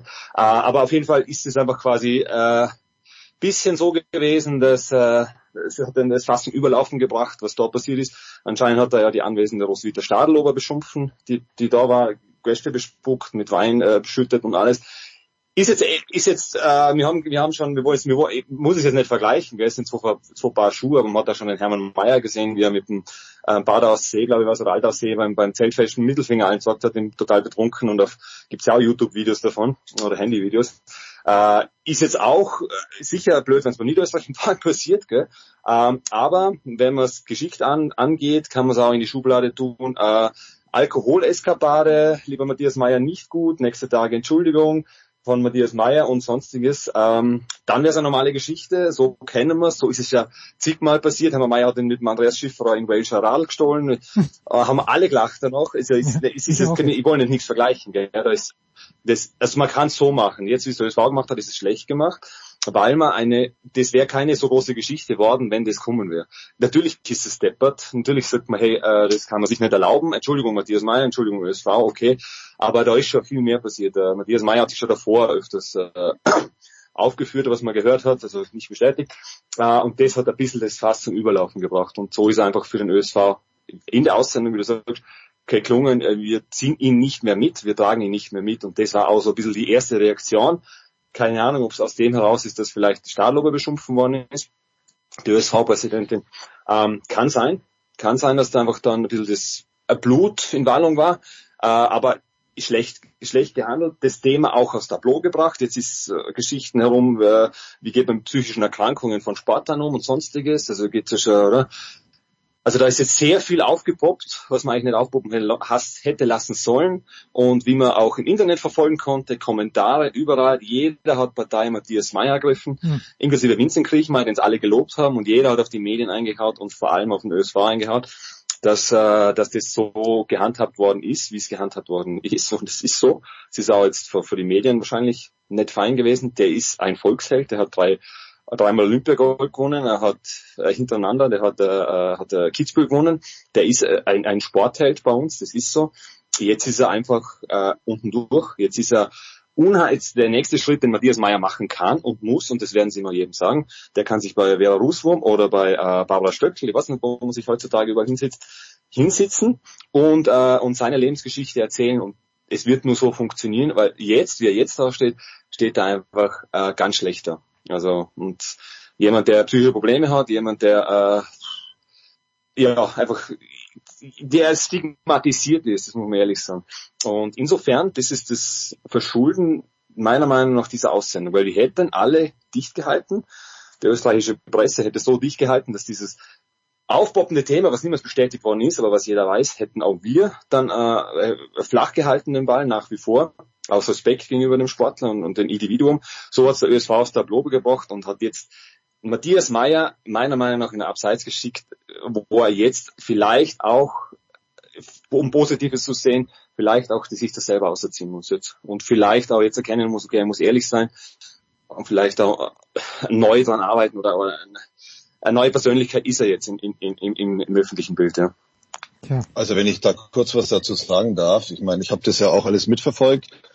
Ähm, als das aufgepoppt ist, haben sich, äh, habe hab ich mich und auch der Kollege, wir haben uns dazu entschieden, da nichts davon zu machen, weil wir eben gesagt haben, ähm, das geht zu sehr in die private Problematik von Matthias Meyer rein und äh, wir machen da nichts drüber. Ich finde, also diese Aussendung vom vom ÖSV, also also wir als Deutsche haben gesagt, das geht nicht, das kannst du nicht machen. Das, den musst du normalerweise, der das verzapft hat oder zu verantworten hat, den musst du sofort rausschmeißen. Das ist, das ist indiskutabel. Ähm, und ähm, was ich dazu sagen muss, ist, finde ich zum Beispiel, also auch bei euch in der Zeitung, äh, Roman, und auch äh, der Christoph Geiler vom, vom Kurier, ihr habt ja dann Kommentare dazu geschrieben, die fand ich sehr ausgewogen, die fand ich sehr gut. Ne? Also dass man, dass man das Ganze äh, auf, auf einer Ebene belässt, wo es eigentlich hingehört, nämlich dass da ein Mensch ist, der halt offensichtlich äh, Schwierigkeiten hat ähm, und man sich vielleicht mal dann äh, ne, um den Menschen kümmern sollte und jetzt nicht irgendwie total durchdrehen sollte, weil er, äh, weil er dreimal Olympiasieger war.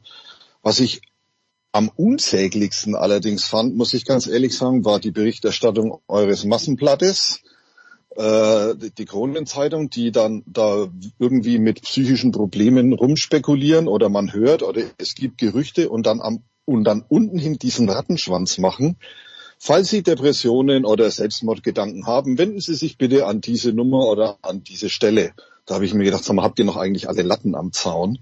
Also so kannst du es natürlich dann auch machen, ne? dass du dann irgendwie der ganzen Welt mal hinschreibst, äh, was der was der für Probleme hat. Ansonsten kann ich nur sagen, fand ich das fand ich das sehr cool, dass das halt bis zu dem Zeitpunkt äh, unter Verschluss gehalten worden ist, weil das muss man nicht in der Öffentlichkeit breit treten. Aber der ÖSV hat's mal sauber verkackt, um ja. das mal deutlich zu sagen. Sehr, sehr sauber. So, wir müssen zum Ende kommen, aber nur das, das, das größte Problem, das ich sowieso habe, ist, dass die Corona-Zeitung Sponsor des ÖSV ist. Das funktioniert nicht. Das hat damals bei der ARD schon nicht funktioniert mit Team Telekom. Das geht einfach nicht. Ja, also es geht einfach nicht, dass ein Medienunternehmen oder eine Zeitung äh, irgendwas sponsert. Und ich meine, wenn ich die Ski, wenn ich Ö3 höre und dann die Skispringer äh, diese Gstanzel-Aufsagen höre für die Kronenzeitung, da dreht's mir den Magen um. Ist wieder das Problem. Ich kann ein paar Leute bei der Kronenzeitung arbeiten, total nette, nette Kollegen, ja, alles gut. Aber die Zeitung als solche ist nicht ganz so schlimm wie die Bild, aber schon asymptotisch nähert man sich. Äh, Sepp Ferstl wird zurücktreten heute, habe ich gehört von irgendjemandem, aber hm, Tom, darüber müssen wir nächste Woche sprechen. 25 Minuten ja. Skisport. Mehr vertragen unsere Fußballfans nicht. Danke euch beiden. Kurze Pause, Big Show 645.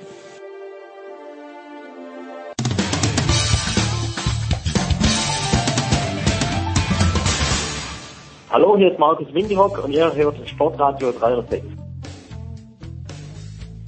Big Show 645, Sportradio 360. Äh, es gab heute, also es gab am Mittwoch vielmehr, Online-Unterricht, weil er die Bahn gestreikt hat. Wir haben mit dem fluchenden Klassenzimmer akribisch durchgenommen. Wir haben besprochen die Schulaufgabe, die wir gestern geschrieben haben, gemeinsam, also am Dienstag. Äh, ist gut ausgefallen. Überragender Mathelehrer wahrscheinlich. Das ist der Grund dafür. Dann haben wir uns ein bisschen reingefuchst noch in die Potenzrechnung, haben ganz kurz angerissen, was wir demnächst machen und haben dann äh, begonnen zu sprechen. Äh, ist das richtig? Ja, wir haben begonnen zu sprechen. Begonnen. Ja, das ist richtig. Ähm, und es ist ewig lang geworden.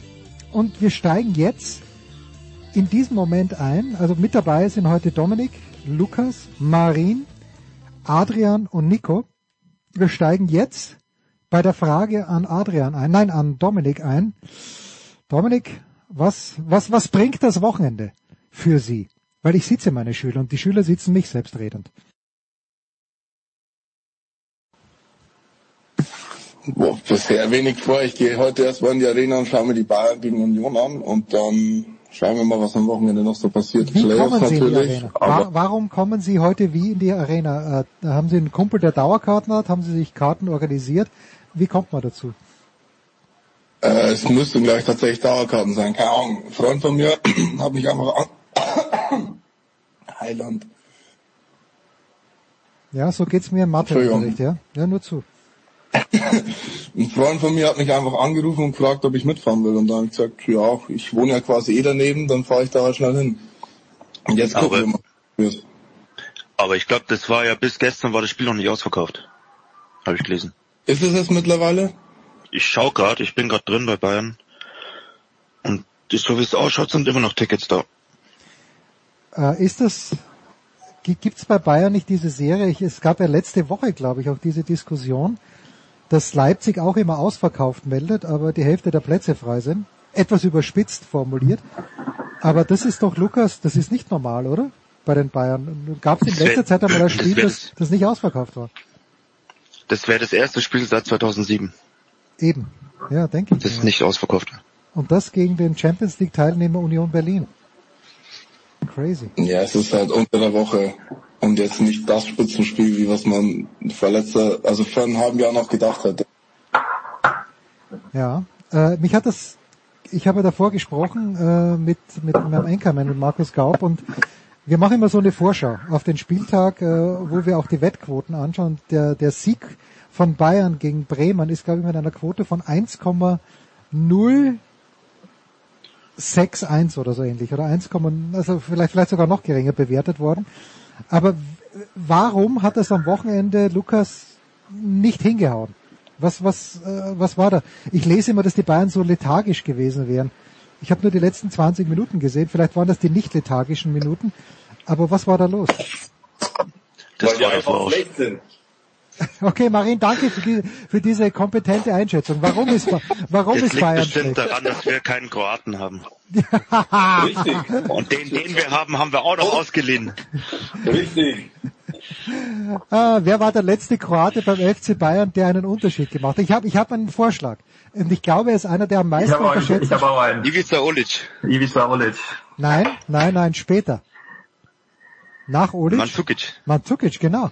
Und ich glaube, dass äh, Mario Mandzukic eine ganz, ganz Ivan schlechte... Perisic. Stimmt aber auch, ja. Aber der Mandzukic, der war doch ein überragender Stürmer, fand ich zumindest. Der war lästig. Der war, aber er hat irgendwie, irgendwie finde ich den total unterbewertet im Nachhinein betrachtet, Lukas, oder? Oder habe ich da was übersehen? Ja, der ist halt, äh, da ist halt dann der Lewandowski gekommen und der war halt einfach, wie der Lewandowski halt war. Ja, warte. Der hat den halt dann komplett rausgenommen. Lewandowski ist für mich auch ein Rätsel übrigens. Also ich, ich bin ja bin ja ganz großer, wie, wie mein Sohn auch, Barcelona-Fan, aber ich werde nicht recht froh mit Lewandowski in Barcelona. Ich bin ein bisschen enttäuscht, wie sich das entwickelt. Hat sich das hat, hat Bayern ihn zur rechten Zeit abgegeben, Dominik? Ich glaube, die haben vieles richtig gemacht mit dem Transfer im Nachhinein gesehen. Also ich habe das nicht erwartet, dass der Maren, Sie, Sie lesen ja die spanische Liga wie kein zweiter, auch wenn Sie mehr in, in Madrid sind. Was ist los mit Lewandowski? Ja, er nimmt ja gar nicht mehr am Spiel teil. Ja, hat er das Oder bei er den Bayern gemacht? Hat Lewandowski bei den er Bayern versucht zumindest bei Barcelona irgendwie am Spiel teilzunehmen, aber er kriegt es gar nicht hin. War das bei Das ist so Bayern meine anders? persönliche Meinung. Äh, Lukas, war das bei Bayern anders? Ist er da nicht auch nur vorne zwar gut, aber doch drin gestanden? Ganz im Gegensatz natürlich zum Kane, der, der sich ja zurückfallen lässt angeblich und ein bisschen mit den Spielaufbau betreibt. Also ich finde, jetzt sieht man jetzt durch den Kane sieht man, wie wenig Lewandowski wirklich fürs Spiel gemacht hat. Ja. Okay. Ich muss aber sagen, das hat, das hat Lewandowski aber zum Ende hin hat das ähm, mehr gemacht als am Anfang auf jeden Fall. Als er anfangs zu den Bayern kommen ist, da war er wirklich bloß dieser, dieser Box, äh, Boxspieler, wo er sich die Bälle zuspielen lassen hat, aber zum Ende hin, gerade in der in der Champions League Siegersaison, da hat man gesehen, dass er auch wirklich mehr fürs Spiel macht, dass er sich auch mal die Bälle holt, zwar nicht so gut und oft wie ein Harry Kane, aber er hat es äh, meiner Meinung nach schon, schon gemacht. Aber ich finde, technisch fehlt es einfach noch, weil wenn ich mir so die Spiele von Barcelona anschaue und wenn er den Ball hat, dann weiß er irgendwie gar nicht, was er damit richtig anfangen soll. Also er ist für mich meiner Meinung nach so ein richtiger Boxspieler, mehr nicht. Aber Marin, wenn Sie sagen... Aber ein guter. Aber ein guter, ja, ja, na gut. Äh, äh, legendär, aber jetzt, ich meine, wenn man die Geschichte der Bayern anschaut, wer sich erinnern kann, ich bin ja viel älter als ihr, aber da gab's ja mal Roy Mackay. Roy Mackay war das, die, die großartigste Erfindung seit geschnittenem Brot äh, und hat ein Tor nach dem anderen geschossen und plötzlich äh, wollten ihn die Bayern nicht mehr. Äh, natürlich in dieser Mannschaft, ich glaube, äh, wer hat, wer hat Roy Mackay abgelöst? War es Luca Toni, der Roy Mackay abgelöst hat? Bin mir nicht ganz sicher. Ich glaube ja. So, und Luca Toni, äh, wenn ich jetzt bitte einen Zusammenschnitt bekäme von allen Toren, die Luca Toni für die Bayern geschossen hat, werdet ihr sehen, dass, wir haben heute die Prozentrechnung durchgenommen, dass 82 Prozent der Tore, die Luca Toni geschossen hat, vorbereitet waren von wem, Lukas? De Roberto. Nein. Wer, wer war der, der Stürmer, der gleichzeitig mit Luca Toni bei Bayern gespielt hat? Makai. Nein. Miroslav Klose. Danke, danke Nico, Miroslav Klose, genau. Und Klose, weil er einfach ein geiler Typ ist und weil er komplett selbstlos ist, hat die Kugel immer rübergeschoben, damit äh, der Toni an sein Ohr drehen kann. So hat's ausgeschaut. Das war meine Beobachtung. Luca Toni war noch nie gut.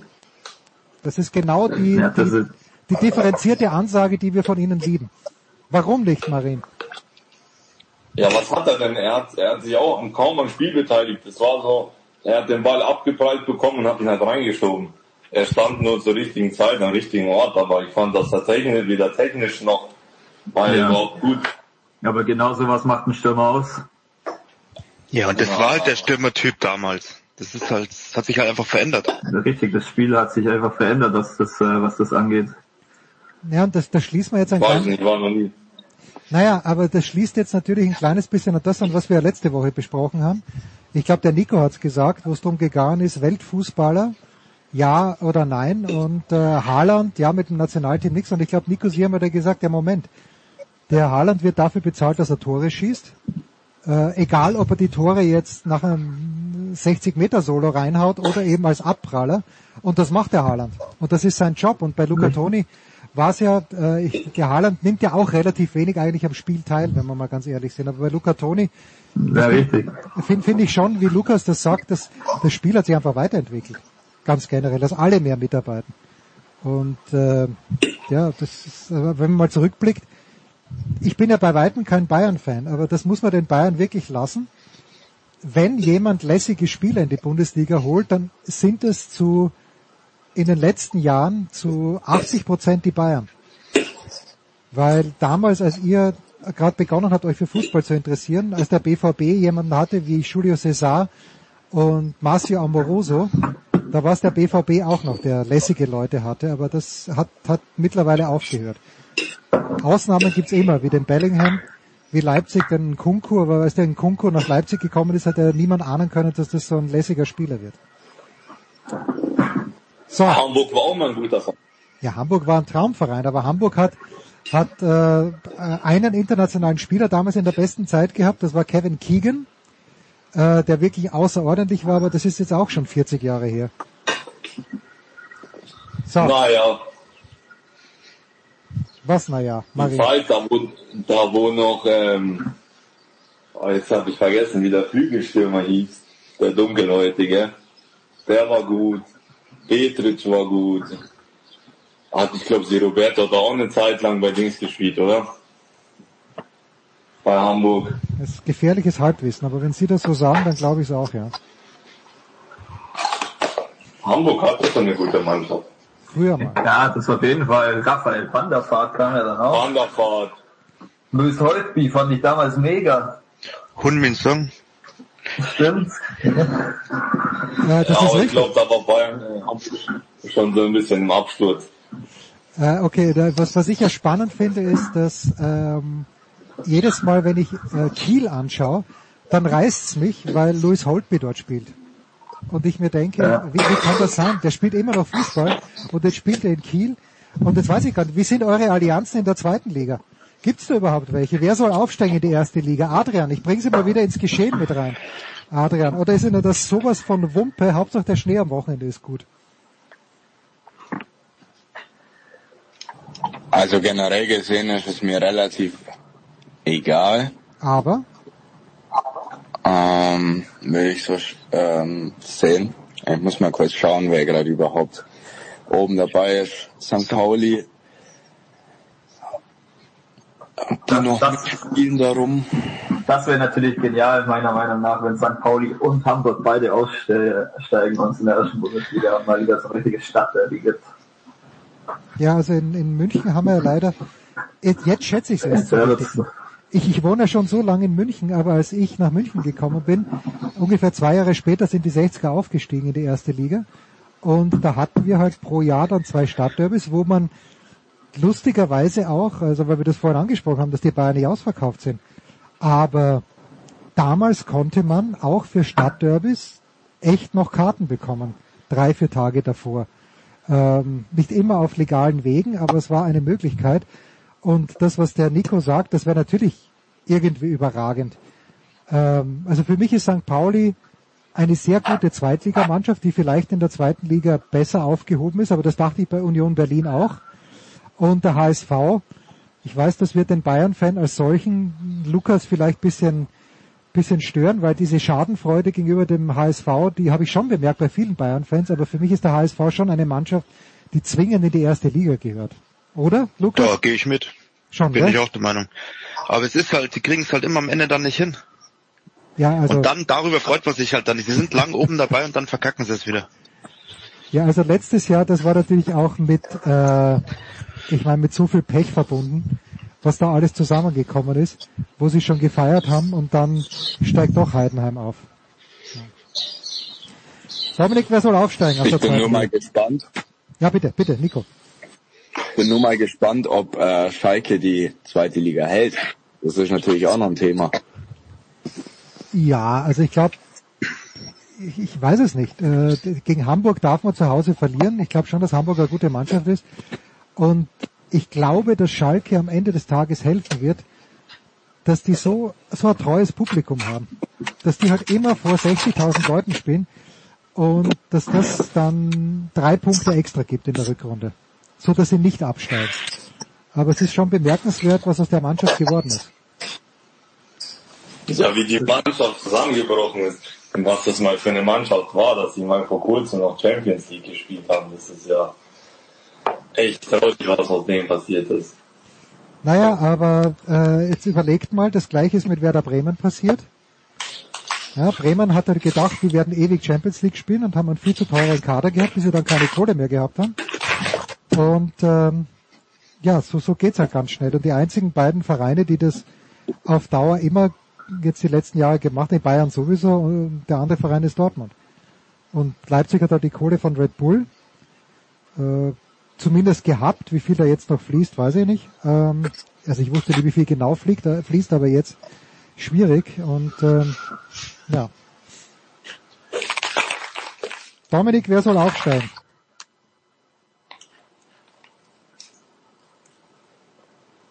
Holstein Kiel. Weiß ich nicht. Bin mir nicht sicher. Also es ist, es Doch, sympathische Mannschaft. Ja, sympathische Mannschaft und es wäre irgendwie die Belohnung harter Arbeit. Ähm, aber ich weiß nicht, ist, ist Heidenheim, äh, kann gerne jeder was dazu sagen. Nico vielleicht, ist Heidenheim, so sehr ich Frank Schmidt schätze, äh, ich finde es toll, dass es überhaupt sowas gibt wie die Idee Heidenheim. Im amerikanischen Sport wäre sowas ja gar nicht möglich, wo es keinen Auf- und Abstieg gibt. Aber werden wir nach einem Jahr Heidenheim oder nach zwei Jahren Heidenheim sagen, schön, dass ihr da wart. Äh, jetzt würden wir gerne jemand anderen sehen, Nico. Ach, nee, also ich finde Heidenheim super.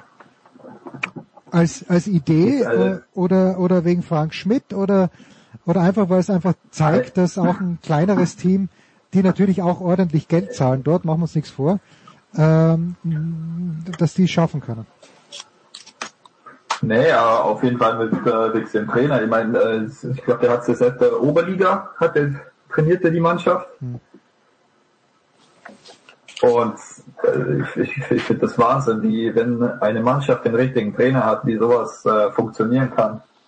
Und jetzt, ich meine, jetzt stehen sie jetzt ja nicht gerade schlecht da, die sind auf Platz 9. Der hätte es am Anfang der Saison gedacht. Ja, also ich nicht, aber ich hatte bei mir schon ein paar Experten, die gesagt haben, unterschätzen wir mal bitte Heidenheim nicht, die kommen als eingespielte Mannschaft, die wissen genau, was sie tun. Ja. Und Richtig. es ist manchmal halt ja so, dass es wichtig ist, das geht für jede Sportart.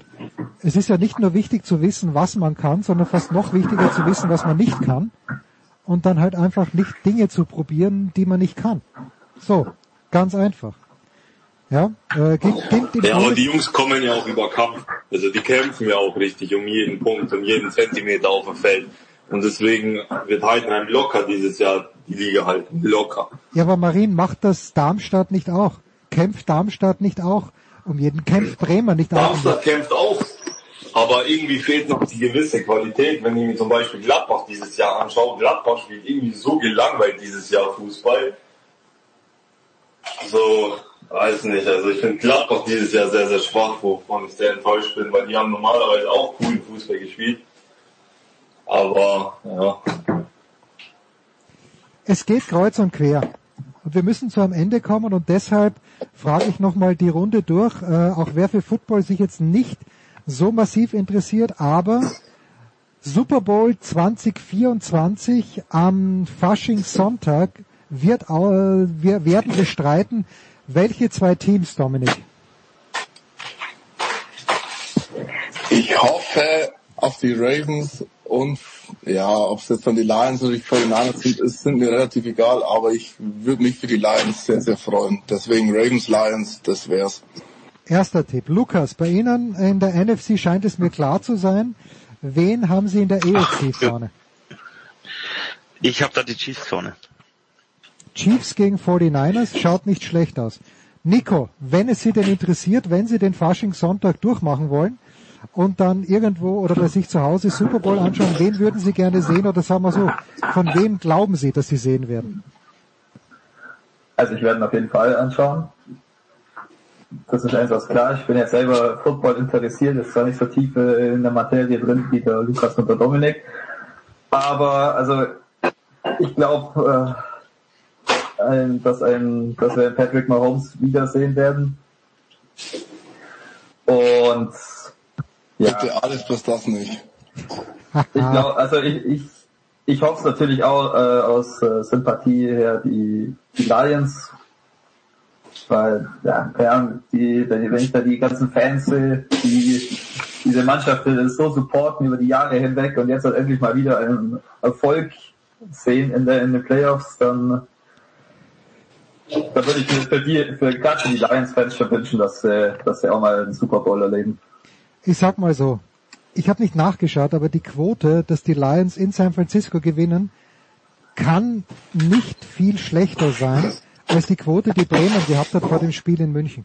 Ich sehe die Favoritenlage unge ungefähr gleich, gleich äh, und zwar zugunsten von San Francisco. Ich weiß, jetzt habe ich wahrscheinlich die Chiefs. Ja, wir also so deutlich würde ich es jetzt wahrscheinlich nicht ausdrücken. Ich sehe schon Chancen für die Lions. Klar, sie sind die Underdogs, aber ich sehe Chancen. Ja, wir, können, wir, wir haben ja gerade am Wochenende gesehen, was mit Underdogs, was mit Underdogs machen können. Das ist wirklich. Sie können auch Spiele gewinnen. Ja, Adrian, wie weit geht Ihr Interesse? Die Top-Favoriten. Ja. Adrian, wie weit geht Ihr Interesse? Also meine Football-Kenntnisse die lassen wirklich zu wünschen übrig, würde ich jetzt mal so behaupten. Aber schauen Sie sich dann Super Bowl an oder, oder einfach wegen des Events oder nicht? Wahrscheinlich nicht, nein. Okay. Und jetzt die letzte, die große, die entscheidende Frage. Es hat einen Österreicher gegeben, der wirklich einen Impact gemacht hat in der National Football League. Das war Toni Fritsch, Kicker für die Dallas Cowboys vor ungefähr 100 Jahren. Welche kroatischen Superstars in der NFL hat es bislang gegeben, Marin? Keine Ahnung, ich verfolge es nicht. Das ist belastend. Dann belassen wir das für heute. Schauen wir mal. Nächste Woche sehen wir uns hoffentlich wieder live in Person, wenn der Bahnstreik vorbei ist und dann schließen wir dort an, wo wir heute aufgehört haben. Big Show 645, kurze Pause. So, und dann mache ich das Segment zu und dann sagt der Lukas, er hätte da noch was. Lukas, bitte. Es gibt da eine Person, die was mit Kroatien zu tun hat, war auch nicht so unerfolgreich, namens Bill Belichick. Okay, das heißt, Belichick hat eine kroatische Großmutter oder wie ist da die Beziehung? Die Großeltern kommen aus Kroatien, ja. Hätte ich vom Namen her jetzt. Aber. Ja, ja. Was weiß man? Was weiß man? Bei Bill trauen wir alles zu. Schön, schöner Nachtrag. Schöner Nachtrag. Da können äh, äh, Marin, Sie äh, googeln jetzt mal schnell, wer Bill Belichick ist bzw. war und wir machen eine Pause in der Big Show 645.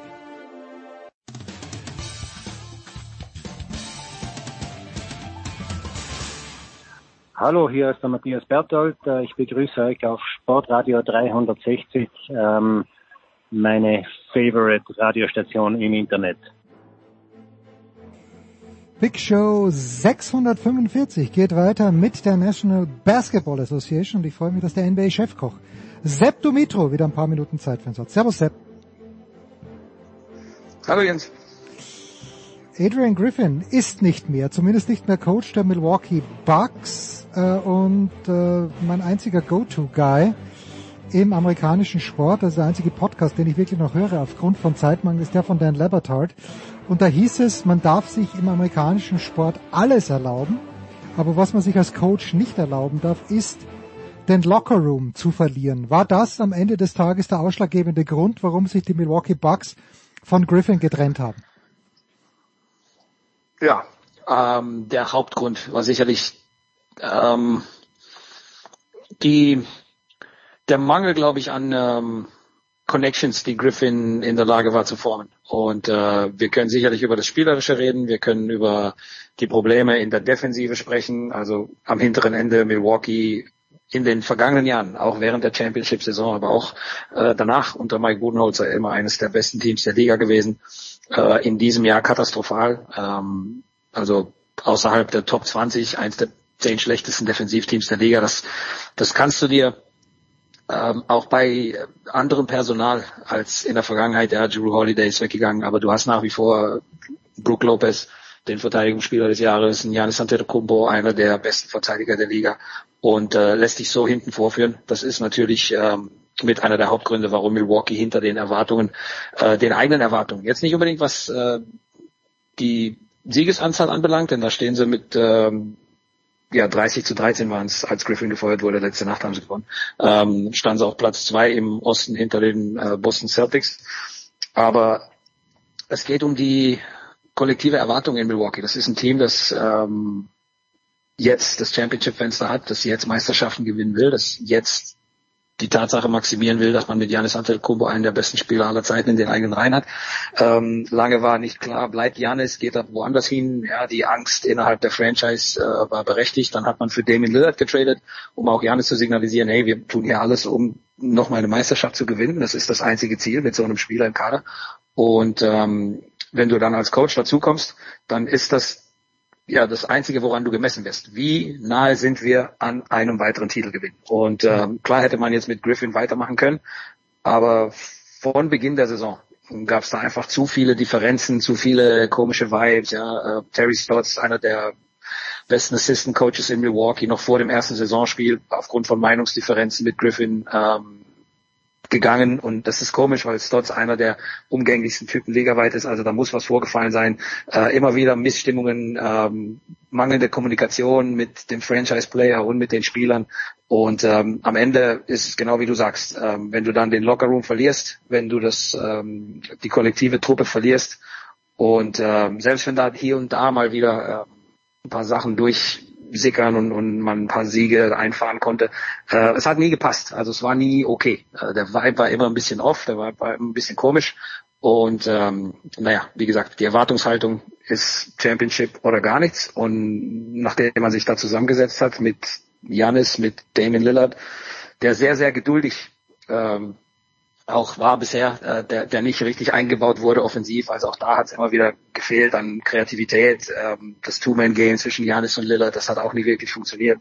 Ähm, insgesamt einfach zu viel äh, oder oder eine zu steile Lernkurve für mhm. Agent Griffin, der als Assistant Coach ähm, sehr sehr gute Arbeit geleistet hat in der NBA, aber für den glaube ich diese diese ganze Championship or Bust Geschichte in Milwaukee äh, bei seinem bei seinem ersten Rundgang ähm, hoffentlich nicht sein letzter äh, für ihn selbst, aber ähm, als schwarzer Head Coach in der NBA ist es leider oft so, dass solche Typen dann kaum noch eine Chance bekommen. Also mal gucken, wie es bei Griffin ist, aber das war wohl ein bisschen zu zu groß die Aufgabe und ähm, dementsprechend auch ähm, das Ende für, für Griffin. Und ähm, ja, bekannterweise mit Doc Rivers dann den Mann verpflichtet, der seit ein paar Wochen als äh, Top-Berater von Adrian Griffin ähm, für Milwaukee schon gearbeitet hat. Also weil Griffin eben ähm, solche Anpassungsschwierigkeiten hatte als First-Time-Head Coach, hat man ihn erfahrenen Veteranen an die Seite gestellt. Das hätte eigentlich Stott sein sollen als Assistant. Äh, Doc Rivers hat ihn beraten, äh, hinter den Kulissen, hat ihm versucht, so ein bisschen durch die schwere Saison zu helfen, äh, diese, diese ganzen Schwierigkeiten zu navigieren. Und dass es dann am Ende Doc Rivers geworden ist, das ist jetzt natürlich für NBA Twitter und für alle Fans und Journalisten, das ist natürlich ein gefundenes Fressen, weil jetzt hast du natürlich Stories ist für Wochen und Monate, noch bevor die Playoffs überhaupt losgehen. Und dann geht's ja erst richtig los, wenn Doc Rivers dann wieder als Head Coach mit einem Titelanwärter, mit einem Contender dann in die Playoffs startet. Da haben wir dann unsere unsere Stories ähm, Tag für Tag und Woche für Woche. Da wird's dann sicherlich nicht daran mangeln. Weißt du, was mein Eindruck ist? Und ich habe ja keine Ahnung. Ich schaue das Ganze nur von Weitem an, aber mein Eindruck ist, dass Doc Rivers äh, wahrscheinlich der Coach ist, der sich selbst am besten verkauft, äh, weil die großen Erfolge, ja, mit Boston gerne, aber bei den Clippers ist kein Titel dazugekommen, bei den 76ers ist kein Titel dazugekommen. Und dennoch, es gibt ja auch im Fußball äh, und auch im amerikanischen Sport generell über die ähm, über die verschiedenen Disziplinen hinweg gibt's immer ab und zu Coaches, die einfach ja die, die gut sich selbst gut vermarkten. Wie gut ist denn Doc Rivers als Coach jetzt in der Basketballszene angesehen? Ist das ein absoluter Top-Notch-Coach und können die Bucks jetzt froh sein, dass er, dass er Zeit gehabt? Ich glaube, er hat seinen Job bei ESPN gekündigt Oder ist das ein großer Name, der aber vielleicht nicht ganz das, der viel verspricht, aber nicht alles halten kann? Naja gut, ähm, auch da wieder die Erwartungshaltung dieser Franchises. Ne? Also Philly, äh, LA Clippers ähm, sicherlich mehr erwartet als äh, unterm Strich äh, immer bei rumsprang. Äh, Doc Rivers notorisch äh, bekannt dafür, dass er die meisten ähm, sicheren Führungen verspielt hat, egal ob es jetzt äh, äh, Home Court Advantage war, egal ob es jetzt 2-0-Führungen waren, äh, 3-1-Führungen, ähm, wie oft er da gescheitert ist. Äh, das ist natürlich ein gefundenes Fressen und, und dementsprechend auch viele, viele Fans und viele Journalisten auch ähm, sich äh, auf die Schenkel klopfend ähm, aufgrund dieser Verpflichtung. Die, die Frage ist immer, ähm, also zwei Sachen, die wir hier ansprechen müssen. Erstens mal, was wäre die Alternative gewesen für die Milwaukee Bucks in dieser Situation? Mhm. Gäbe es einen besseren Head Coach auf dem Markt als Doc Rivers? Äh, definitiv nicht. Also auch wer da jetzt einen Jeff Van Gundy äh, mit, mit, reinschmeißen will. Jeff Van Gundy hat das letzte Mal vor 500 Jahren gecoacht ja. in der NBA. Ja. Ähm, und darüber hinaus, ich glaube nicht, dass Jeff jetzt Bock hätte, seinen äh, seinen Hintern jetzt da wieder durch den NBA-Zirkus zu schleifen, denn Möglichkeiten hätte es genug gegeben für Jeff Van in den letzten Jahren. Also ich glaube, auch da müssen sich Fans dann ein bisschen mehr mit der Realität beschäftigen und schauen, was sind die Alternativen für Jeff Van Gundy in dessen Leben, ähm, ja, ähm, und welche anderen Namen wären hier verfügbar gewesen für die Milwaukee Bucks, die wie gesagt, für die geht es um die Meisterschaft und um sonst nichts. Ähm, also Doc Rivers sicherlich der nicht nur der bekannteste Name, ähm, sondern auch der erfolgreichste Coach ähm, unter denen, die verfügbar waren. Und einer der erfolgreichsten Coaches in der NBA-Geschichte auch. Also da, das darf man auch nicht vernachlässigen. Also äh, nicht nur jetzt die Meisterschaft mit Boston, äh, das wird von vielen herangezogen, ja, seitdem hat er nichts mehr gewonnen. Das stimmt, also keinen Titel mehr gewonnen.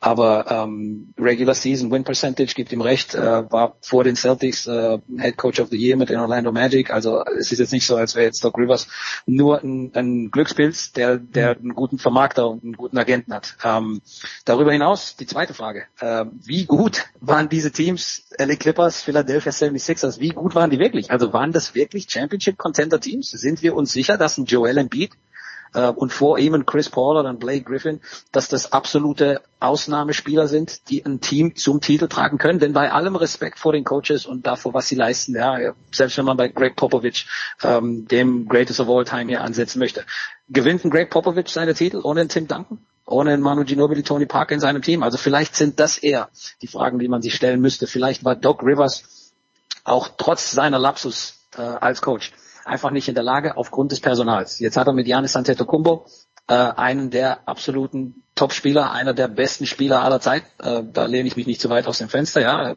wer Dirk Nowitzki als besten Europäer of all time herausfordert, mhm. äh, klar kam jetzt noch Nikola Jokic dazu, aber das ist schon einer der all-time Greatest.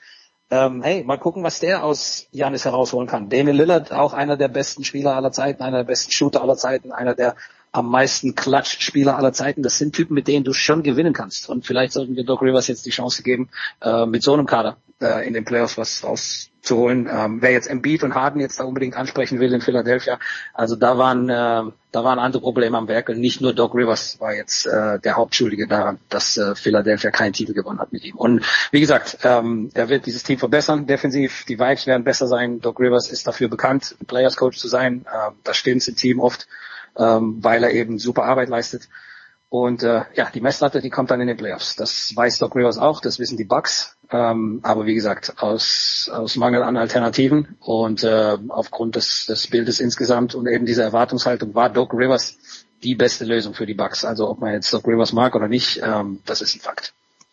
Gut, ich bin, ich stehe ihm komplett emotionslos gegenüber, aber ich bin eben so jemand, der sagt, na Moment, er hat seit 2008 nichts mehr gewonnen, aber wie du jetzt mir äh, dargelegt hast, okay, jetzt verstehe ich's, keine Frage. So, dann gibt's in der NFL ja auch, da amüsiere ich mich immer drüber, dass jede Woche äh, ein anderer Quarterback wahrscheinlich der beste aller Zeiten ist oder ein Team jetzt auf dem ganz sicheren Weg zum Super Bowl-Titel ist. In der NBA gibt's ein Team, das besonders heiß ist und da scheint der Name Programm zu sein. Das sind die Phoenix Suns im Moment, die gegen die Mavericks mal ganz elegant auch in der letzten Nacht mit 23 gewonnen haben, wo jetzt, äh, Sepp, und ist das der Grund, äh, eben die drei Großen, Bradley Beal, Devin Booker und Kevin Durant, zueinander gefunden haben oder wirklich jetzt erst auch äh, aufgrund verschiedener Verletzungen endlich zusammenspielen können? Ja, beides. Also Beal war lange raus. Die haben die ersten zwei Saisonmonate de facto damit verbracht, ähm, sich abzuwechseln, wer aussitzt, wer verletzt, äh, zuschaut und ähm, haben jetzt erst so richtig angefangen seit Ende Dezember ähm, ein bisschen ins Rollen zu kommen. Jetzt haben wir einen Monat gespielt ähm, und äh, man merkt schon an den Leistungen dieser Top 3 und auch äh, der Suns insgesamt, ähm, wie stark dieses Team sein wird. Also äh, alle drei zu stoppen wird unmöglich sein. Ähm, die Suns sicherlich kein perfektes Team, aber ähm, nochmal, wie bei allen neu zusammengestellten Top-Teams dauert es eine Weile und Phoenix hatte eben den Nachteil, dass wochenlang äh, monatelang mindestens einer immer verletzt war. Und äh, wenn einer fehlt, dann reicht's eben nicht. Ja, aber deswegen hast du die drei und das Team ist toplastig aufgestellt und dann geht es darum, die richtigen Rollenspieler zu finden.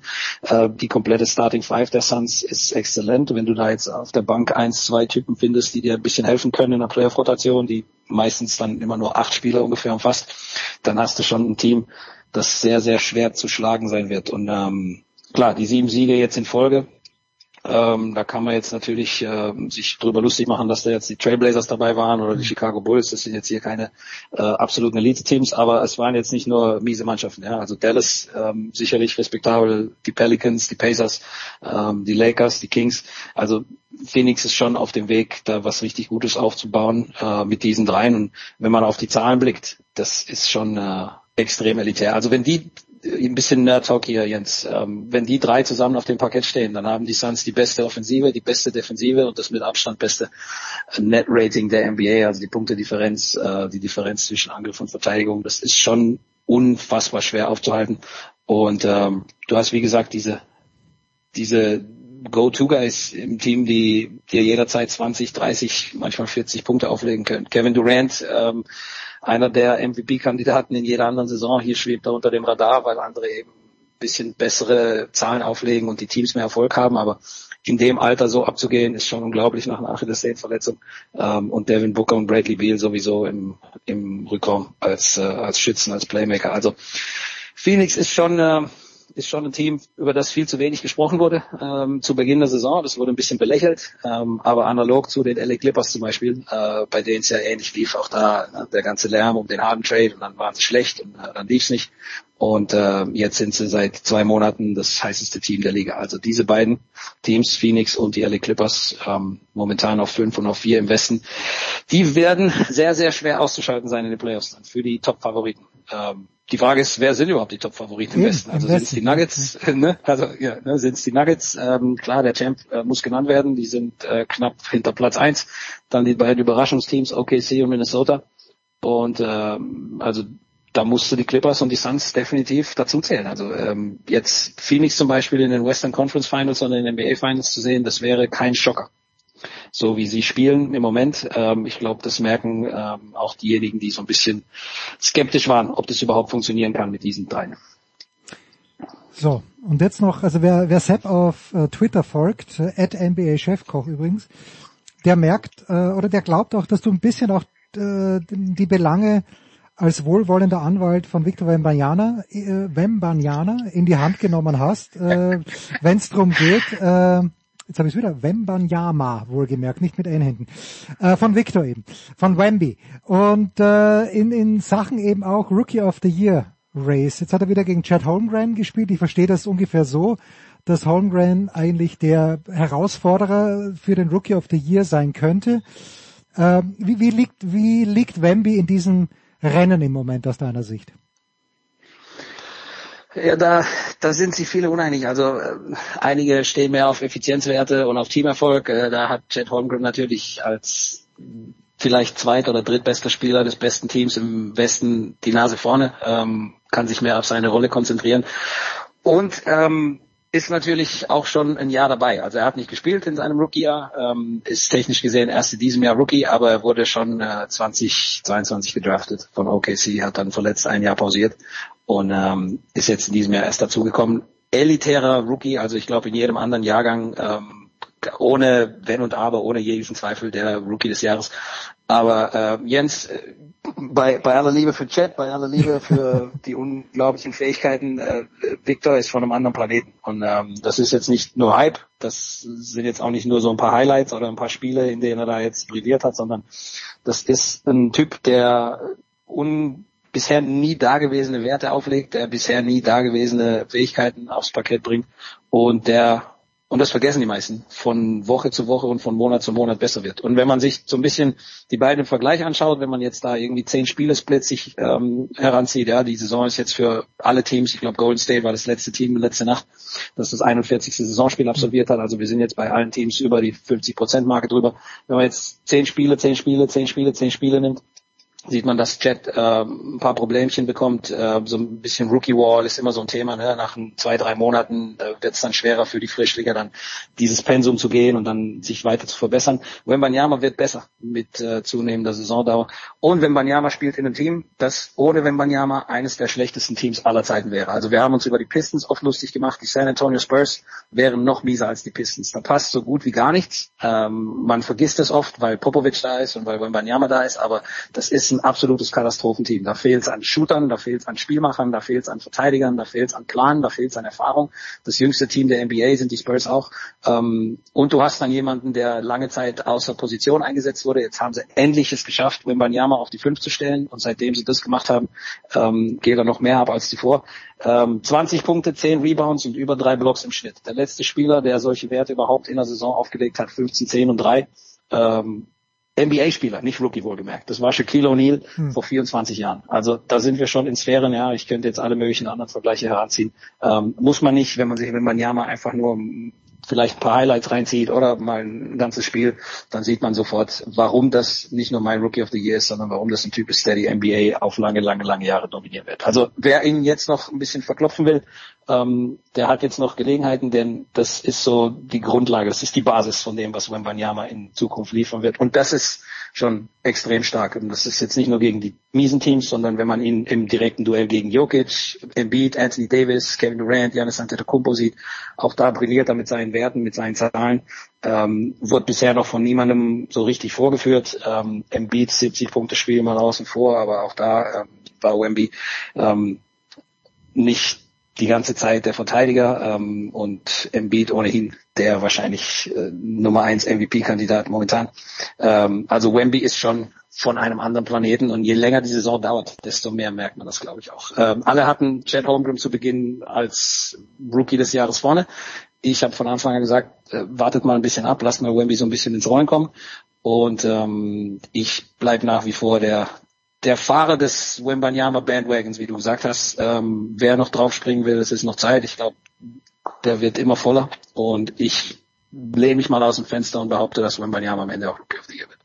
Ich hole mal schnell das Trampolin aus dem Keller. Danke, Sepp Dumitru, der NBA-Chefkoch. Äh, das ist kaum ein Bandwagon, den ich einfach so äh, unbeachtet an mir vorbeiziehen lasse. Big Show 645. Danke, Sepp. Kurze Pause.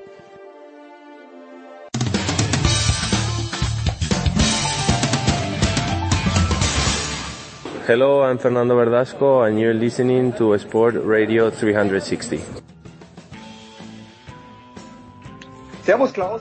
Servus Paul. Big Show 645. Ihr habt schon gehört, Sie haben sich begrüßt. Klaus Bellstedt vom Spiegel und Paul Häuser von Sky. Ich grüße euch beide auch. Äh, aus aktuellem Anlass wollen wir nicht verhehlen, dass die erste Finalistin Klaus bei den Frauen feststeht in einer Neuauflage des Endspiels von den US Open 2023 Katharina Sabalenka aus meiner Sicht deutlicher als das Ergebnis von 7664 hergibt, gegen Coco Goff gewonnen, was wurscht ist, sie ist im Finale. Kann sie entweder Quinn Wen oder Diana Jastremska noch stoppen oder ist das wieder, wie schon im letzten Jahr, das Turnier von Arena Sabalenka? Mhm. Ja, vermutlich. Also ich habe das Halbfinale mir auch angeschaut, sehe es genau wie du. Also es war ein, ein phasenweise zumindest hochklassiges Match, fand ich, mit, mit kleinen, nur kleinen Unterschieden zwischen den beiden. Ich hatte ein bisschen gehofft, dass, dass Goff ähm, vielleicht ihr das Bein stellt, ähm, aus Gründen. Ich meine, wir dürfen es ja sagen, Jens, dass wir Coco-Verehrer ja, sind. Das ist wahr. Äh, aber aber ähm, ja, und nee, insgesamt geht mir so ein bisschen die Attitüde von Sabalenka, okay, ich, nehme jetzt mal ein bisschen Fahrt auf. Also das geht mir so ein bisschen auf den äh, auf den auf den Zeiger, wenn ich ehrlich bin. Äh, Coco hat ja so ein bisschen versucht, dagegen zu halten, auch mal einen emotionalen Ausbruch gehabt. Das finde ich gut. Das braucht man wahrscheinlich noch mehr gegen sie. Ähm, damit kann Sabalenka Gegnerinnen extrem beeindrucken. Das fängt schon an beim beim äh, Warmmachen. Ich habe mir sie heute mal angeschaut. Es gibt ähm, auf der Australian Open Media, auf dem Media Hub gibt es gibt es eine Kamera, die nur den den den den, den diesen Vorraum vom Locker Room mhm. Äh, ausspäht und äh, da kannst du genau sehen, was sie macht und wie sie da rumalbert und ähm, wie sie wie sie auch Goff im Grunde da ignoriert hat und und da so mit ihrer mit ihren extrem breiten Schultern, das meine ich in doppelter Hinsicht ähm, da an ihr vorbei stolziert und so. Das ist schon alles richtig, richtig gut. Ich mag's nicht, ist nicht, ist nicht, ähm, nicht, nicht mein Style, aber ähm, ich glaube, es kommt, ähm, es, es, es spricht alles für sie. Und ähm, klar, die beiden Underdogs ähm, dann im Finale, es läuft ja gerade das, das zweite ähm, Halbfinale. Ich bin total gespannt, ist völlig offen für mich. Jastremska wäre eine gute Story. Ihre Vorgeschichte ist auch nicht ganz unproblematisch ähm, mit den mit den Doping-Vorwürfen, ähm, die es gab und Kontaminationen und so weiter. Kunwen Cheng fände ich super, ein großer Held in China. Ähm, ähm, ich mag sie, wie sie spielt, die, die, die ganze die, die ganze Persönlichkeit, die sie hat. Das würde ich mir wünschen. Glaube dann aber schlussendlich im Finale wird Sabalenka gnadenlos ähm, sozusagen das Ding durchziehen, was sie vom Anfang an gemacht hat Power Tennis ohne Ende, ähm, bisschen Mindgame, Einschüchterung der Gegner und ähm, und ja natürlich auch eine überragende Tennisspieler muss man einfach ganz klar sagen. Tja, kaum eine Frau, die so angetaucht hat. Ben Rothenberg hat es getweetet, äh, sogar in der Geschichte vielleicht des Tennissports, die wirklich Vorhand und Rückhand so gnadenlos mhm. durchzieht. Es wäre natürlich eine wunderbare Story, wenn eine Ukrainerin eine Weißrussin im Finale schlagen würde. Und äh, Diana Jastremska ist ja nicht ganz so outspoken wie Marta Kostjuk. Das ist aber auch äh, Jastremska hat hier schon ein paar Anmerkungen gemacht. Aber ja. Paul, Paul sitzt auf Kohlen, denn Paul, es könnte bei diesem Turnier so weit sein, wollen wir uns mal nicht zu weit aus dem Fenster lehnen, aber es könnte so weit sein, dass Alexander Zverev mal zumindest sein zweites Grand Slam Finale erreicht. Nach 2020, was er natürlich gewinnen hätte, nicht sollen, sondern müssen gegen Dominic Thiem, was er dann noch verloren hat. Die mhm. Ausgangssituation diesmal ein kleines bisschen schwieriger. Ähm, war Zverev im Viertelfinale gegen Alcaraz so gut? Ich habe es vorhin schon gesagt, ich war schockiert, wie schlecht Alcaraz die mhm. ersten beiden Sätze gespielt hat. Ich, ich, das, das war ja war ja unglaublich, ja. Da hat der Alex Mickelson hat Zverev mehr mhm. gefordert als Carlos Alcaraz oder war Zverev einfach so in der Zone, dass er, ja, dass Alcaraz einfach mhm. keine Meter hatte. Was sagst du, Paul? Bitte, Zeit für eine Lobeshymne. Ja, die muss man, die muss man auch jetzt mal auspacken, finde ich. Also, wie man sich steigern kann, das ist, das ist eine unglaubliche Leistung. Ich glaube schon, das war mit die beste Leistung, die wir von Sascha Zverev überhaupt gesehen haben. Also der hat schon mega Matches gehabt. Dürfen wir die Olympischen Spiele nicht vergessen. Djokovic da im Halbfinale geschlagen. Da hat er aber vor allem kräftemäßig äh, Djokovic da geknackt. Djokovic war da platt.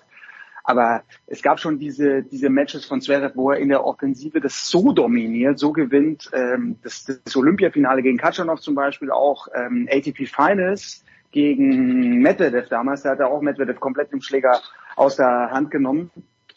Aber das gestern war nochmal anders. Das finde ich hatte nochmal eine andere Qualität. Klar, Alcaraz, man hat richtig gespürt, wie überfordert er ist, wie er überpowered wird und wie Alcaraz auch viel zu kurz war in, in seinen Schlägen und dann hektisch wurde. Und Zverev, der kann ihn da mit äh, 3, 1, nee, 1, 3 und 3 nach Hause schicken, schafft's dann nicht, kriegt diesen Mega-Dämpfer und du, also bin ich jetzt gespannt, was, was Klaus sagt, was du auch sagst, Jens. Äh, ich hatte schon das Gefühl, das kann komplett kippen. Und wie knapp das dann war im vierten Satz, da war Alcaraz nicht weit weg. Wenn Alcaraz nicht dieses blöde frühe Break kassiert und ja, also eigentlich war das Momentum komplett beim Spanier. Und das, das ist, finde ich, das Krasseste bei Zverev. Das dürfen wir auch nicht vergessen. Diese Resilienz, diese, diese Zähigkeit, die er hat, der hat diese Blutblasen, das hat nicht gut ausgesehen, wie er da manchmal ausgelaufen ist, wie es zwischen diesem Ballwechselmann und nach den Stops mhm. und eigentlich, boah, also wenn es im fünften geht, kann ich mir nicht vorstellen, dass Zverev das gewinnt. Aber die Art und Weise, das dann so zu ziehen, natürlich 90 Prozent Erste hatte der phasenweise drin in diesen ersten zwei Sätzen der ist ein, es wäre fast unspielbar. Also da, da, da dominiert er auch, kann er auch gegen Djokovic mit seinem Ausschlag dominieren. Aber er steht drauf auf der Grundlinie. Er kommt insgesamt, wie oft war er am Netz? Ich glaube 56 Mal. Und, und er hat die Vorhand besser gespielt, ja? Das muss man auch sagen. Ja, und die Vorhand. Und die Vorhand war ja katastrophal gegen Norrie. Also, oder war, war richtig schwach im Turnier schon gegen, gegen Lukas Klein auch so passiv. Und diese Leistungssteigerung. Gegen Mickelson hat er mir auch schon sehr, sehr gut gefallen. Das war so überzeugend, aber das Alcaraz, das war jetzt, das war, finde ich, eine meisterhafte Leistung. Und eine Leistung, die, also bei Alcaraz ja bisher auch im Turnier sehr, sehr stark war, die schon jetzt untermauert, Moment mal, Freunde, ich kann das Ding gewinnen. Wenn die Blutblasen, wenn die jetzt kein Faktor sind gegen Medvedev, würde ich ihn sogar vorne sehen. Dann glaube ich wirklich an ein Finale mit Sascha Zverev. So wie ich es vor dem Turnier gesagt habe. Zverev gegen Sinner. Klaus. Ja, ähm, was, was, was ich noch hinzufügen würde wollen, nach der glänzenden Analyse von dir, Paul, die, die, die wirklich allumfassend ist. Also zwei Sachen. Einmal ist mir noch aufgefallen, ähm, also nochmal zu Alcaraz. Im Grunde war sein, es haben viele ja gesagt, ich habe es auch dann, glaube ich, mal getweetet zwischendurch, der Matchplan von Alcaraz eigentlich falsch. Eigentlich war der richtig, wenn man bedenkt, dass er die Vorhand vorher als Schwachpunkt ausgemacht hat. Mhm. Das hätten wir ja auch nach den Spielen, die, die Paul beschrieben hat. Und er hat extrem viel auf die Vorhand gespielt und hat sie um die Ohren bekommen. Also das war ähm, vielleicht doch gar nicht so falsch vom Alcaraz-Team, ihn da so einzu... Ich hatte es erst so gedacht, Mensch, die haben ihn eigentlich falsch eingestellt, aber er hat dann, das war sein Fehler, nicht umstellen können. Okay, jetzt weg von Alcaraz zu Zverev. Extrem aufgefallen und, und positiv, das hat mir extrem gefallen, dieses totale bei sich bleiben. Also ich hatte nie das Gefühl, auch in dieser kritischen Phase im dritten und dann auch im vierten, dass er so die Fassung verliert wie früher, dass er auch mal einen emotionalen Ausbruch äh, zu seiner Box macht. Das kennen wir ja alles. Er wirft die Schläger schon länger nicht mehr, aber ähm, er, er war eigentlich zu jeder Sekunde dieses Spiels, auch bei der Behandlung, auch davor, ich hatte auch das Gefühl, als er da einmal so austrabte, Paul am Netz, meine Güte, der kann das gar nicht mehr gewinnen mit diesen Schmerzen. Aber auch das hat ihn ja überhaupt nicht aus der, aus der, aus der, aus der Bahn geworfen. Er ist in der Spur geblieben. Ich finde, das war die größte Leistung gestern. Es war, ich finde es auch, es war das größte Match seines, seiner Karriere. Ähm, und er kann echt stolz auf sich sein, wie er sich in manchen Dingen verbessert hat. Und äh, das ist mir aufgefallen. Also die hohe, der hohe Grad an Konzentration, über so einen langen Zeitraum. Das war nicht immer so. Wir, wir, wir erinnern uns, dass es eigentlich in jedem Match eine Phase immer bei, bei, bei Zverev gab oder in fast jedem, wo er eben ähm, sich hat auch ein bisschen aus dem Konzept bringen lassen, selber dafür verantwortlich war, ähm, sich mit Leuten angelegt hat, mit dem Schiedsrichter und mit Zuschauern und sowas. Nee, er war echt, hatte so ein Urvertrauen in sich, und mhm. ich frage mich, woher das kommt. Das, das, das müsste man genau. mal besprechen, weil das ja, ist? Da können wir uns ja alle Super. irgendwie immer nur so konstruieren, wie, wie so, warum das so ist und, und so. Aber irgendwas ist, irgendwas ist, glaube ich, passiert. Er sagte ja gestern auch noch später, er ist nicht mehr der gleiche Mensch wie vor anderthalb Jahren. Also äh, das müssten wir mal irgendwie rausfinden äh, und recherchieren mit ihm zusammen, erörtern. Äh, aber ich, ich, ich, ich war auch schwer beeindruckt und genau wie Paul. Ich habe heute Nacht als ich mal wieder irgendwie äh, nicht schlafen konnte wegen äh, zwischen zwei Milch, Milchkannen für meine für meinen Sohn, äh, habe ich mir gedacht, ey, der kann das echt gewinnen gegen Medvedev. Gestern dachte mhm. ich noch, nee, Angstgegner. Wir wissen alle, die letzten äh, fünf von sechs Spielen im letzten Jahr verloren gegen ihn, ähm, zwar immer eng und so, aber ich habe dann irgendwie auch gedacht, nee, das das das kann der wirklich gewinnen. Das kann der gewinnen, ähm, vielleicht sogar auch ganz deutlich. Also ich bin super gespannt und ähm, ja, also äh, irgendwie, irgendwie ein, ein großer Tag für ihn gestern. Doch, ja. Ja. Ich füge nur noch eine Sache an, worauf man sich ja. früher immer verlassen konnte, war, dass Zverev irgendwann eine Phase hat, wo er Doppelfehler macht. No more. Ja. Es gibt keine Doppelfehler no mehr. Also früher mal, ah. auch, auch in diesem Spiel gegen Team, da in diesem US Open Finale, wo es ja ja, wo das das schlechteste Tiebreak aller Zeiten gespielt wurde, glaube ich, äh, im fünften Satz, weil beide so viel Angst hatten. Aber du wusstest auch in dem Match, dass, ähm, dass irgendwann ein Doppelfehler kommt und kommt nicht mehr. Also das ist schon auch eine Weiterentwicklung, die Zverev genommen hat.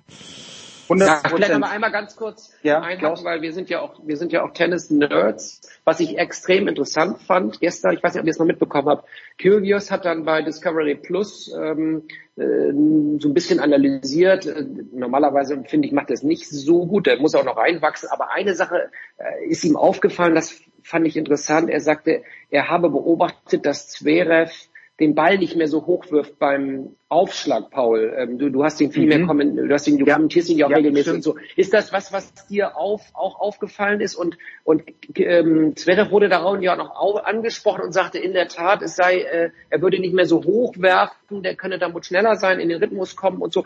Das, das, äh, kannst du das bestätigen und, ja, und ja, was sagst du dazu? Ja, ist mir auch aufgefallen. Also der der ist jetzt nicht wesentlich, also das, das ist nur ein bisschen, aber mhm. dadurch ist natürlich prozentual diese Wahrscheinlichkeit, dass du das falsche Timing erwischt, gerade beim zweiten, wo du ja ein, wo er ein bisschen Tempo rausnimmst, ist ähm, diese Wahrscheinlichkeit reduziert worden. Und er hat sich jetzt da so eine Aufschlagumstellung, boah, das kostet viel, viel Zeit und, und ähm, ganz, ganz viel Wiederholungen und dann brauchst du diese Routine im Match.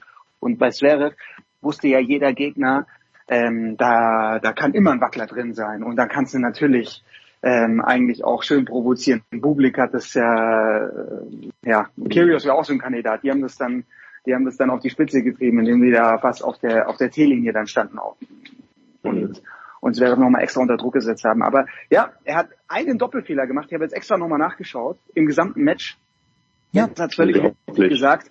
Er ist total stabil und der zweite ist ja auch richtig richtig gut und scharf nach wie vor. Der erste ist so eine Waffe und am Ende waren es 85 Prozent erste, erste drin, nochmal noch mal nachgeschaut und ich habe, ich gesagt, ja. fast 50 Mal am Netz. Er war 45 Mal am Netz und macht 31 Mal den Punkt. Also 70 Prozent Quote, gewonnene Punkte. Und das war ja auch bei Zverev in der Vergangenheit nicht selbstverständlich, dass er manchmal diesen Moment verpasst hat, nachzugehen, weil er, weil er sich selber nicht vertraut hat, weil er seinem Volleyspiel nicht vertraut hat und seinen guten Angriffsschlägen nicht, wofür es eigentlich keinen Grund gab, aber weil es auch nicht diese, diese Natürlichkeit, die Alcaraz ja hat äh, in der mhm. Offensive, die hat Zverev nicht. Und da, äh, Klaus, du hast es, äh, also wie du es beschrieben hast, habe ich mir auch gedacht, wo kommt es jetzt her? Aus einem mhm. Sieg gegen Nori und aus einem Sieg gegen Lukas Klein kann es ja eigentlich nicht herkommen. Gegen gegen Norrie war er zwei, drei Meter hinter der Grundlinie und das Spiel lag ja eigentlich viel mehr auf dem Schläger von Norrie. Das hat ja Norrie im, im Match-Break eher mehr vergeigt. Es, mhm. ist, es ist Wahnsinn, was wäre ähm, konditionell da, da abreißt, wie fit er ist. Aber diese Leistung gestern, ey, das war offensiv so, so dominant, so stark. Und er war vor allem auf der Vorhand, wo du wirklich das Gefühl hattest, ey, die, der Alcaraz genau die richtige Taktik, der wird ihn auf der mhm. Vorhand zerstören, dachte ich wirklich. Dass das, dass das voll in die Hose gehen kann für Zverev. Und mein Gefühl war, äh, das wird, das kann dreiseitig für, für Alcaraz werden. So. Und dann, also, das so rumzudrehen, jetzt bin ich echt gespannt. Medvedev, Medvedev ist der, der Mastermind, das ist der Schachspieler, und wie Medvedev hat ja auch dieses Kunststück hingelegt, äh, der war eigentlich, der sah gegen Hurkacz auch katastrophal aus, äh, mhm. dann, wie, dass ihm das komplett aus der Hand läuft. Der soll auch ein paar Blasen haben an den Füßen. Also das wird jetzt echt interessant, ähm, was das für ein Match wird. Und äh, Sina Djokovic sowieso auch. Also das, das Turnier liefert dermaßen ab. Ja, und echt. ich bin echt neugierig, ähm, ob es wäre genau diese Leistung. Das hat eigentlich gezeigt, was was wirklich was tief drin in ihm steckt, dass er in den nächsten Jahren, wenn er das so beibehält, dass er da ganz vorne mitmischen kann, weil, ging mir auch schon so, wie viele Experten auch schon gesagt haben, Moment, er hat eigentlich diesen, genau diesen Spot verpasst, um, um die Nummer eins zu werden und äh, Grand Slam Turniere zu gewinnen, weil jetzt werden Alcaraz, Rune und, und Sinner übernehmen. Und diese Leistung gestern hat mir gezeigt, nee, es ist eben genau nicht so. Es wäre, ist da noch richtig in der Mix. Okay, Paul, jetzt müssen wir dich wieder einfangen. Mit dem Lasso, ja? äh, weil ich glaube auch, dass er gegen Medvedev gewinnen kann.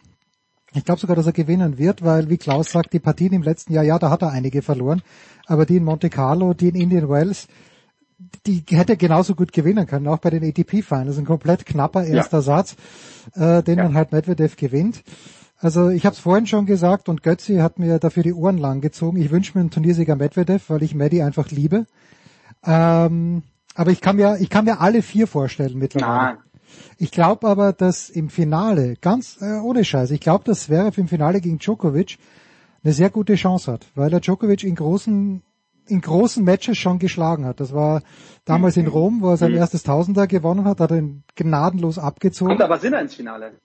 Ja, das ist, und, und Sinner hat eine 1-4-Bilanz, glaube ich. Dazu wird's kommen. Ja, und Sinner, Ja, Sinner, hat eine, ehrlich, ein, Sinner hat eine schlechte Bilanz gegen beste Zverev. Spieler des Turniers war doch Sinner. Mhm. Bisher.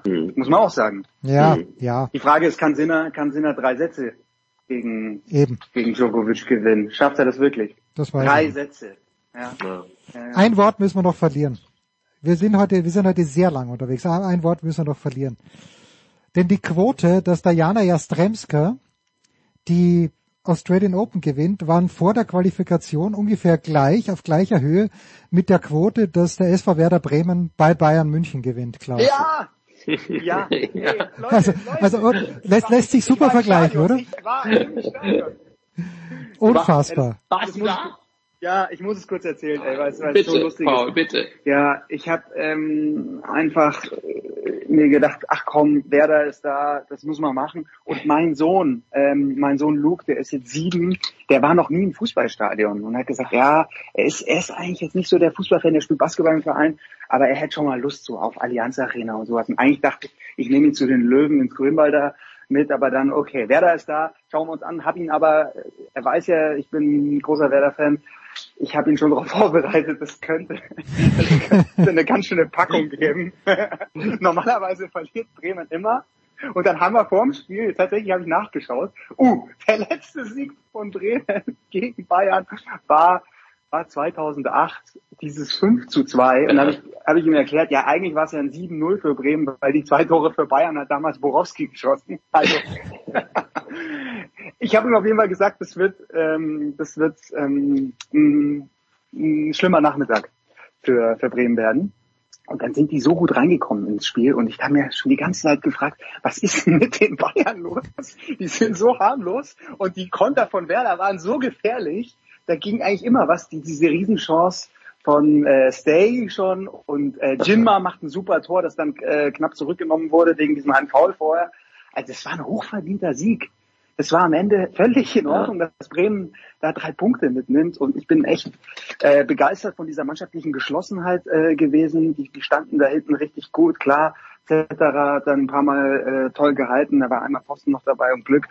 Aber das war verdient und so, so kann's für Werder, da gibt's jetzt echt gute Nachrichten, jetzt auch mit Investoren, ähm, die dazukommen, 38 Millionen. Also finanziell wird Bremen stabiler, so kann's weitergehen. Also das ist, äh, das sind tolle Signale. Und mit tollen Signalen. Bayern Schwachmomente gut ausgenutzt. Ja, das muss man. Bayern, Bayern, Bayern ist schon sehr bedenklich, muss ich sagen. Naja, da hat man ja, schwache Momente ausgenutzt. Momentum genutzt, das machen wir jetzt auch. Wir, wir hören uns nächste Woche in der Big Show wieder, am kommenden Donnerstag ab 17 Uhr, dann die Big Show 646. Ich werde da schon in Tatabanya sein. Schauen wir mal, ob ich dort einen regierenden, ah nein, einen frisch gebackenen Australian Open Champion begrüßen Ja. werde. Ja, Ja, man weiß es. Noch, noch ganz kurz, Jens. Das ist noch die Pointe. Mein, mein Sohn ist jetzt natürlich Hardcore-Werder-Fan. Ja, mit, mit Recht. Ja, herrlich. Gut so, gut so. Wieder einer mehr. Ja, ja, man braucht jeden, man braucht jeden Einzelnen. Paul Häuser und Klaus Bellstedt. Danke euch beiden. Das war's, die Big Show 645 Sportradio 360. Das war die Big Show auf sportradio360.de. Folgen Sie uns auf Twitter, klicken Sie den Gefällt mir-Button auf unserer Facebook-Seite und abonnieren Sie uns via RSS-Feed oder auf iTunes. Die nächste Ausgabe der Big Show gibt es am kommenden Donnerstag. Bis dahin sollten Sie die Zeit nutzen und die weiteren Angebote auf sportradio360.de wahrnehmen. Play Ball! Da ist gar nichts toll.